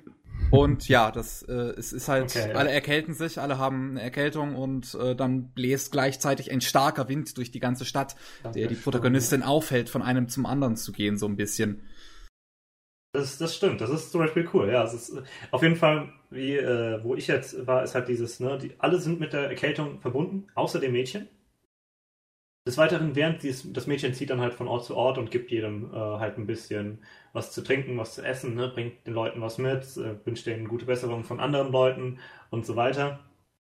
Und kriegt dabei auf dem Weg immer mehr Kleidung, weil sie halt eben nur ihr Kleid anhat und dann, oh, es ist doch viel zu kalt draußen, nimm dir wenigstens eine Mütze von mir mit, nimm dir eine Jacke mit, nimm dir einen Schal mit. Ähm, und später, als sie dann auf dem Weg ist zum, äh, zum Protagonisten, der halt als letzter Charakter auf der Liste ist von Leuten, die sie besuchen soll, ähm, kämpft sie gegen diesen sehr starken Wind an und verliert langsam die Kleidung. Die Kleidung wird ihr quasi vom Körper gerissen durch diesen Sturm. Bis auf das, was sie halt ursprünglich dann hatte, das Kleid. Was auch so eine schöne, ähm, so ein schönes Zeichen ist für, sie ist halt quasi allein. Sie hat keine Verbindung zu diesen Menschen, weil die, die Verbindung, die durch diese Kleidung aufgebaut wird, wird quasi direkt wieder weggerissen. Ähm, und das finde ich, ist halt ein großes Thema des Filmes, was den echt interessant macht. Ähm, und dann halt im Endeffekt hat sie eine Verbindung durch dieses Schicksal und mit dem Protagonisten und bla bla bla. Also ich muss ganz ehrlich sein, ich gucke mir Yuasa Sachen an wegen der Optik, weil das ein Animationsmonster äh. ist. Äh, das ist der erste Grund. Also ich mag natürlich anspruchsvolle Dinge auch, aber es muss Yuasa wegen der Optik sein bei mir. ich er weiß ist nicht, auf jeden Fall interessant, ja. Ich weiß nicht, wie es bei dir zum Beispiel aussieht, Xet. Ähm, wenn du sowas dir anhörst, denkst du dir, oh mein Gott, ist mir viel zu kompliziert oder äh, denkst du eher schon so, muss ich mal angucken, hört sich gut an. Also ich habe ne, währenddessen den Trailer gesehen und äh, alle möglichen Bilder. Ja. Und der Animationsstil ist doch sehr eigen. Also ich habe sowas noch nie gesehen. Ja, auf jeden Fall. Das ist, ähm, das ist kommt ihr damit klar? Also, gefällt ah. euch das? Oh. Ja. Unterschiedlichste Animationsstile, schrägste, verrückteste und komischste Animationsstile ist alles so ein Lieblingsding von mir. Ich liebe das Künstlerische. ah, okay. Ja, also ja. ich würde mir sowas auf jeden Fall mal anschauen, weil ich habe diesen Animationsstil halt noch nie gesehen. Und der Trailer, da sah doch sehr chaotisch aus, ziemlich lustig. Ähm, ich kenne nur das Kyoto-Nachtleben in Real Life. Also ich würde gerne mal wissen, wie das äh, da weit wiedergegeben wird. Ja, also im echten Leben ist es nicht so wie Ja, genau. Also in Tokio vielleicht, aber in Kyoto ist eigentlich alles ziemlich entspannt. Ja, sehr entspannt. Ich kann mich erinnern, ich war auch mal in Kyoto. Ich habe viele schöne äh, Fotos gemacht mm. in der Nacht vom, äh, besonders vom Fluss, von dem ja. einen, wo der, der ist mir im Trailer auch wieder aufgefallen. Der ja. ist in Tatami Galaxy ist der sehr wichtig, diese, diese Steine im Fluss. Ja. Äh, dieser, dieser Spot da. Da bin ich auch drüber gerannt, ist spaßig. Ähm, ja, also ich würde mir den auf jeden Fall mal anschauen. Ich habe den auch schon aufgeschrieben. Ich bin währenddessen immer mal wieder hier so eine Liste am, Absch ähm, am Aufschreiben. yeah. kleine, äh, kleine Filme, die ihr so nennt. Äh, ja, die Hausaufgaben gut. werden gemacht. Exzellent. Ja. Exzellent. also ich höre zu. Es ist nicht so, dass ich hier abgelenkt bin. Ich höre wirklich zu. Um, ähm, ja, der, der Autor der Novels für Tatami Galaxy. Night is Short ist ja, glaube ich, Yuasa Original. Nee, das ist auch, äh, basiert auch auf dem Buch von dem. Ah, Ah, okay, dann. Der ist auch sehr interessant und der mag Kyoto sehr. Also der, die nächste Novel von, also die andere Novel von ihm ist ja Eccentric Family, ja. was auch in Kyoto spielt und eine meiner Lieblingsanime ist. Mhm. sehr wichtig zu erwähnen. Uh, der mag Kyoto sehr und ich, ich mag Kyoto durch das, was ich von ihm weiß. Und uh, natürlich KyoAni, die auch öfters in Kyoto spielen. ja, liegt auf der Hand. mal rausgehen und gleich recher äh, Material recherchieren. Weißt du, ah, die Richtig. Stadt sieht so aus und die Stadt sieht so aus, gib mir mal ein Foto. Das, mach, das machen die ja sogar immerhin. Das ist immer was sehr Tolles an KyoAni, dass die tatsächliche Orte als Inspiration nehmen, wodurch mhm. eben der Sinn für den Platz sehr viel stärker ist. Die sind ja sogar für den K-On-Film sind die extra nach London geflogen. Das ist cool. Also macht man ja. das. Gescheites Location Scouting, wenn man das Englische rausgraben möchte. Ja. Puh. So. Gut. Jetzt haben wir ganz schön lange drüber geredet, meine Güte. Da kann man ähm, zum nächsten kommen, ne? Ja, ich denke eigentlich auch. Also es ist, ist auf jeden Fall ein sehr schöner Film. Gerade optisch muss man hier wirklich mal sagen, ich finde, Yuasa holt hier wirklich einfach, der holt alles raus, was man aus dem Medium Anime eigentlich rausholen sollte, so. Ich finde, Yuasa benutzt das richtig. Der soll ein bisschen, bisschen kreativ einfach umgehen mit der Optik. Nicht so wie jeder andere Anime aussehen, so ja. normal, in Anführungszeichen, sondern wirklich einfach mal, einfach mal auf die Kacke hauen. Leider Gottes können das sich meistens nur so Leute mit einem Namen wie Yuasa erlauben, ihrem eigenen Stil so groß zu folgen. Ich meine, der Was Kerl ist, ist, der Kerl ist selbst bei Ghibli-Produktionen aufgefallen für die Szenen, die er gemacht hat. okay. Ja, ich meine, er, er zwingt, er zwingt in Anführungszeichen seinen Stil ja schon äh, stark auf. Ne? Also er hat ja sein eigenes Studio, Science Saru. Mhm. Ja. Äh, mit denen er alles produziert. Zumindest. Zumindest ab jetzt, ja. Ja, also jetzt die letzten zwei Filme und jetzt dann die Devilman-Serie. Äh, genau. Auch die, seine Space Dandy-Folge erkennt man sofort visuell. Ja. Ja? Äh, ja, thematisch war das jetzt nicht so mein Favorit, aber man hat direkt den Yuasa drin gesehen. Ähm. der Typ, wie gesagt, er macht es einfach richtig. Er ist kreativ. Ja, er hat, er hat, eine, er hat eine Identität. Ähm, er benutzt das visuell auch sehr fürs Thematische, wie ich schon erwähnt habe. Ne? Das ist diese Erkältung, das der Sturm, alles. Ähm, das quasi gerade dieses, was im Kopf des Protagonisten an, abgeht, halt sehr surreal wirkt. Das ist echt cool. Sehr einzigartig. Sollte man sich mal angucken. Jo, so, ähm, dann habe ich nur noch ähm, eine Sache. Äh, das ist Oh nee, eigentlich noch zwei. Nee, mach mal, mach mal die eine jetzt noch. Place Promised habe ich ähm, mir nochmal angeschaut. Also Place Promised in Our Early Days, der erste Spielfilm von Makoto Shinkai. Und ähm, liebe ich nach wie vor, finde ich großartig. Also ich habe das jährliche, also ich, ich, ich rewatch den jährlich, ähm, weil der für mich auch so eine gewisse persönliche Verbindung hat, den ich äh, in meinem, äh, in meinem eigenen Podcast letztens angesprochen habe. Ähm, also, dass das halt ein Film ist, den ich als kleine, kleiner Junge irgendwann mal, als kleines Kind irgendwann mal gesehen habe. Und ähm, dann, dann, da Jahre, als ich mit Anime angefangen habe, dann jahrelang nach dem gesucht habe und irgendwann einfach mal zufällig in, in Dortmund gekauft habe. Und dann, ja, seitdem äh, rewatch ich den einfach jährlich, um das irgendwie so im Gedächtnis zu behalten, diesen Film. Ich finde ihn großartig. Ähm, es geht um ein Japan, was ähm, äh, aufgeteilt wurde, was getrennt ist. Die eine Hälfte wird von der Sowjetunion besetzt, die andere von den Amerikanern.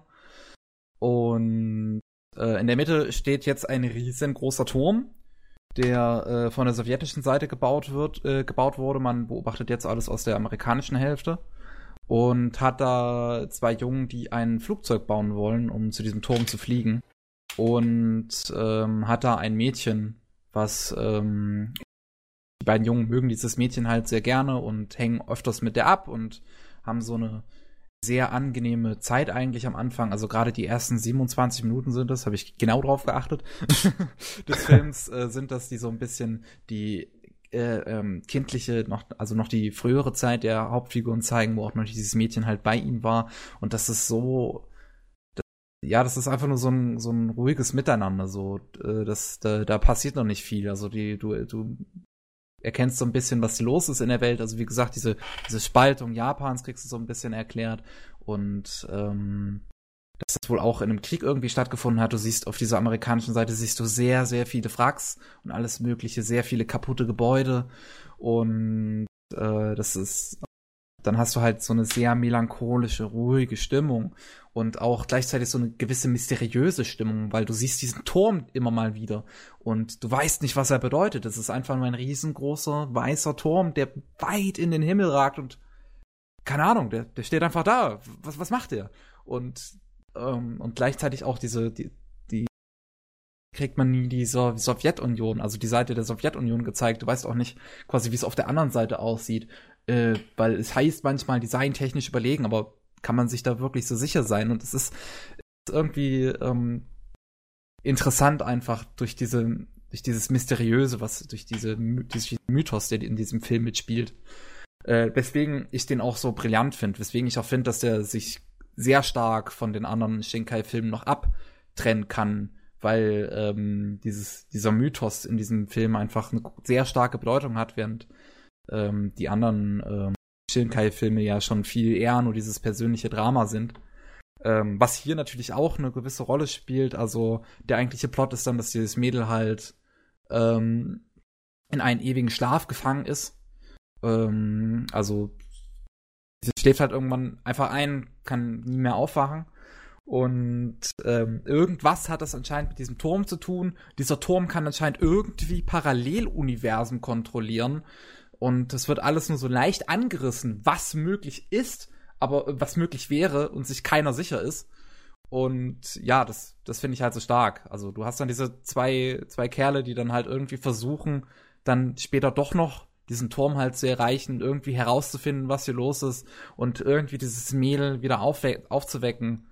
Und das ist eine sehr äh, schöne und vor allem extrem ruhige und melancholische Geschichte. Das Schöne an der Geschichte finde ich, dass es nicht wirklich einen äh, primären zentralen Bösewicht gibt. Kein Böses, das man übersiegen muss. Es ist irgendwie, es ist eher so etwas wie eine Art von, ähm, ja, Naturkatastrophe? Nicht unbedingt. Eher wie, wie bei einer Krankheit. Weil was sie befällt, sieht ja auf den ersten Blick aus wie eine Krankheit, die aus dem heiteren Himmel sie einfach erwischt und es ist unfair.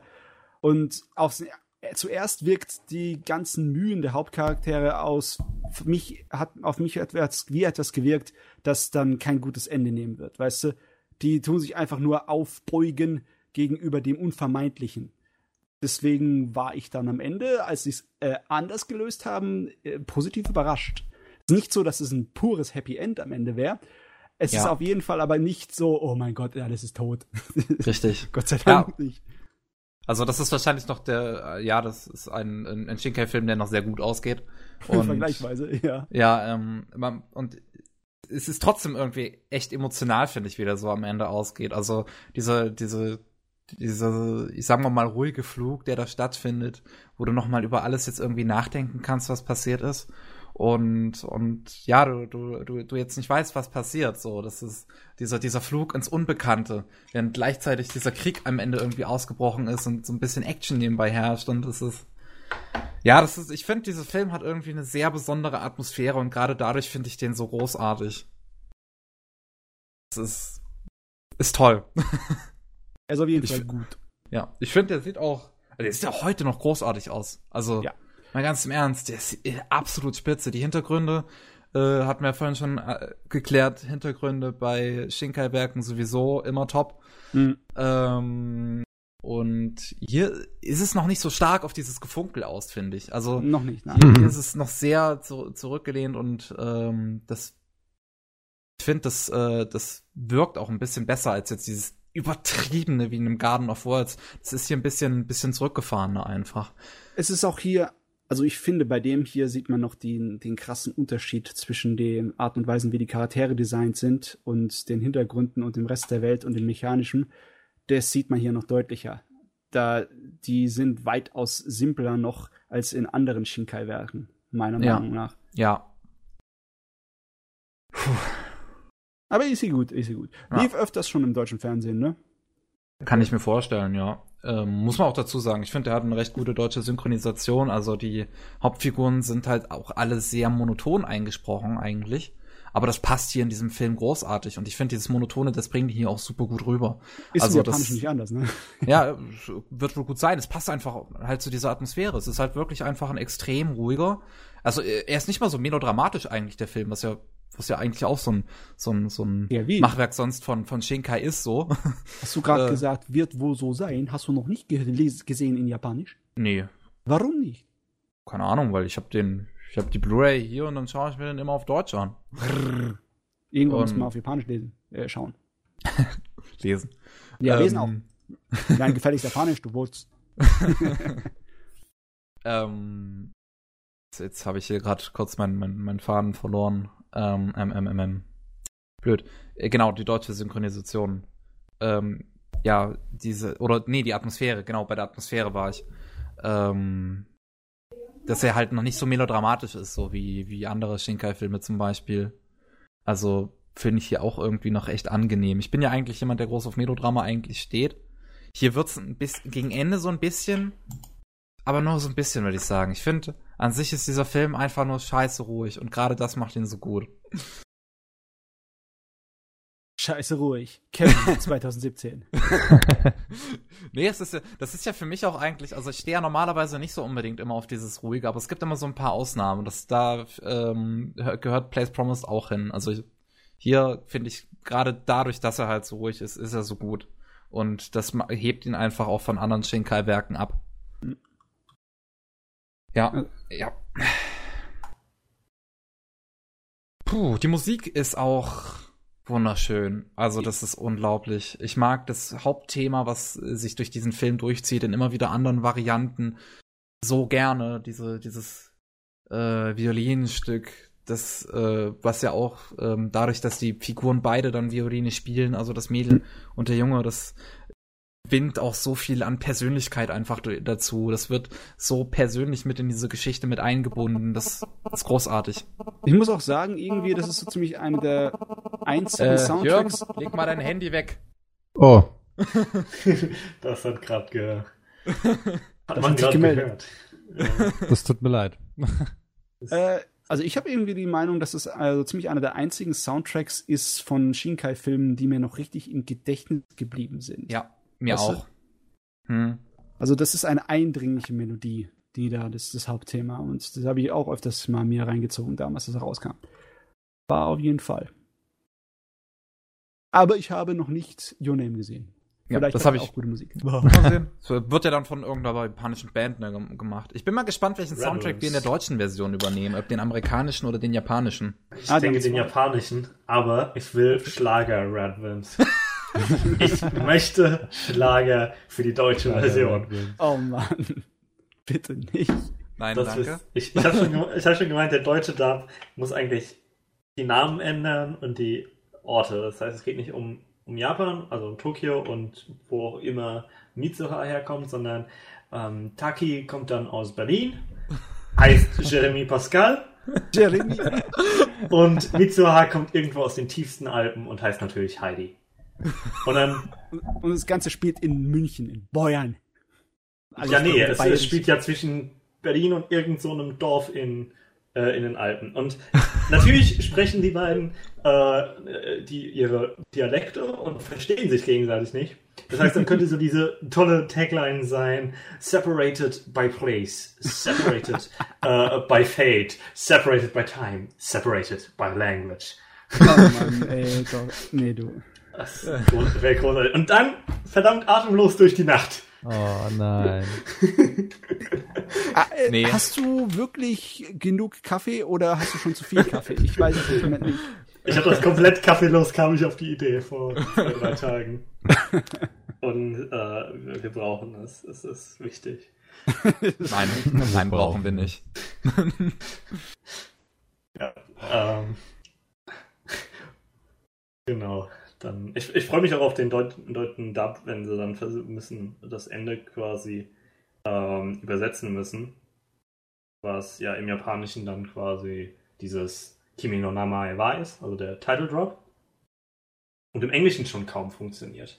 Weil wenn ich das richtig sehe, ist das Kimi no Nam äh, Namae wa ja so, wie heißt du? Was ist dein Name?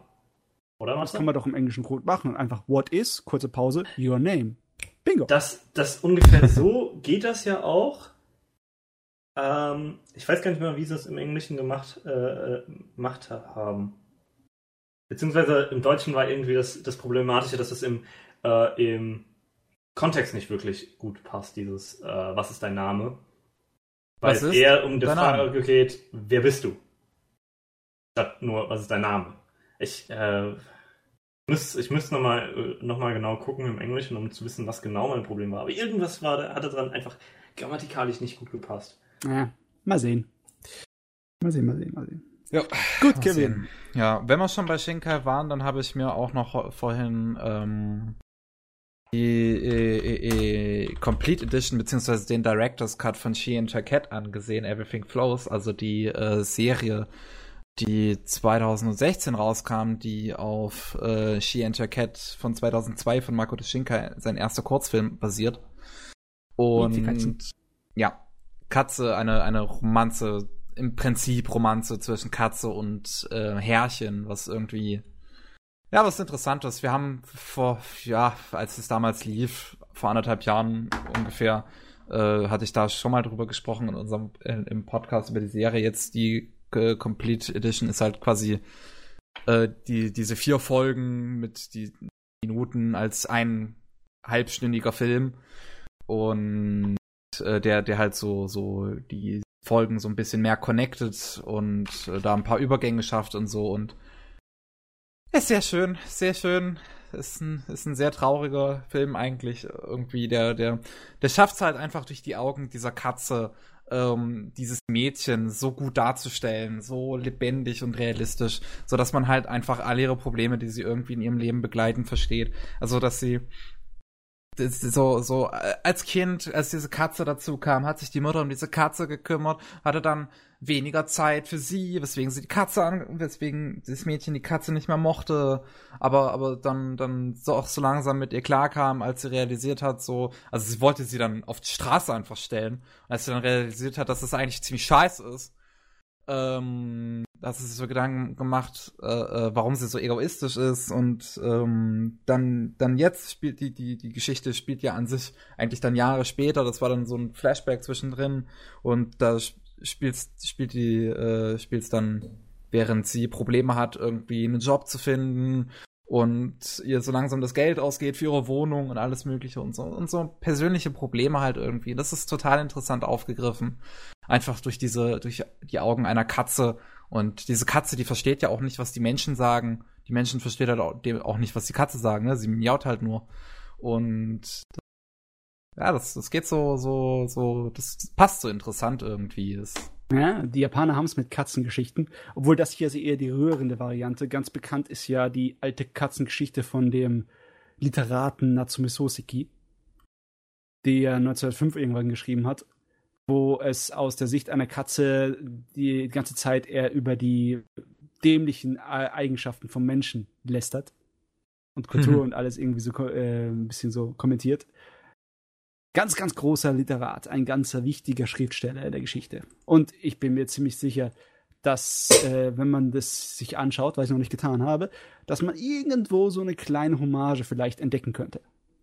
Ah, weiß ich nicht, kann sein. Ich kenne den Namen nur von Bongos Stray Dogs.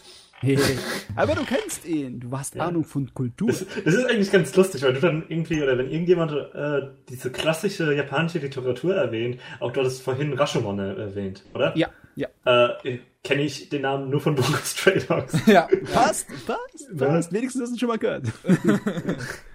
Richtig. Äh, und dann ist es ganz interessant, wenn man herausfindet, worum es in so Dingern geht. Ne? Weil die haben ja alle Fähigkeiten basierend auf ihren Büchern, die Autoren in Lumos yep. Stray Dogs. Und äh, Natsume Sensei, der hat auch die. Es ist ein bisschen komisch, weil er erst gegen Ende, also gegen aktuellem Teil des Mangas eingeführt wird, aber er kann sich in eine Katze verwandeln, wenn ich das mm, richtig verstanden habe. kann er das. richtig, was dann halt natürlich da passt.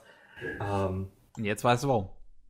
Jetzt weiß ich warum. Ich meine, sein Name ist Natsume, was irgendwie doch öfters mit Katzen zusammenhängt, habe ich so das Gefühl. Ich weiß nicht, ob das an der Bedeutung liegt oder. Also das weiß ich jetzt allerdings auch nicht. Äh, ich ich, ich meine, die, die erste Verbindung, die ich natürlich habe, ist Natsume's Book of Friends, in dem natürlich Hihi. auch die Katze, Katze vorkommt. Die Geisterkatze. Genau. Ähm, Richtig, irgendwie hängt der Name immer mit Katzen zusammen. Was ich zu She and her Cat nur erwähnen wollte. Erstens ist es ganz amüsant, dass im originalen Kurzfilm Makoto Shinkai selber die Katze sprach. Ja. Während seine Frau dann eben das Mädchen, die Frau sprach. Es hat sich, glaube ich, bei Voices of a Distance da war es dann aber auch so. Da hat, Echt? Hat, ja, da hat Shinkai auch den, äh, den Jungen gesprochen und seine Frau die, die, das Mädel. Ah, interessant.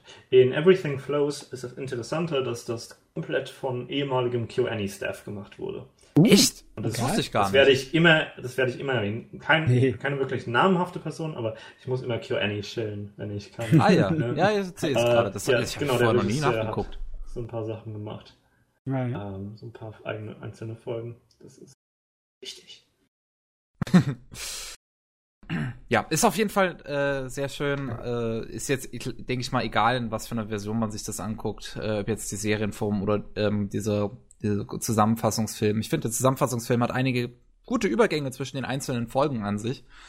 Ähm, aber das ist auch ein bisschen episodischer aufgebaut. Ähm, ja, das sind auch nur vier Folgen. Also das allerhöchstens eine halbe Stunde. Das hat man sich mal schnell angeschaut. Deswegen, ich finde, da führt nichts dran vorbei. Das ist ein nettes ähm, nettes Drama für zwischendurch. ja. Gut. Ja, das war jetzt mein Zeug. Das war jetzt dein Zeug. Ey, ist ja schön. ist ja schön. Kevin, dann bräuchte ich noch mal eine Pause. Okay. Ich muss mich geistig darauf vorbereiten. Ich glaube, ich glaub, das ist der erste Podcast, in dem wir zwei Pausen machen. Ach. Unglaublich. Auf was habe ich mich nur hier eingelassen, denkt sich Z gerade. nee, nee, nee. Ich, ich dachte mir schon so am Anfang, okay, die wollen einen kurzen machen, dann sehen wir mal, wie lange der wirklich geht. Ich hätte da zur Not noch zwei, drei gehabt, die ich am Ende noch raushauen kann als Themen, damit das noch ein bisschen länger geht. Hey, lass mal. darf- darfst du gerne noch machen. Ich, ich meine, ich habe auch noch nicht angefangen mit dem, was ich im letzten geguckt habe. Ich oh, komm schon. hebe ich mir für andere Podcasts, ja, das hebe ich mir für andere ja, ja, Podcasts hebt auf. das mal auf. Also, gleich geht's weiter. Ja, kurze. Pause. Bis gleich. Hallo und ein herzliches Willkommen zurück zum äh, 94. Anime Slam Podcast. Ich muss kurz überlegen. Edition seid ihr immer noch da? Äh, ich seid so verrückt und seid immer noch hier. Das ist, ähm, ja, äh, wir haben immer noch zwei Personen vor uns, die hier über ihre Anime reden müssen und haben dann auch immer noch die News. Also Müssen. Wollen. können, können, noch, genießen. können noch genießen. Können noch ein bisschen dauern hier auf jeden Fall. So, wer möchte denn anfangen von euch beiden jetzt? Das darf der Matze gern machen. Okay. Ähm, ich habe mich diesmal in etwas reingeworfen, was Oh ich Gott. so so eine Mischung aus Pflicht und Neugier war das hier. Und ich wollte mich äh, up to date bringen mit Dragon Ball Super. Oh Gott. Und da habe ich nicht jetzt richtig so ehrfürchtig und streng diszipliniert jede Episode ganz durchgeguckt, sondern ich habe mir Zusammenfassungen reingezogen und habe gesprungen, da wo es, wo ich es für richtig empfand. Weil so, also es war zwar Neugier da, aber nicht wirklich gigantisches Interesse an Dragon Ball Super. Ich wollte einfach nur wissen, was damit es sich auf sich hat. Ne?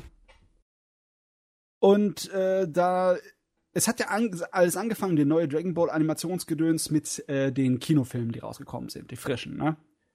Die zwei Stück. Die erste, Ja. wo er gegen diesen einen Zerstörungsgott kämpft, den Virus, der aussieht wie ein violettfarbener Häschenmann.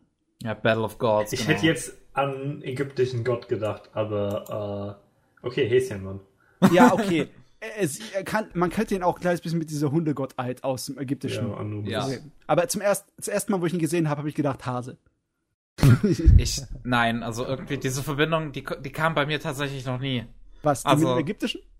Nee, nee, das mit dem Hasen. Also, äh, ist, ich, ich, ja, er hat zwar diese langen Ohren, aber irgendwie, ich habe den jetzt schon öfters gesehen. Ich habe mir diese, diese Szene mit den Voice-Actern, also mit den, mit den englischen Voice-Actern, wo sie sich gegenseitig anbrüllen und man das so, man sie halt dabei beobachten kann, weißt du, gibt ja dieses Video auf YouTube. Ja. Finde ich großartig. Schaue ich mir immer und wieder mal an, weil ich das, wenn ich, weil ich das so gut finde. Und da habe ich diesen Charakter jetzt auch schon öfters gesehen und da denke ich mir, nein, Mann, das ist kein Hase. Auf jeden Fall, er ist ein Tier. Me- Mensch, ein anthropomorphisches, nicht unbedingt, nein, auf jeden Fall sowas Typisches, was man aus dem guten ähm, Toriyama kennt, wenn einfach nur Tiere in äh, menschlicher Figur da rumrennen in seinen Welten. Passiert ja, ne? Da haben wir Schweinchen und sonstiges Gedöns. Äh, Ja. Wie soll ich denn das sagen? Eigentlich ist es alles Fülle-Episoden, ne? Ich meine, Dragon Ball ist seit Ewigkeiten vorbei und der Originalautor, was will man noch aus dem rausquetschen, aus dem Stein? Das ist wie, als würdest du aus dem Stein Wasser rausfringen wollen.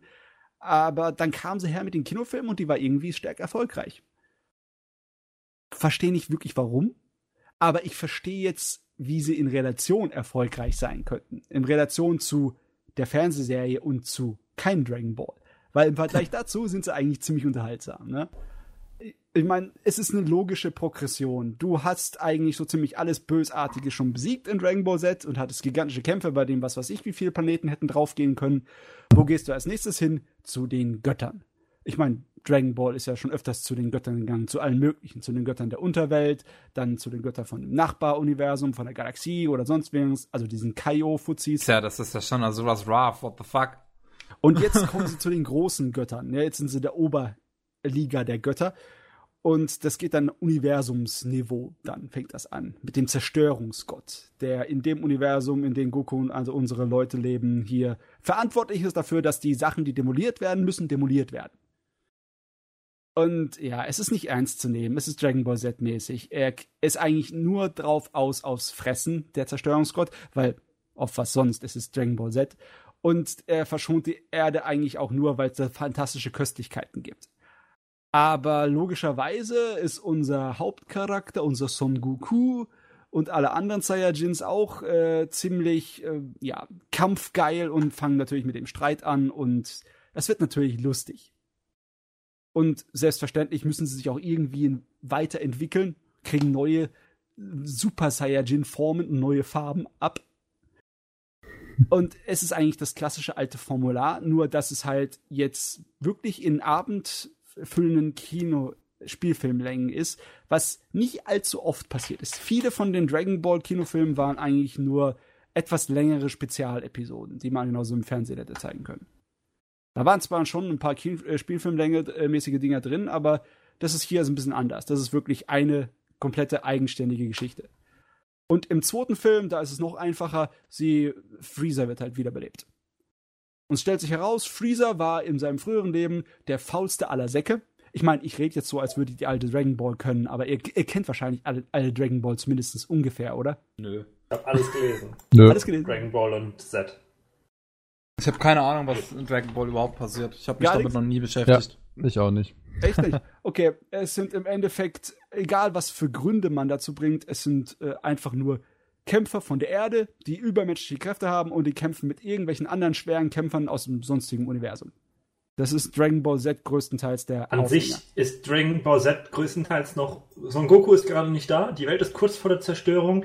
Alle müssen den Bösewicht aufhalten, bis Son Goku da ist. Ja, Und dann kann Son Goku gegen den Bösewicht kämpfen. und es ist sehr viel Trainieren zwischendurch, um den Bösewicht besiegen zu können. Es ist ein, er hat das Formel, die, das formelhafte Turnierwesen so richtig schön ähm, auf ah, fast schon in den Grund und Boden geritten. Ne? Es geht einem nach Dragon Ball schon richtig auf den Sack. Das ganze Gedöns. Ja, also Dragon Ball an sich ist ja eigentlich noch cool, weil es eben mehr in dieses Adventure geht.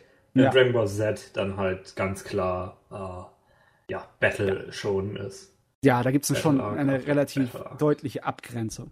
Ich mag zum Beispiel das alte Dragon Ball auch lieber als Z. Ja. Aber Z ist halt das, was groß bekannt wurde und beliebt wurde Natürlich. weltweit. Im deutschen Fernsehen auch die guten Einschaltquoten ge gerissen hat. Ne?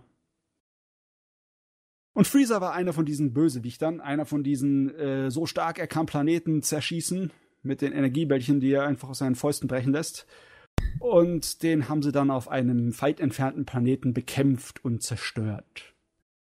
Und ja, der wird wiederbelebt und es stellt sich heraus, ah, der Kerl war sein Leben lang faul ohne Ende. Der hat nie auch nur eine Hand gehebt, gehoben, um äh, selber se- sich stärker zu machen, zu trainieren oder sonst irgendetwas. Und äh, dann macht er das und kommt zurück, äh, um sich zu rächen. Und es stellt sich heraus, er ist ganz, ganz gefährlich auf einmal, auch wenn so unsere Charaktere unterwegs massenweise stärker geworden sind.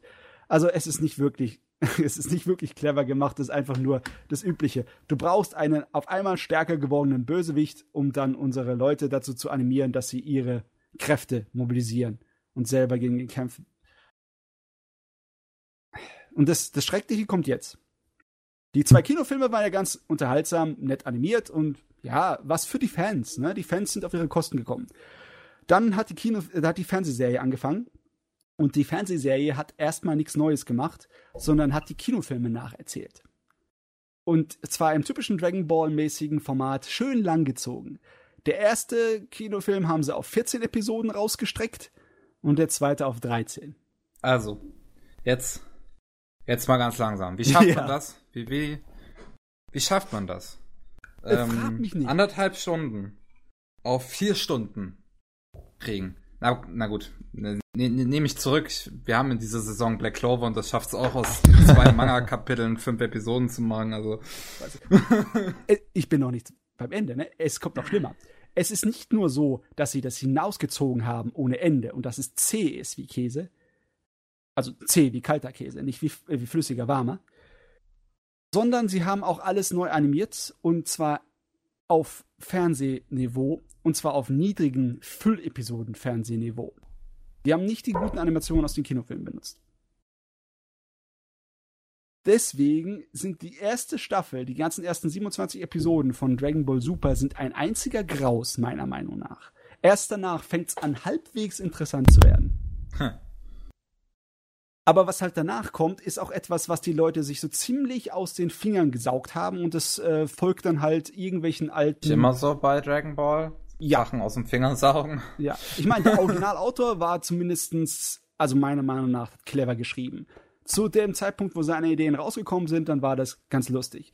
Zum Beispiel, dass er gleich am Anfang von Z ankam mit der Idee, unser Hauptcharakter, den er die ganze Zeit verfolgt hat, der so unglaublich stark ist, der ist so unglaublich stark, weil er eigentlich kein Mensch ist, sondern von einer außerirdischen Kriegerrasse abstammt. Okay, das ist, mag zwar nicht unbedingt hier den Kritikerpreis bei Literaten gewinnen, aber es ist zumindest eine lustige Wendung, um die Leute in, den Weltraum zu schicken und der, der, Ursprung seiner Rasse und seiner eigentlichen Person irgendwie weiter zu erfolgen, ne? erforschen. Es hat Spaß gemacht, es hat Sinn gemacht, aber hier in Dragon Ball Super werden eigentlich nur die alten Formeln abgefahren. Ne? Nachdem die zwei Kinofilme fertig gemacht sind, kommt erstmal ein Turnier. Ne? Und da wir bei Dragon Ball immer größer machen wollen, ist es jetzt nicht mehr ein Turnier in unserem Universum, sondern ein Turnier mit dem Nachbaruniversum. Und natürlich hat das Nachbaruniversum auch seinen eigenen Zerstörungsgott und seine ganzen Kaios und alles etc. Fimiau. Ich muss dazu aber sagen, ja, die Turnierkram, das ist lustig, das ist interessant. Das schafft es, Dragon Ball immer noch halbwegs spannend und spaßig zu machen. Auch wenn es einfach nur was du aus Battle schon halt kennst, ist. Ne? Also da kommen halt interessante Kämpfer, die irgendetwas rausziehen, wo es dann aussieht, als wären unsere Hauptcharaktere und Helden äh, in der Hinter, werden, werden besiegt und dann ziehen sie am Ende noch hier den, das Comeback Victory. Da ziehen sie irgendwas aus seinen, ihrem Hut und oder sie haben die ganze Zeit sowieso ihre Kräfte unterdrückt und jetzt machen sie einen auf richtig volle Power und gewinnen halt dann. Oder sie gewinnen halt auch nicht, weil irgendwas Unvorherseh äh, äh, Unvorhergesehenes passiert. Es geht ja Gott sei Dank in den meisten Turnierdingern nicht um Leben und Tod, wie bei den großen Bösewichtern in Dragon Ball Z. Deswegen, okay. der erste Turnier-Arc, äh, äh, der ersten 19 Episoden, die daherkamen, die waren ganz interessant. Der hat auch äh, die Gelegenheit gegeben, einige Charaktere so wirklich äh, richtig zu behandeln. Da hat jemand gewusst, wie die Leute ticken. Zum Beispiel Son Goku, unser Hauptcharakter. Sein großer Rivale ist ja der Vegeta der ist eigentlich ursprünglich ein ganz großer Bösewicht gewesen und der hat sich dann so langsam aber sicher auf die Seite der, äh, der Guten geschlagen. Was im schonen Manga jetzt schon ein absoluter Standard ist, das Vegeta-Schema. Ich meine, so ein bisschen was könnt ihr davon gehört haben, oder? Mhm. Ja. Und der bekommt so richtig eine gute äh, Charakterentwicklung also nicht in Entwicklung, aber sein Charakter wird so richtig gut dargestellt. Der Kerl ist eigentlich äh, dadurch der kennzeichnet sich dadurch, dass er andauernd stinke wütend ist. Da gibt's keinen Tag, wo der nicht eine riesenverdammte Fresse zieht und der ist wütend, weil er nicht der Allerbeste ist. Er will halt der Allerbeste sein, aber unser Hauptcharakter, der Goku, ist gerade so ein Pfützchen Beste sein. Ja, ich keiner vor mir war. Wir sind hier bei schonen Kram, ne? Es muss sein. Es ist halt, ne? es ist so Schweiß, Freundschaft und Mut und Anstrengung und ganz, ganz gedöns, ne? Und ja. äh, es stellt sich heraus, dass der auch gute Eigenschaften hat, und zwar so Führungsqualitäten. Das sieht man in diesem äh, Turnier richtig gut, weil der hat einen äh, Gegner, der zu seiner Rasse gehört, aber im anderen Universum. Und die haben da so ein kleines bisschen eine andere äh, Entwicklungsgeschichte, weil in unserem Dragon Ball Z-Universum sind alle Saiyajins, alle diese Außerirdischen tot. Bis auf. Halt, stopp, wir sind im Talking 1, oder? Wo war ich? Genau. Ähm, ähm, dieser gute Kollege, der hat Führungsqualitäten, weil er diesem anderen Saiyajin so es schafft, so richtig beizubringen, seine Kraft zu benutzen, aber auf seine Art und Weise. Ne? Also auf die kleines bisschen Arschlochweise, so wie ein Schleifer aus Militär. Ihr kennt die Sorte, die, die Unteroffiziere, die halt dann für die Ausbildung der neuen Rekruten zuständig sind und die immer, die, die kein Blatt vor den Mund nehmen. So auf die Art und Weise zieht er das ab und äh, bringt ihn richtig zur weißgluten Verzweiflung, bis er bei dem äh, seine Kräfte mobilisieren kann. Und das ist richtig völlig nachvollziehbar, das passt voll zu seinem Charakter und ist gescheit erzählt und das fand ich richtig gut. Dann geht die Geschichte aber weiter. Und wie das so ist bei Sachen, die eigentlich nach einem Original spielen und dem Original irgendwie nachäffen, dann passieren Dinge, die eigentlich nicht zum Original passen wie zum Beispiel, dass einige Charaktere irgendwie auf eine Art und Weise interpretiert werden, die ich relativ komisch finde. Äh, ich meine, der Hauptcharakter der Son Goku ist bekannt dafür, dass er eine Art von, ja, bisschen dämlich ist. Der ist einfach, der Mann, ne? Der, der hat nicht besonders viele Ansprüche, der versteht nicht besonders viel, der will sich einfach nur mit anderen Leuten messen. Der besteht eigentlich nur aus Wettbewerb und Wettkampfsgeist, ne? Der will einfach sich prügeln. Und äh, ja. in der Hinsicht ist er ziemlich unschuldig, was das angeht. Aber in der äh, Dragon Ball Super Serie wird es später so weit geführt, dass das ähm, dieser Charaktereigenschaft, dieser Zug, der kann natürlich Probleme auch herausfordern. herausfinden. Weil klar, er legt sich halt mit allem Möglichen an und dann tut er die Leute um sich herum auch irgendwie in Gefahr bringen, weil halt mal er sich mit jemandem anlegt, der ihren Planeten zerstören könnte oder so. Ne? Richtig schlimm wird's dann, wenn er sich, äh, wenn er Freund, äh, wenn er sich den, den Gott von aller Schöpfung, der über was weiß ich, wie viele Paralleluniversen herrscht, sich zum Freund macht. Und dieser Gott, das ist eigentlich nur so ein kleiner Junge, der ist äußerst, wie soll ich das sagen, der ist rein von seiner Kindlichkeit getrieben und nicht irgendwie von Rationalität oder sonst irgendwas, sondern nur von seiner Stimmung.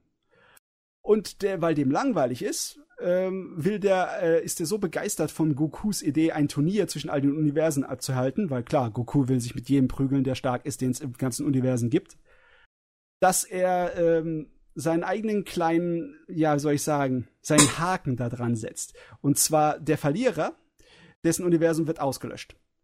Denn laut unserem kleinen äh, Gott da gibt es sowieso viel zu viele Universen und es ist viel zu übersichtlich und das kann alles weg.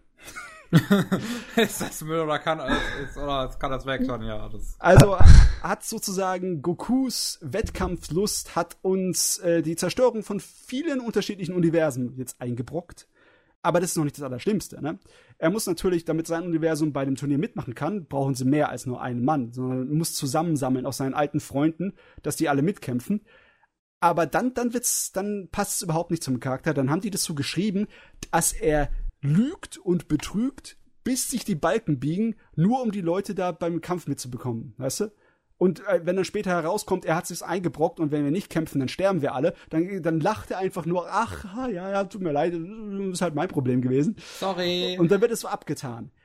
Es ist, also, es ist komisch. Ich finde eigentlich die Idee, dass man seinen äh, Charakterzug auch mal von der anderen Seite beleuchtet, ganz nett. Aber dann wird er so dargestellt wie ein, ein Glücksspielsüchtiger, der alles tut, und seine Freunde betrügt und belügt und sonst was macht, nur damit er seinen Fix bekommt, sein, sein Kampf, ne? Und das, das geht dann viel zu weit über den Originalcharakter hinaus, das passt dann nicht mehr zu ihm. Damit verschwindet nämlich das unschuldige Kindhafte, das der Originalcharakter hatte und deswegen, was ihn so beliebt gemacht hat. Also, ich finde es inhaltlich problematisch. Es geht halt so ein bisschen in Fanfiction-Bereich, weißt du? Wenn irgendwelche Autoren ihre großen Meister nachahmen, indem sie die Stories für sie in ihre Universum aber, weiterschreiben. Aber ist Super nicht auch von Toriyama? Er hat mitgemacht an den Kinofilmen und bei den anderen Sachen. Aber, aber, aber er schreibt doch auch an der Serie. Ja, er schreibt auch an der Serie. Besonders das stört mich.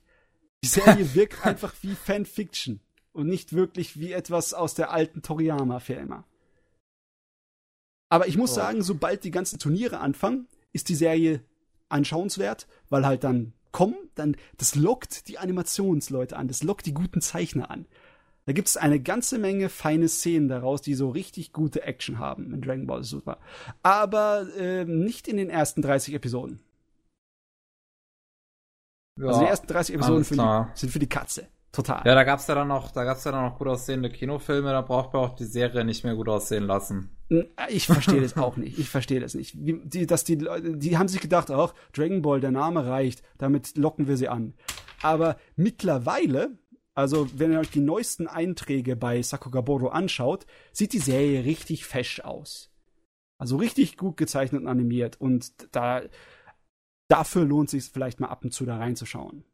Aber pff, wenn du kein Fan bist, glaub, weiß ich nicht, wie viel Gefallen man daran fände, weil es ist im Endeffekt eigentlich Fanservice die Serie. Ne?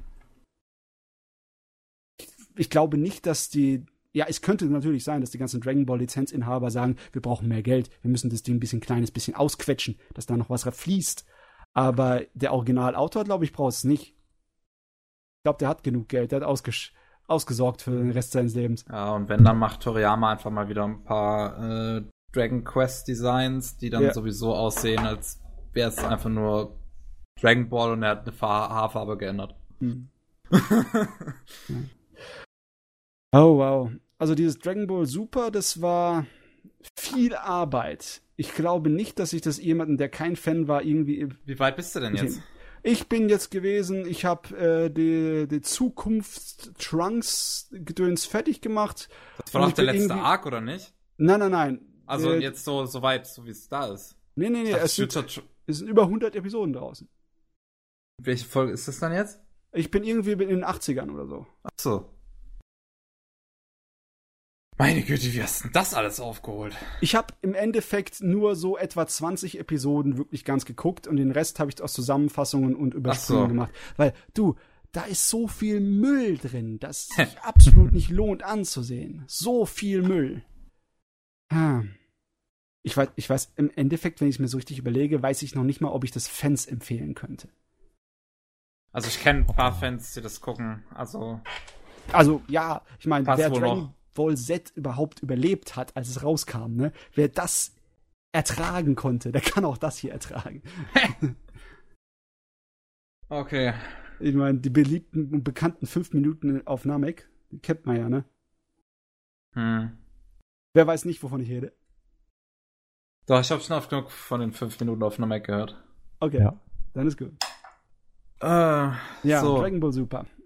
Hübsch. Ich, eine Frage habe Na. ich. Ja. Existiert Lunch?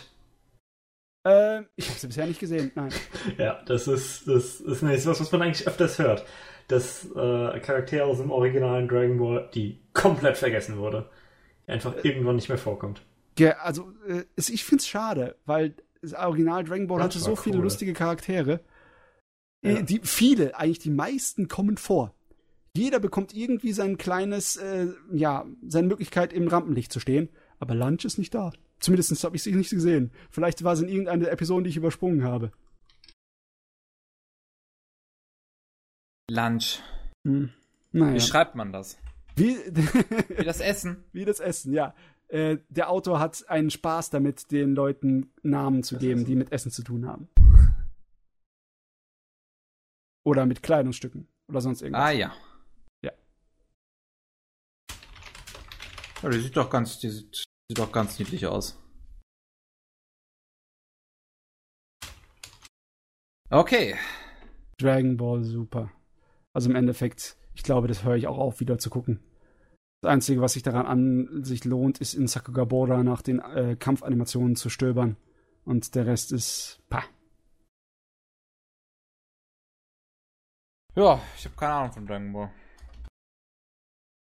Und viel, viele andere Leute aber schon, Kevin. Vielleicht solltest du das Ja. nachholen. gibt eine ganze Menge Leute, die Das Dragon Ball sind- mögen. Okay, nee, so sehr äh, will ich den Kevin doch nicht quälen. dass Nee, ich- das sind, das, der sind, Dragon das Ball ist zu viel. Also, ich, ich finde, ich habe halt Dragon Ball komplett gelesen. Ja, das ist die Und, beste äh, Variante. Ja, es ist, es ist cool. Ich habe mal versucht zu gucken. Ich habe äh, früher mit meiner Schwester immer, weil sie es gar nicht kannte, und ich dachte, das muss man mal na nachholen, haben wir auf dem Weg zur Uni, als wir zusammen studiert haben, äh, haben wir quasi immer im Zug eine Folge geguckt. Wir kamen Okay. nur zwölf Folgen rein, bis ich dann quasi aus der Uni raus bin. ähm, bis ich dann quasi äh, damit aufgehört habe und habe seitdem auch nicht weitergeguckt. Aber Manga ist eigentlich echt spaßig. Gerade das Mhm. originale Dragon Ball hat so dieses schöne Adventure dazu. Ja, da tut auch eine ganze Menge aus äh, äh, alter Mythologie und japanischem, ja, all, allen möglichen Kulturkram tut er verarschen und benutzen, um, um sich einen Spaß draus zu machen. Und er hat auch ähm, technisch hat er lustige Sachen. Wie er dann zum Beispiel, ein, an eine Szene erinnere ich mich aus dem Manga, wo einer einen Tritt bekommt, und dann fliegt er hoch, aber er prallt von, den, von der oberen äh, Linie vom Panel ab und fällt wieder runter und die Pan Panellinie ist gebrochen, weißt du? Dass er dann sozusagen mit einer Action-Szene die vierte Wand durchbricht. Das fand ich sehr, sehr lustig. Ja, das ist cool. Also Manga empfehlenswert. Neue Anime-Serie, äh, nur für Fans.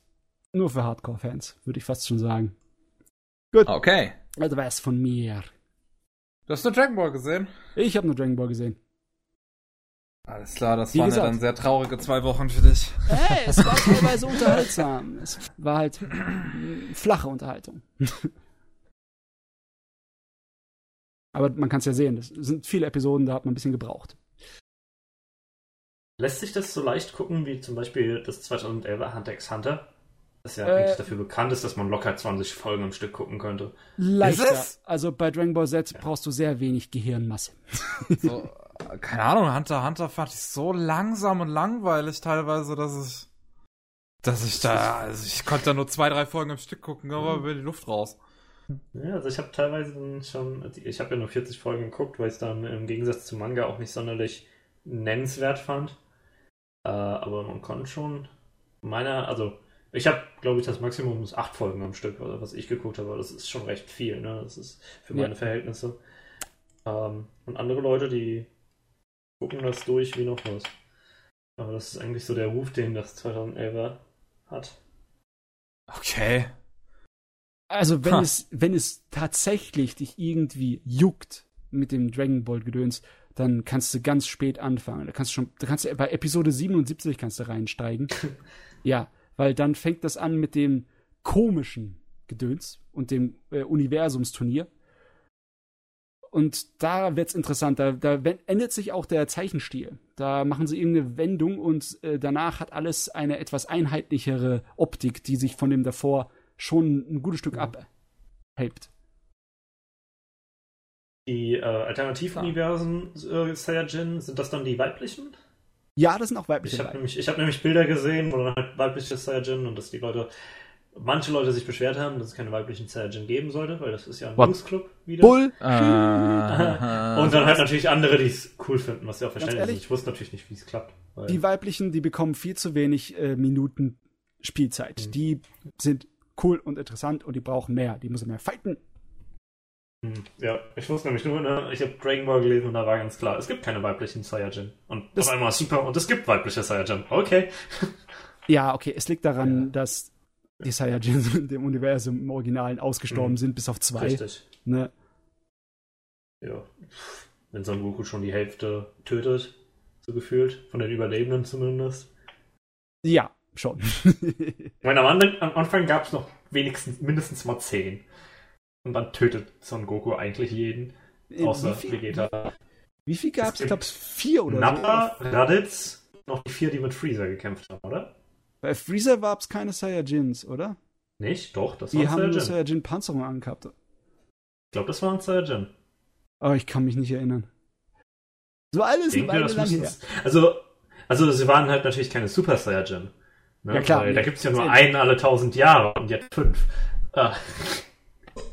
Ja, also wenn man noch Son Goten, Son Gohan und Trunks dazu zählt. So, ja, das hier ist alles Alternativuniversum in Dragon Ball Super. Ja, okay. Irgendwann erwähnen sie auch, dass äh, Vegeta noch einen Bruder hat, der irgendwo verschollen im Universum rumhängt und er weiß nicht wo.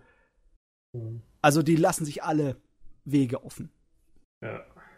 Es ist sowieso cool. Ich finde es äh, ich zwar ganz amüsant, dass die äh, Saiyajin alle nach, nach Gemüse benannt sind. Ne? Ja. Kakarot, Raditz äh, und Nappa und natürlich Vegeta als Prinz vom Planeten Vegeta. Ja. Ähm, dem Planeten der Saiyajin. Und ich glaube, das eine Mädel aus dem Paralleluniversum heißt dann Cauliflower. Genau. Was einfach so ein komischer Name ist. Blumenkohl. So, äh, Im Englischen Cauliflower ist äh, der äh, Dings. Ja, Blumenkohl. Blumenkohl. Ist doch cool. Ja, ja, aber es ist halt ein komisches Wort, ganz ehrlich. Heißt doch Also ich, ich, ich, ich mag das Wort Cauliflower einfach nicht, oder Cauliflower. Äh, ja. Passt doch. Genauso verrückt wie der Rest vom Dragon Ball Z. Ja. Gut. Okay, haben wir das. Wir haben es immer. Puh. Die Motivation bei ihm. nee, es war jetzt auch eher wegen Dragon Ball, weil, keine Ahnung, interessiert mich kein Stück. Ja, nee, ähm, mich auch nicht. Chris, was möchtest du denn noch erwähnen? Ich habe nochmal nachgeguckt und ich kann es wahrscheinlich auch recht kurz halten. Wie gesagt, über Precure und über Katanagatari rede ich wann anders. Das wird jetzt auch zu lang gehen. Ähm, ich habe vor einiger Zeit Mikagura School Suit geguckt. Ah ja. Ein kleiner Anime von, aus 2015, der sehr schnell untergegangen ist. Ah, das Ding. Das habe ich wirklich nur vom Namen einmal gesehen und sonst ich gar nicht. Ich wusste, irgendwann kann ich was, was du nicht kennst. Äh, ah ja, genau. es gibt so viel Anime. Mikagura School Suit fällt in ein, ein, eine spezifische Nische, die mich sehr anspricht, und das ist Supernatural Action Fun. Das heißt, Charaktere mit Superkräften bekämpfen sich gegenseitig und haben eine Menge Spaß dabei. Hört sich nach Dragon Ball an. in einem gewissen Maße nur mit kreativeren Superkräften. Also Dragon okay. Ball ist ja im Endeffekt doch nur irgendwie, die können Genki Damas und Kamehamehas. Und ja, die können Energiebälle rumwerfen und sich gegenseitig batschen. Genau. Und äh, in, die, in die, äh, diese Nische fällt für mich original Kyosogega. Das, da haben die zwar nicht alle Superkräfte, aber es hat dieses sehr Supernatural Fun mhm. drin. Kyosogega war lange Jahre mein Lieblingsanime und dann habe ich natürlich nach Serien geguckt, die ähnlich sind, um die Leere zu füllen, weil heilige Scheiße, Kyosogega war gut. hab, hab dann ähm, Yosakura Quartet geguckt, was so ein bisschen in die Richtung ging, aber nicht ganz so gut war. Hab Cat, wie, äh, Zetsumetsu Kiku Shoujo, was ist der Name? Amazing Twins, eine kurze, eine mhm, zweite ja, Folge OVA, ja. ähm, die auch ganz viel, äh, ganz spaßig ist halt. Das ist wirklich, die, das ist halt wirklich eine Nische. Also gibt es weniger Anime und es gibt weniger Anime, die wirklich gut sind, aber es macht einfach Spaß, was davon zu sehen. Und äh, Mikaguga School Suit ist was, was ich schon länger geplant habe und endlich gucken konnte. In der es quasi darum geht, dass ähm, es eine, Schu eine Schule gibt, eine Highschool, in der die, Charakter die, die Schüler Superkräfte erwecken, die alle unterschiedlich sind und sich dann quasi gegenseitig bekämpfen. Das ist, jeder Schüler muss in einem, in einem Club sein und äh, der Rang des Clubs wird quasi durch, durch Club-Battles ähm, bestimmt. Das heißt, die, die Clubs suchen sich einen Repräsentanten aus und die kämpfen gegeneinander in, halt mit ihren Superkräften. Äh, und je nachdem, in welchem Club man ist, wird auch der, der Status in der Schule ähm, bestimmt. Also, ne, die, die mit guten, in guten Clubs kriegen dann schöne Räume, kriegen gutes Essen, während der Rest sich halt die Punkte verdienen muss. Ähm, oh Mann. Ist es, ist es nicht so extremst aufgezogen, dass jetzt irgendwie, meistens ist es nur für Scherze, weil die Protagonistin eben in keinem Club ist und die meiste Zeit in einem Schlafsack auf dem Flur schläft. ähm, es hat vor allen Dingen dadurch, dass die, die Clubs sind halt alles Culture Clubs, also ne, ähm, so äh, Kunstclub, Theaterclub und sowas, keine Sportclubs. Ja. Und da ist erstmal schon mal was ganz Interessantes, weil damit ein bisschen dieses Theater ist ja nichts Kompetitives, ne? Man kann zwar irgendwie Theaterwettbewerbe machen, aber es ist jetzt nicht die Essenz von diesem, vom Theater. Nee. Und da wird das ein bisschen interessant reingebracht, weil, weil dieses, weil die Clubs quasi alle kompetitiv gemacht werden. Dadurch, dass die ja gegeneinander kämpfen müssen. Gibt es dann Charaktere, die sehr viel damit kämpfen, dass sie mit diesem Kompetitiven nicht klarkommen. Ne? Im Gegensatz zu Sportclubs, es wird zwischenzeitlich eine Schule erwähnt, die quasi das gleiche Konzept hat, aber alle Clubs sind Sportclubs. Wo dann ein Charakter quasi auch weg ist, weil ihm das nicht gefallen hat, dass es in Sport immer darum geht, nur der Beste zu sein. Es geht nicht darum, irgendwie sich selbst zu finden oder sowas, sondern wirklich nur, ich muss gewinnen. Deswegen ist er dann halt in die andere Schule gewechselt, wo er dann im Kunstclub ist und trotzdem irgendwie noch die ganze Zeit kämpfen muss. Ähm, und da ist dann halt sehr viel Teenage-Angst. Ne? Also die Charaktere haben irgendwelche Probleme, weil, weil sie sich unsicher sind, wie es Teenager nun mal sind. Und ja. die unglaublich lesbische, perverse Eruna die mhm. Protagonistin kommt da quasi rein wegen den, äh, wegen den hübschen Uniformen der Mädels. Da gehst du quasi nur auf die Schule. Ein guter Grund. Ja. Und ähm, vor allen Dingen hat sie quasi in so einem, äh, hat sie quasi Bilder gesehen von, von einer Schülerin, die quasi ganz hübsch ist und dann quasi, ich will mit der befreundet sein. Ähm, und dann stellt sich halt heraus, okay, die Schülerin ist quasi in einem ganz besonderen Club, nämlich im Going Home Club. Das heißt, sie ist, ist nicht richtig in einem Club, aber ähm, muss auch nicht wirklich drin sein und hat keine Freunde, ne, weil, weil sie halt so sehr isoliert ist. Und dann geht für Eruna halt darum, dass sie sich, dass sie an sie näher kommt, dass sie sich mit der befreundet, dass sie da so ein bisschen was reinbringt. Und ähm, da gibt es halt dann ganz viele Charaktere, die irgendwelche Probleme haben, äh, in dem Sinne mit Unsicherheiten und Eruna hämmert einfach volle Kraft rein und macht quasi Spaß was zu äh, einer Szene findet, in der ein Charakter zum Beispiel, der ganz beliebt ist, weil er immer lächelt und ne, immer sehr extrovertiert ist, der, bei dem dann sich dann herausstellt, dass das eigentlich nur eine Fassade ist und eigentlich, na, er zwingt sich nur zum Lächeln. Und äh, Eruna findet das natürlich raus oder bemerkt es recht schnell und dann geht, geht er halt auf sie zu, so, wenn du es bemerkt hast, war, warum, warum bist du dann hier? Ne, warum, warum gibst du dich immer noch mit mir ab? Und dann sehr toll, äh, quasi so nach dem Motto, ja, nur weil ich weiß, dass du dich dazu zwingst, heißt das auch nicht, dass wir keine Freunde sind. Ähm, und so sehr dieses sehr unschuldige, extrovertierte, das Aruna hat, ja. macht das sehr spaßig. Also Außerdem. der Spaß, der kommt vom Hauptcharakter, gell? Also, ja. weil du vorhin gesagt hast, ähm, Leute mit Superkräften, die miteinander kämpfen und ihren Spaß haben, dann habe ich eigentlich nicht erwartet, dass die gezwungen werden, durch so einen Wettbewerb ihre Hierarchie ja. in der Schule. Das hört sich mehr nach Stress an als es, nach Spaß. Ne? Es, es ist, es, es ist die Sache, es gibt einen Grund, warum, die, warum kaum jemand die Serie gesehen oder äh, hat oder, äh, oder von ihr gehört hat, weil es nicht alles perfekt ausübt. Ne? Okay. Also äh, es ist jetzt nicht das tiefste, was gerade auch diese, dieses Kompetitive angeht, aber es hat gute Dinge drinne, gute Ideen. Und ähm, zum Beispiel Erunas Fähigkeit, die Protagonistin, hat äh, erweckt die Fähigkeit, eine Fähigkeit namens Teuger, mit der sie quasi aus ihrem Finger äh, Laserschüsse schießen kann. also was schon extrem kindlich ist, allein schon. Während die anderen sich dann teleportieren können oder der eine kann Pflanzen kontrollieren. Ähm, und sie und, kann Pew Pew. Ja, genau. Es sind, sind, aber starke Laserschüsse. äh, und sie hat schon quasi ihre, ihre Catchphrase, um die quasi, also ihre, ihr Name, um die Fähigkeit zu machen, ist quasi, ähm, warte, wie, wie, was hat sie gesagt? Tension Max, also maximale Spannung. Ne? Mhm. Das, was, was dann quasi schon nach dem Motto ist, ähm, sie kann die Fähigkeit nur benutzen, wenn, wenn die Spannung auf beiden Seiten im Kampf auf Maximum ist, wenn beide Spaß haben an diesem Kampf.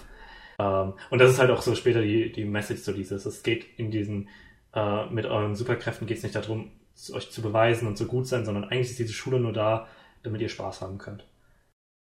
Und mm, äh, das erinnert mich an die OVA von Angel Beats, die erste, wo sie alle, wo, wo man so einen Tension-Meter unten links die ganze Zeit eingeblendet bekommt und alle Figuren halt einfach nur die ganze Zeit Spaß, wir müssen Spaß haben, los, los, los. Der Frust steigt. Ist halt auf jeden Fall, also ich weiß nicht, ob es irgendjemand anderes auf dieser Welt gibt, der so viel Spaß damit haben wird wie ich, aber ich war vorbereitet, enttäuscht zu werden und es hat so viel Spaß gemacht, diese Serie zu gucken. Ja, um, ähm, ich habe mir im Hintergrund so ein kleines bisschen Animation und Design von der Serie reingezogen. Es ist nicht wirklich ernst zu nehmen. Ja, die, die, die, gerade die Designs sind ein bisschen komisch. Die Animation in den Kämpfen finde ich echt cool. Die ist so richtig ist schön off-model. Ja. Uh, das macht echt Spaß.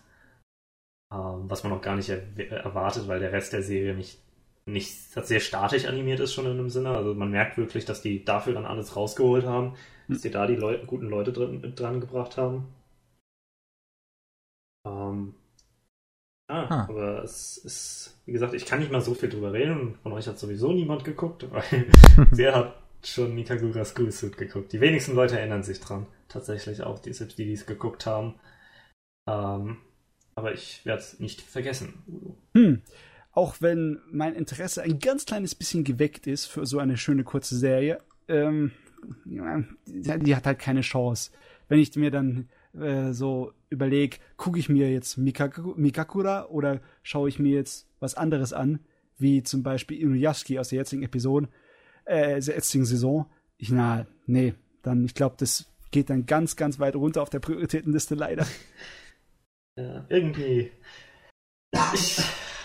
ist es aber, ist es, ist es, es gefiel mir. Um, ähm, und das ist wichtig, ich, behaupte ich. Vielleicht schau ich mal rein. Ich mag Serien, die Spaß machen sollen. ich mag auch ja, hier, äh, gerade deswegen. Regisseur, äh, der Regisseur hat ein paar Folgen von ähm, Star Driver Regie geführt. Okay. Okay. Star Driver ist ja auch so eine Serie, die Spaß machen soll.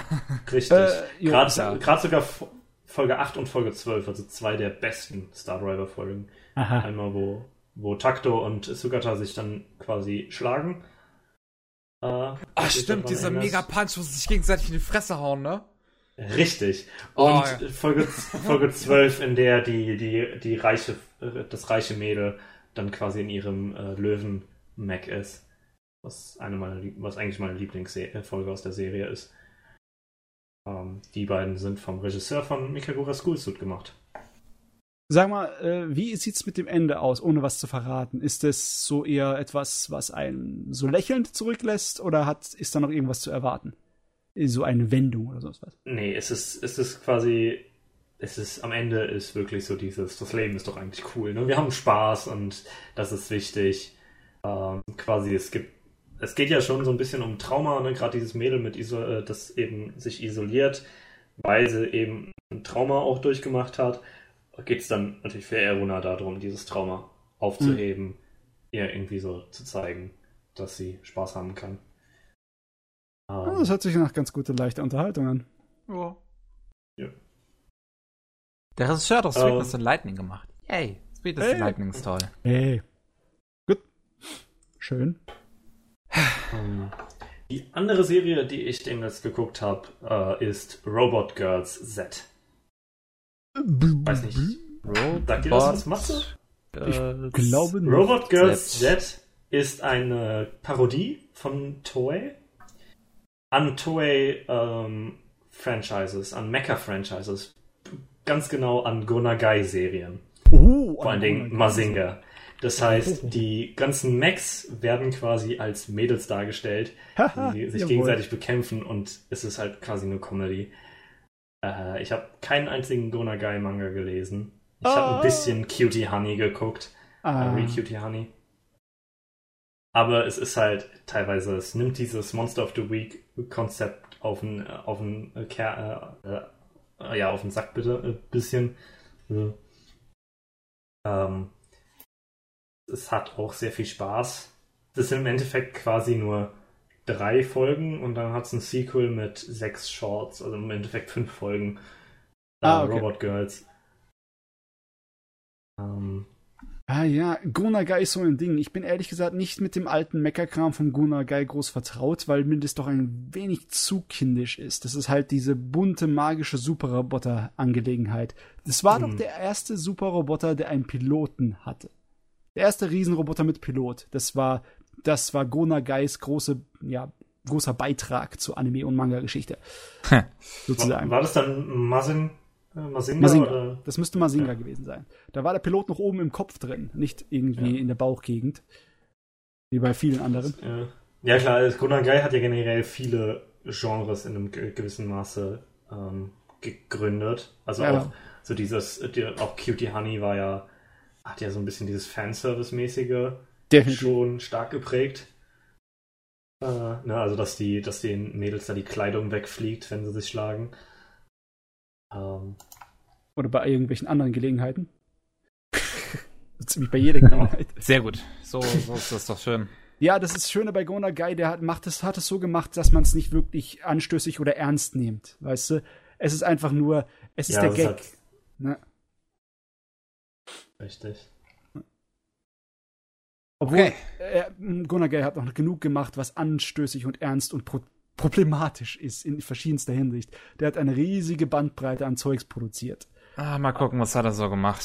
Also, es, was ich extrem. Devilman halt, ne? Das ist ja. so das Wichtigste. Ja, stimmt, ja. Devilman hm, würde ich auf jeden Fall nur die Manga-Fassung empfehlen. Die würde ich aber ganz stark empfehlen.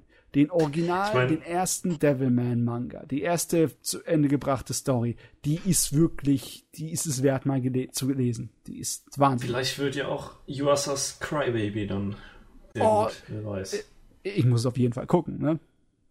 Muss. Ja, das ist auf jeden Fall interessant. Ne? Also es ist Gunagai, es ist Devilman, es ist Yuasa, mhm. es ist Netflix. Yes, es yes. zeigt Potenzial. Das tut es. Ah, ich meine, es gibt so viele kleine ähm, Parodie-Videos von diesem Mecha-Kram. Auch für Gundam, da gibt es dieses SD Gundam-Gedöns. Die habe ich alle noch nicht wirklich geguckt. Und ich glaube, den sollte ich eigentlich dazusetzen, den Robo Girls. Ich meine, ja. ein paar Sachen und ein paar kleine Gags werde ich wahrscheinlich wiedererkennen von den alten Riesenroboter-Gedöns.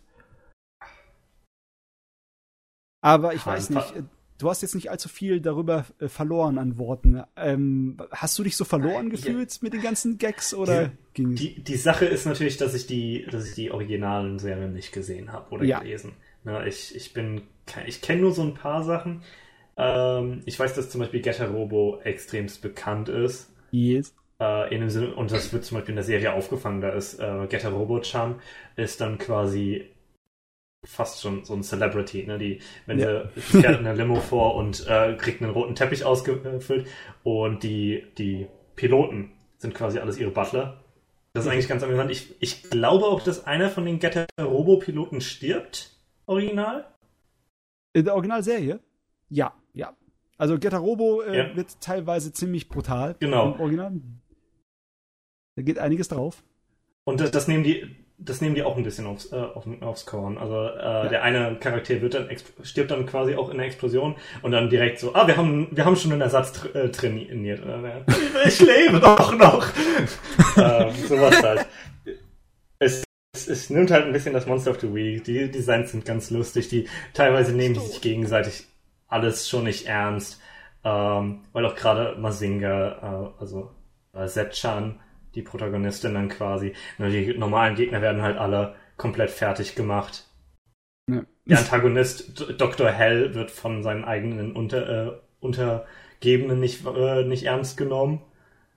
Hm. Äh, und es ist, es ist, ich finde gerade, also Robot Girl Z Plus, die sechs äh, Shorts, zehn Minuten jeweils, ja. die haben dann schon so ein bisschen was verloren, aber das, das erste, Robot Girl Z, die drei Volllänge-Folgen, die sind schon lustig.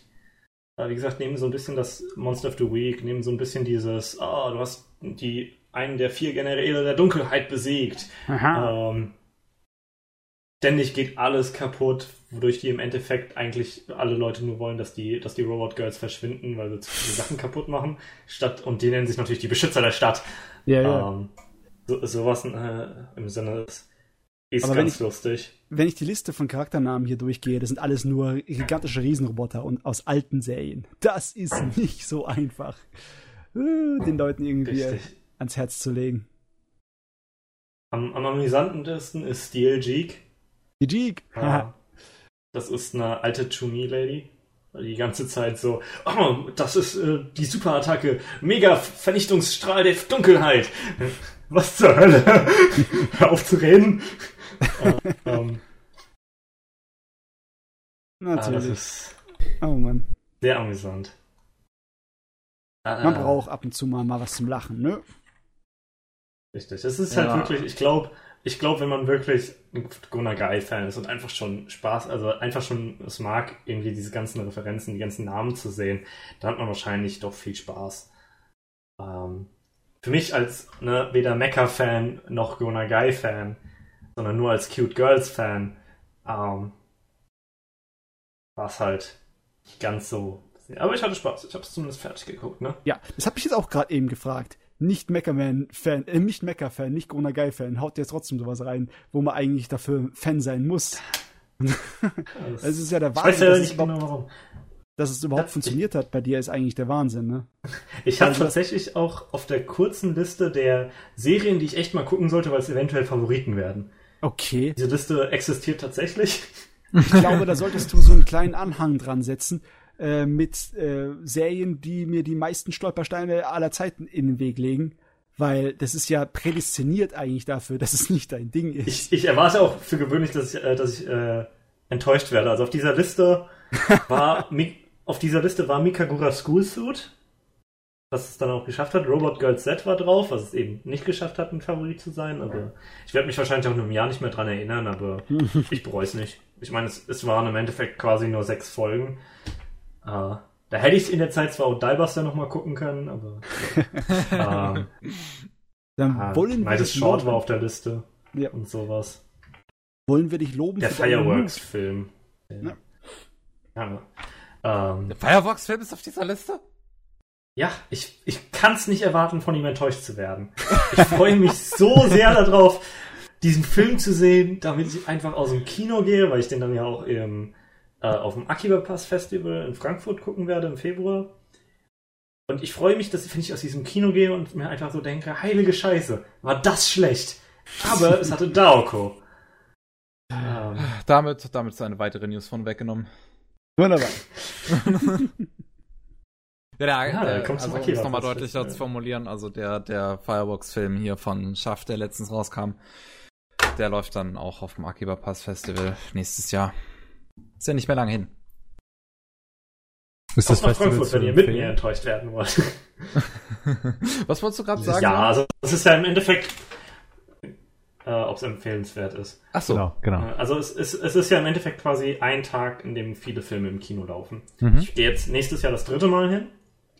Äh, Sakev, du warst du schon? Warst du? Nee, letztes Ich war noch nicht da, nee, ich war letztes Jahr nicht ne? da. Also ich werde dieses Jahr, also das nächste Jahr, also ja. dann sehr wahrscheinlich hingehen. Weil ich will genau, also es ist ja im Endeffekt nur ein Film, also nur ein Tag wo, wo, ja, wo viele äh, Kinos sind, das ist ja keine richtige Messe, ne? die haben nur einen kleinen Stand und ansonsten mhm. ist es wirklich nur diese Kinofilme. Das heißt, es kommt stark darauf an, was für Filme sind. Vor zwei Jahren war es extremst stark. Da war Anthem of the Heart, ähm, oh. der erste Kizumonogatari-Film und ganz viel Zeug, was unglaublich high profile war, was auch sonst nicht wirklich nach Deutschland kommen würde. Dieses Jahr war es ein bisschen schwächer, aber trotzdem Kizumonogatari, alle drei Filme hatten sie nochmal. Dokusei war echt gut.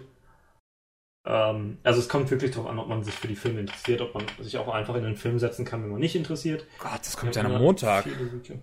Nee, sonntags. Vierter, zweiter. Hm. Ach so, nee, warte mal, ich bin hier. Sonntag, das ist für gewöhnlich ja, ja, sonntags. Okay. Hm, schon, passt. Also wenn du den äh, Trailer zu diesem Film ja, anguckst, es sieht schon sehr stark aus wie äh, Monogatari, ne? Ist der gleiche Character Designer wie Monogatari. Charakterdesign, ja. Animationsstil, um, Farbensstil. Sehr große ja, Ähnlichkeit. Es ist, es ist halt nicht, es ist halt nicht Tatsuya Oishi. Ne, das ist das ja. große Problem. Es ist nicht der Bakemonogatari-Regisseur. Es ist wirklich äh, eigentlich nur der, ähm, der Character Designer und natürlich Akiyuki Shinbo als Series Director, der eigentlich gar nichts macht.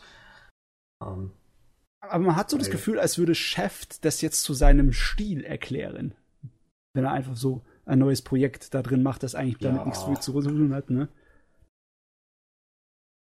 Bin ich mal gespannt. Ich mein, äh, der Film ist halt wohl produktionstechnisch ein absolutes Massaker, weil Shaft auch momentan. Ich weiß nicht, wer auf die Idee kam, Shaft so viele Projekte zu geben. Im Winter kommt ja auch Fate, äh, das neue Fate von denen raus. Mhm. Von Shaft. Fate Extra. Und es heißt Extra, weil es extra Fakt ist. Oh Gott. Untertitel Last Encore, weil danach selbst die Fate-Fans genug haben werden. Uh, also. ja, ähm, Fate Extra ist eigentlich das einzige Fate, das ich mag. Ich werde mal sehen, wie die Adaption ist. Uh, nee, und ja, ist also wohl produktionstechnisch alles, was nicht im PV bzw. im Musikvideo für Daokos Theme-Song ist, den ich übrigens super toll finde, weil Daoko eine großartige Musikerin ist.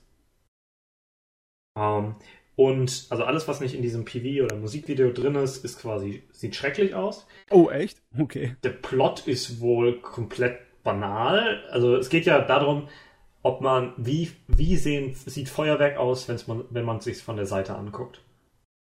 Und das also, wollen ein paar, ja, das wollen ein paar Teenager halt herausfinden. Ich hab, es gibt wohl, glaube ich, auch einen Live-Action-Film dazu, der wohl ein bisschen besser sein soll. Ich weiß es nicht freue mich drauf, von diesem Film enttäuscht zu werden. Dann am Ende liebst du ihn. das, da wäre ich komplett dafür. Ich meine, sonst würde ich ihn ja nicht gucken. Ne? Ich bereite mich darauf vor, enttäuscht zu werden und eventuell werde ich es nicht, wie bei Mikagura School Suit zum Beispiel. Ja. Gut. Kann ich dann davon ausgehen, dass wir am Ende angekommen sind? Ich denke. Jo. Jo. Also was ich, was ich nochmal sagen wollte, Akiba Pass Festival lohnt sich echt wenn man, man halt bereit ist, einen Tag lang Filme zu gucken. Man kann zwischendurch eine Pause machen, um was essen zu gehen. Dieses Jahr hatten wir keine Zeit dafür. Gott, das war ein Massaker. Ich hätte mir den UFO Recap Film nicht angucken sollen, statt erstmal was essen gehen sollen. Äh, aber es, also für mich hat es sich bisher gelohnt. Ich werde auch ein, ich werde ein drittes Mal hingehen dieses Jahr, ich, also nächstes Jahr. Ich werde wahrscheinlich auch ein viertes Mal hingehen. Äh, und ist halt in Frankfurt. Ja, ist bei mir in der Nähe, also passt. Ja, es ist schon ein Ding, ne? Ah, wenn wir es in der Nähe ist, ist so schön. Genau. Also, meine Damen und Herren, ähm, wollen wir dann zu den Nachrichten gehen? Kevin, lebst du? Kommen wir zu den News. ähm, ich stand, ich stand gerade woanders. Ähm, ich, ich stand gerade vor meinem Schrank. Ich wollte gerade ein, Dokument raussuchen, was ich nicht gefunden habe. Ein Dokument? Aha. Ja. ähm, auf jeden Fall die News, genau. Ähm, Komm, ich fange jetzt an. Ich fange zuerst an, ja. Heute, okay. heute machen wir es mal anders. Ähm, ein paar News hatten wir vorhin schon vorneweg. Ach genau, äh, also, ne, Made in Abyss kommt zweite Staffel, hat man vorhin schon erwähnt. Jawohl. Mal sehen. Ähm, Servamp bekommt aus irgendeinem Grund einen Film. Mhm. Aha. Ist, ja, ja. Ich weiß nicht, ist anscheinend beliebt, keine Ahnung. Ähm, Amanchu, diese, dieser Anime mit äh, zwei äh, Schwimmerinnen oder Taucherinnen, ich weiß es nicht, ich habe ihn auch noch nicht gesehen. äh, bekommt Ja, eine Trauer zweite. Staffel. Einen guten Kosue Amano. Waren das Ja. die ähm, Mädels, die nach ähm, Muscheln tauchen? Ja, das ist das Taucherclub vom Mangaka von Aria. Ah, cool. Eine klassische äh, japanische Kultursache, ne? Das Muscheltauchen, du. Okay. Ähm, dann Mary and the Witch's Flower ist von Peppermint Anime lizenziert worden. Die bringen das dann äh, nächstes Jahr auf DVD und Blu-ray hier raus. Und auf dem Akiba Pass Festival. Ja, genau, da wird's auch laufen.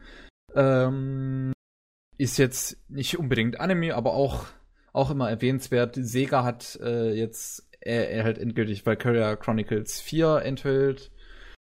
Und das soll dann auf PlayStation 4, Xbox One und Nintendo Switch nächstes Jahr rauskommen und Ja, ist, ist, ist, hoffentlich wird das geil. ist relevant, weil dazu gab es ja auch schon mal einen Anime zu einem Ja, der es Spiele. gab ja, ja genau, es gab ja sowohl zu dem zum ersten Spiel eine Anime-Serie wie auch zum dritten Spiel OVAs. Schade, dass wir zwei und drei äh, so nie bekommen haben, beziehungsweise zwei kamen auch hierher, aber ich glaube nur PSP exklusiv. Drei kamen dann gar nicht mehr nach Europa und USA. Und äh, jetzt vier wird dann aber wieder international veröffentlicht. Hoffentlich auch, hoffentlich bringt man dann den dritten Teil noch im Nachhinein so ähm, raus, weil ich höre immer, dass der so der ernste sein soll, also richtig ernst, düster, bitter. Ähm, na gut, auf jeden Fall äh, nächste News noch, Sword Art Online Ordinal Scale, der Film, den kann man sich demnächst bei Wakanim dann anschauen, also da muss man sich dann keine, keine Blu-ray ähm, mehr kaufen, wenn man ähm, sich diese Schande einmal antun möchte. ähm, zu Devilman Crybaby gab's jetzt neue Infos und zwar wird das Ganze am 5. Januar 2018 dann rauskommen. Natürlich äh, direkt am Stück und wird geil, vielleicht, denke ich mal. Ey, da muss ich mich erstmal dran gewöhnen, dass ein Anime in frischer, neuer, direkt am Stück alles rauskommt.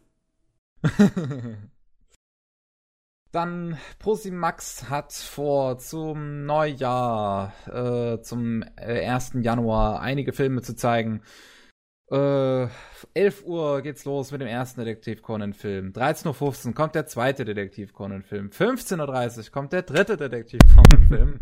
17.45 Uhr kommt der vierte Detektiv Conan Film. Sag doch einfach, das ist eine ganze detektiv conan Nein, jetzt, jetzt kommt jetzt nämlich anders. 20.15 Uhr kommt dann Expelled from Paradise. Okay. Ähm, so was so ein, war ein Full CGI-Film. Den haben wir auch irgendwann schon mal im Podcast gesprochen. Ich habe auch eine Review dazu geschrieben. Fand den mittelmäßig. Ist ganz okay. Äh, 22.25 Uhr kommt dann Full Metal Alchemist, äh, der Eroberer von Shambhala. Ich weiß gar nicht mehr, Shambhala, war das, war das der gute oder der schlechte Film? Ich glaube, das war der gute. Das war der erste zumindest, ne? ja, das war das ja, der, der gute. 2003, ja. Ja, den finde ich super. Den finde ich gut. Der hat ja die Serie direkt äh, weitergeführt. Richtig. Mhm. Genau, der kommt dann da 22.25 Uhr. Und äh, dann My Hero Academia, dritte Staffel wurde jetzt äh, angekündigt, wann die rauskommt. Und zwar im April 2018. Ah, da muss man noch ein bisschen warten. Aber naja, na, wir müssen überleben. Habt ihr die So. Detektiv Con-Filme eigentlich alle gesehen? Nein, Äh, ich fürchte nicht. Wie viele gibt's davon? 20 oder so? Ja, ich glaube, mehr. ich glaub, es gibt mehr. mittlerweile 20 doch. Ich glaube, es ist mittlerweile ich glaube, es ist 20. ein bisschen mehr. Also, also in den 20ern noch, aber ich glaube ein bisschen mehr als 20. also ich schaue die gerade mit meiner Freundin nach. Ähm, und wir sind jetzt bei Film 12, glaube ich. Und die ersten 5, 6, die sind echt gut. Danach schwächt es ein bisschen ab und ab 9 oder so werden die wieder richtig gut. Also, wenn die an Silvester dann laufen oder am Neujahr, dann kann man die sich ruhig mal angucken, die ersten vier. Weißt du, bei, die Filme sind sowieso etwas, was ich mir angucken würde. Ich würde mich niemals an die monströse Fernsehserie dran wagen. An diese hunderte von hunderten von Episoden. Würde es ich sind mich 21 Filme. nicht- 21. Ah, okay. Sehr gut. Ich dachte jetzt an 24. Also, zwar, das ist zwar immer noch ein Riesenhaufen, aber das hört sich bewerkstelligbar an, weißt du? Das ist so wie alle James Bond-Filme gucken. Das kann man tun. Ja, wir treffen uns, äh, immer wenn wir uns treffen, schauen wir einen Film und dann passt es. Jo. So kommt man da durch. Okay. Genau. Ja, Okay. Matze, was hast du noch für Oh, uns? Kevin Los. ist fertig. Ja, ich war fertig. So, ich habe nicht viel. Aus irgendeinem Grund war die zwei letzten Wochen nicht besonders interessant. Bis auf eine Sache, die gesagt werden muss, auch wenn ich sie eigentlich nicht sagen möchte. Die Synchronsprecherin Tsuru Hiromi Ach, ist stimmt, verstorben. Ja. Hm. Die Stimme von Bulma aus Dragon Ball Z. Sie hat zwar noch sehr, sehr viele andere wichtige Rollen gehabt, zum Beispiel sie, sie war das, äh, die Hauptcharakterin in äh, Kimagure Orange Road, sie war Maruka. Sie war so ziemlich die Stimme des typischen 80er Jahre Anime-Mädels. Und viele andere Sachen auch, aber sie ist halt am bekanntesten gewesen für Bulma. Und die Dragon Ball Super Serie läuft halt noch und Bulma ist zwar schon eine Menge Episoden lang nicht vorgekommen, weil sie einfach natürlich nur die, die Helden äh, verabschiedet hat, als, als sie aufs Turnier gegangen sind, aufs Neueste. Aber da muss dann Ersatz ran. Das ist dann, und, im Prinzip ist das dann auch ihre Verabschiedung. So. Ja. Das ist. Wenn man es mal so nimmt. Wenn man sich so überlegt, das ist ziemlich herzzerreißend. ja. Es ist. Ich, ich, ich, ich will ja nicht zu viel drüber sagen, aber irgendwie ist das so ein Thema, dass äh, Synchronsprecher, die versterben, irgendwie dann dieses emotionale Letzte drin haben. Ähm, während der dritten Staffel ist ja der von Haikyuu ist ja der Synchronsprecher vom Coach gestorben. Oh. Ne? Und das letzte, was er quasi gesagt hat, war dann so ein starker Monolog darüber, wie solange wir den Ball, solange wir connecten, geht das Spiel weiter. Ne? Immer nach oben gucken, oh immer einfach den Ball nach oben bringen. Ne? Starker oh, Monolog und das war einfach, das ist so, ja. ja. Man das ist ja meinen, wirklich emotional, meine Güte. Man könnte echt meinen, da hat irgendjemand ein Händchen dabei. Ah. Aber ja, das, yeah, sind, yeah, das sind nur zufällige Muster, die der Mensch einfach so im, im Chaos erkennt. Wir sind sowieso, mhm. wir sind ja Mustererkennungsmaschinen. Das ist normal. ja. ja. Aber es ist auf jeden Fall schade und es ist sehr plötzlich gewesen. Das ist der Wahnsinn, ne? Teilweise sind Synchronsprecher in Japan sehr, sehr wichtig. Wenn dann Leute entweder in Rente gehen oder verster versterben, dann werden gewisse Projekte nicht weitergeführt. Aber ich glaube, bei Dragon Ball das ist zwar extrem ikonisch, wie lange und wie wichtig der Charakter war, den sie gesprochen hat, aber ich glaube, die suchen nach Ersatz. Also ich glaube, die werden jetzt deswegen ja. nicht die, die Serie abbrechen oder irgendwie früher enden lassen. Ich habe gehört, dass sie auch nicht. Weil sowas ist wir in Japan natürlich denkbar. immer ja. Bulma rausschreiben könnte man jetzt auch vielleicht ja. versuchen. Also das ist nicht halt mehr vorkommt. Auch so die Frage, wie das ist das ist halt schwer, weil sie war halt in ganz Dragon Ball Super und auch im folgenden Dragon Ball eigentlich die einzige ja. wirklich wichtige Nebencharakterin. Richtig. Ja. Da gab's, ich weiß nicht mal bei was für einem Charakter es war, aber auch irgendein Fall, wo ein Synchronsprecher gestorben ist. Ich glaube, es war ein Synchronsprecher, wo dann wirklich auch lange drüber gesagt wurde, ob man diese lange Rolle, ob man die wirklich weiter drin lässt oder ob man jetzt was ähm, irgendwas sucht, um das quasi zu ändern. Ne? Ja ob man irgendwas jetzt in, den, äh, in die Serie reinschreibt, um diesen Charakter zu entfernen. Ähm, irgendein Fall, ich komme aber nicht drauf.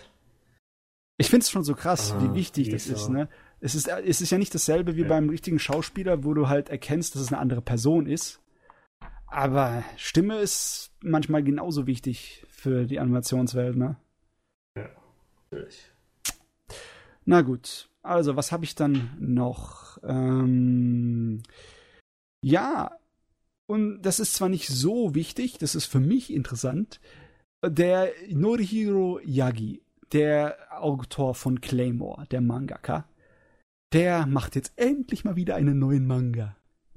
Halleluja, er hat sich mal wieder hochgerafft, um was Neues zu zeichnen. Ab 6. September fängt es in Japan an. Das ist natürlich, so neue Mangas sind für mich immer problematische Nachrichten, weil ich weiß genau, es lohnt sich erst danach wieder zu gucken, wenn ein paar Jahre vergangen sind. Hm. Auch wenn irgendwann einer von deinen Lieblingsmangaka jetzt anfängt, ein neues Werk zu machen, da weißt du, ah, genial, in zwei Jahren kann ich mir das mal angucken. Dann ist nämlich genug da, dass es sich mal lohnt, was anfangen zu lesen. Ah. Ein bisschen problematisch. Und das Problematischste ist auch noch, dass er uns einen Scheißdreck über seinen Manga verregt. Er sagt uns den Titel, das heißt äh, Ariadne of the Azure Sky. Und es geht anscheinend um irgendeinen Jungen, der sich komplett von der Umwelt und Welt äh, abgeschottet hat. Und äh, der auf einmal wird er verwickelt in ein Schicksal von einem Mädel, das irgendwie anscheinend große weltbewegende Probleme hat. Und dann geht auf eine Reise. Hört sich nach einem typischen Abenteuergedöns an und er wird auch in einem wöchentlichen Rhythmus veröffentlicht, in einem mehr schonen orientierten Magazin. Und es ist ziemlich das erste Mal, dass er das macht. Vorher hat er die ganze Zeit nur äh, monatliche und für erwachsenere Leute gemacht. Also bin ich mal gespannt. Dann, es gibt Pläne für einen Super Mario Animationsfilm. Und Stimmt, zwar das habe ich schon wieder verdrängt. Soll der gemacht werden von der Firma Illumination Entertainment, die Leute, die äh, ich einfach unverbesserlich und die Minions gemacht haben. Und die sind gerade so kurz vor dem Ende einer möglichen Übereinkunft mit äh, na, Nintendo. Ne? Wir stehen gerade so kurz davor, dass Nintendo sich wieder traut. Äh, stehen gerade so vor der nächsten Katastrophe. Filme zu machen von ihrem Zeug. Die nächste Katastrophe ist, wenn die Minions in Smash sind. Ja. oh, ich sehe es kommen. Das Ding wird erfolgreich, zumindest mittelmäßig, und dann kommen die Minions in Smash. Alle. Ich finde ich find die Minions nach wie vor nicht nervig. Ich finde es auch nicht nervig, ich mag die Viecher. Also ich habe ich hab zwar auch so, so halt so, so viel, viel davon abbekommen, sozusagen, durch Facebook und, und Twitter und so, aber ich finde sie einfach nicht nervig so. Ich mochte auch von den ganzen Illuminations-Filmen, äh, fand ich auch den Minions-Film am besten. Also der sich nur auf die Minions konzentriert hat. Ja, der war lustig. Ja, der war cool. Gut, dann habe ich noch eine letzte Nachricht. Und zwar In This Corner of the World, der gute Zweite Weltkriegsfilm, soll eine Langfassung bekommen. Was? Mhm. Das ist ja nicht unbedingt das Allerüblichste bei Anime. Klar, da wird mal eine Special Edition gemacht oder ein Remake, wo Sachen verändert werden oder Animationen hinzugefügt werden beim Zusammenfassungsfilm oder sonst was. Aber dass ein bestehender Kinofilm durch Szenen ergänzt werden, die danach produziert werden, das fand ich irgendwie so newswürdig. Ja, das, das ist, ist aber tatsächlich nichts Überraschendes. Das ja. wurde schon als der Film rauskam, hat der Regisseur gemeint, es war ihm eigentlich zu wenig Zeit und er würde gerne mehr reinbringen. Mhm. Und ihm wurde quasi gesagt, wenn der Film sich gut verkauft, dann darfst du das. Und anscheinend. Oh, okay. Dementsprechend, genau, dementsprechend ist es nicht überraschend, vor allen Dingen auch wie beliebt äh, in This Corner of the World war, gerade ja. in Japan bei den älteren Leuten. Ich finde es nach wie vor so witzig. Jeder meiner Tweets zu diesem Film wird von irgendwem zitiert, der es dann ins Japanische übersetzt hat, was ich geschrieben habe. und, und dann hat das, mein Tweet jeder geliked und retweetet und auch dabei ist auch halt der Regisseur. ich, ich hatte auch schon, als ich den Film gesehen habe, äh, hat mir direkt jemand auf Japanisch geantwortet. Mhm. Ja, ja, mir hat dann auch irgendein Japaner hat mir sogar auf Englisch geantwortet und äh, ich, ich finde ich find's so witzig. Auch als ich meine Review, ich habe jetzt in den letzten zwei Wochen kam dann auch meine schriftliche Review zu dem Film und die hat auch einfach jemand auf Twitter halt auf Japanisch übersetzt und keine Ahnung. Ich finde das total cool irgendwie. Die, die, die, gehen stark auf diesen Film ab, ja. Ja. Der kommt bei unterschiedlichsten Sparten in Japan auch gut an bei den Kritikern, beim Publikum, auch bei Leuten, bei denen ich es gar nicht so wirklich erwarte. Zum ersten Mal habe ich von den Film gehört auf dem Twitter vom Hiroe Rei, dem Autor von äh, Black Lagoon. Mhm. Dem Black ja, Lagoon gut, das, das, das, passt auch gut zusammen, weil immerhin ist, äh, ist vom Regisseur, Krieg, der ne? halt auch Black Lagoon gemacht hat. Also der Regisseur, der die Serie gemacht oh. hat. Ja. Das ist eine lustige Sache. Ich meine, der Kerl ist auch ein gigantischer Fan davon. Das erwartet man nicht unbedingt, ne? Aber ja, kommt gut an. Schön zu hören, dass du eine lange Fassung holst. Dann weiß ich, ich warte, bis ich mir auf Blu-ray hole. Ich will nämlich die lange haben.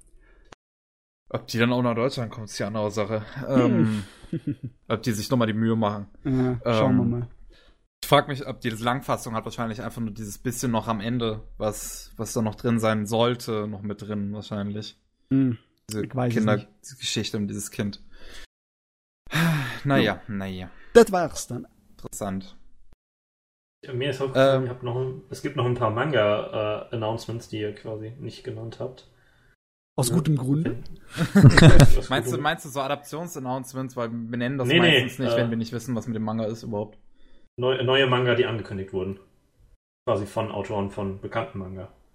Da was war denn? was, das habe ich aber rausgelassen, weil es ein kleines bisschen weit weg war. Das war alles für weit nächstes weg? Jahr. Ich, ist es das, was du meinst von dem Autor von Mushishi und so? Ja, genau. Genau, er kann es ruhig erwähnen. Genau, also der, die Mushishi Mangaka fängt halt was Neues an, ähm, wo es dann auch wieder um, ich glaube, wie war es, genau zwei, zwei, ein Mann und ein Mädel und eine Katze, die dann durch die Welt wandern, also durchs Land wandern und irgendwie mysteriöse Ereignisse ähm, lösen, was dann doch sehr an Mushishi herankommt. Ja, dass die Katze dabei ist, ist ganz wichtig. ja. Hm? Und man weiß ja nie. Ähm, ge genau, weswegen ich halt nur, also was, was meiner Meinung nach halt schon wichtig ist, ist nämlich, dass Genshiken, die Mangaka, die Mangaka, ich glaube, es ist eine Frau. Ich weiß auch nicht mehr.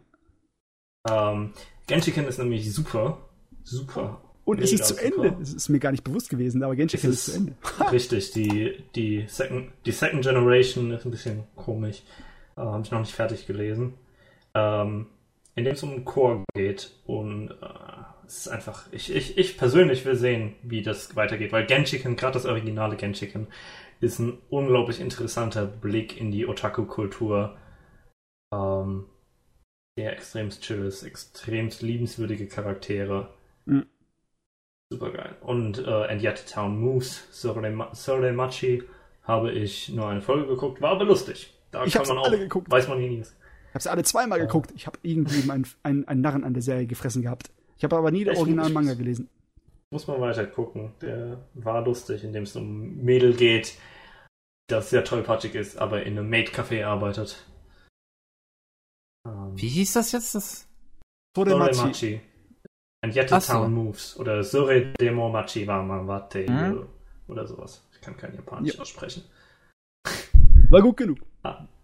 Genau, das ist einfach nur. Wie gesagt, gerade das Genshiken ist für mich persönlich wichtig, weil Genshiken einer meiner Lieblingsmanga ist. So viele bekannte neue Manga fangen neue Werke an. Ja, ja, ja, ja, ja. Und Berserk ist immer noch. Ich warte immer noch darauf, dass, dass ich warte noch darauf, dass Hiro Mashima, ähm, der Mangaka von Fairy Tail, sein nächstes ankündigt. Es wird ah, schrecklich ja. werden. Aber, aber, du, lass ihn doch mal ein bisschen Zeit, was vorzubereiten. Ja, das ist so erst ja klar. es ist ich weiß, also ich, ich weiß nicht, ich warte halt drauf, ne? Damit ich er hat mich sich halt, beschweren Er hat kann. sich immer gebessert, ne? Also. Nein, nein, das, nein. Also Fairy nein. war doch wohl besser als das Rave-Gedöns davor, oder? Nein. Okay. Das kann ich so nicht akzeptieren. Mir hat zumindest Fairy Tail etwas besser gefallen. Ähm, die Sache mit, äh, mit Hiro Mashima generell ist ja, dass sein, sein Start als Assistent für Aitiro Oda mhm begann. Dass er, äh, er war Assistent bei One Piece. Das merkt man in Rave Master noch. Rave ja. Master ist ein bisschen runtergetontes One Piece. Ein untalentiertes One Piece, nenne ich es mal. Fairy Tail ist ein untalentiertes Rave Master. Äh, okay. So behaupte ich das. da müssen wir das, glaube ich, also, irgendwann anders kräftig drüber auslassen. Irgendwann anders, ja. Ich, Rave Master war lange Zeit einer meiner Lieblingsmanga. Fairy Tail ist Fairy Tale. okay. Aber ich glaube, jetzt sind wir wirklich am Ende, oder? Ja, spielt alle, oh, yeah. alle, spielt alle das neue Naruto-Spiel, so letzte News. Naruto. Okay. Gibt's da schon wieder eins? Prügelspiel. Ja, ja, fürs Handy. Oh, oh Gott. Gesponsert von Naruto Online.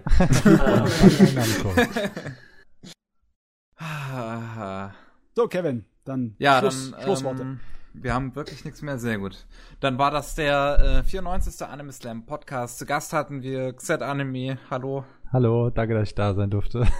Ah, danke, ja. dass du es mit uns ausgehalten hast so lange. ja, ähm, extra nichts vorgenommen. Jetzt weiß ich auch warum. ähm, ähm, dabei waren auch äh, Chris. Gefühlte 94 Jahre, ne? Passt ja zur Nummer. ähm, ja, ne, danke fürs Zuhören. äh, Matze.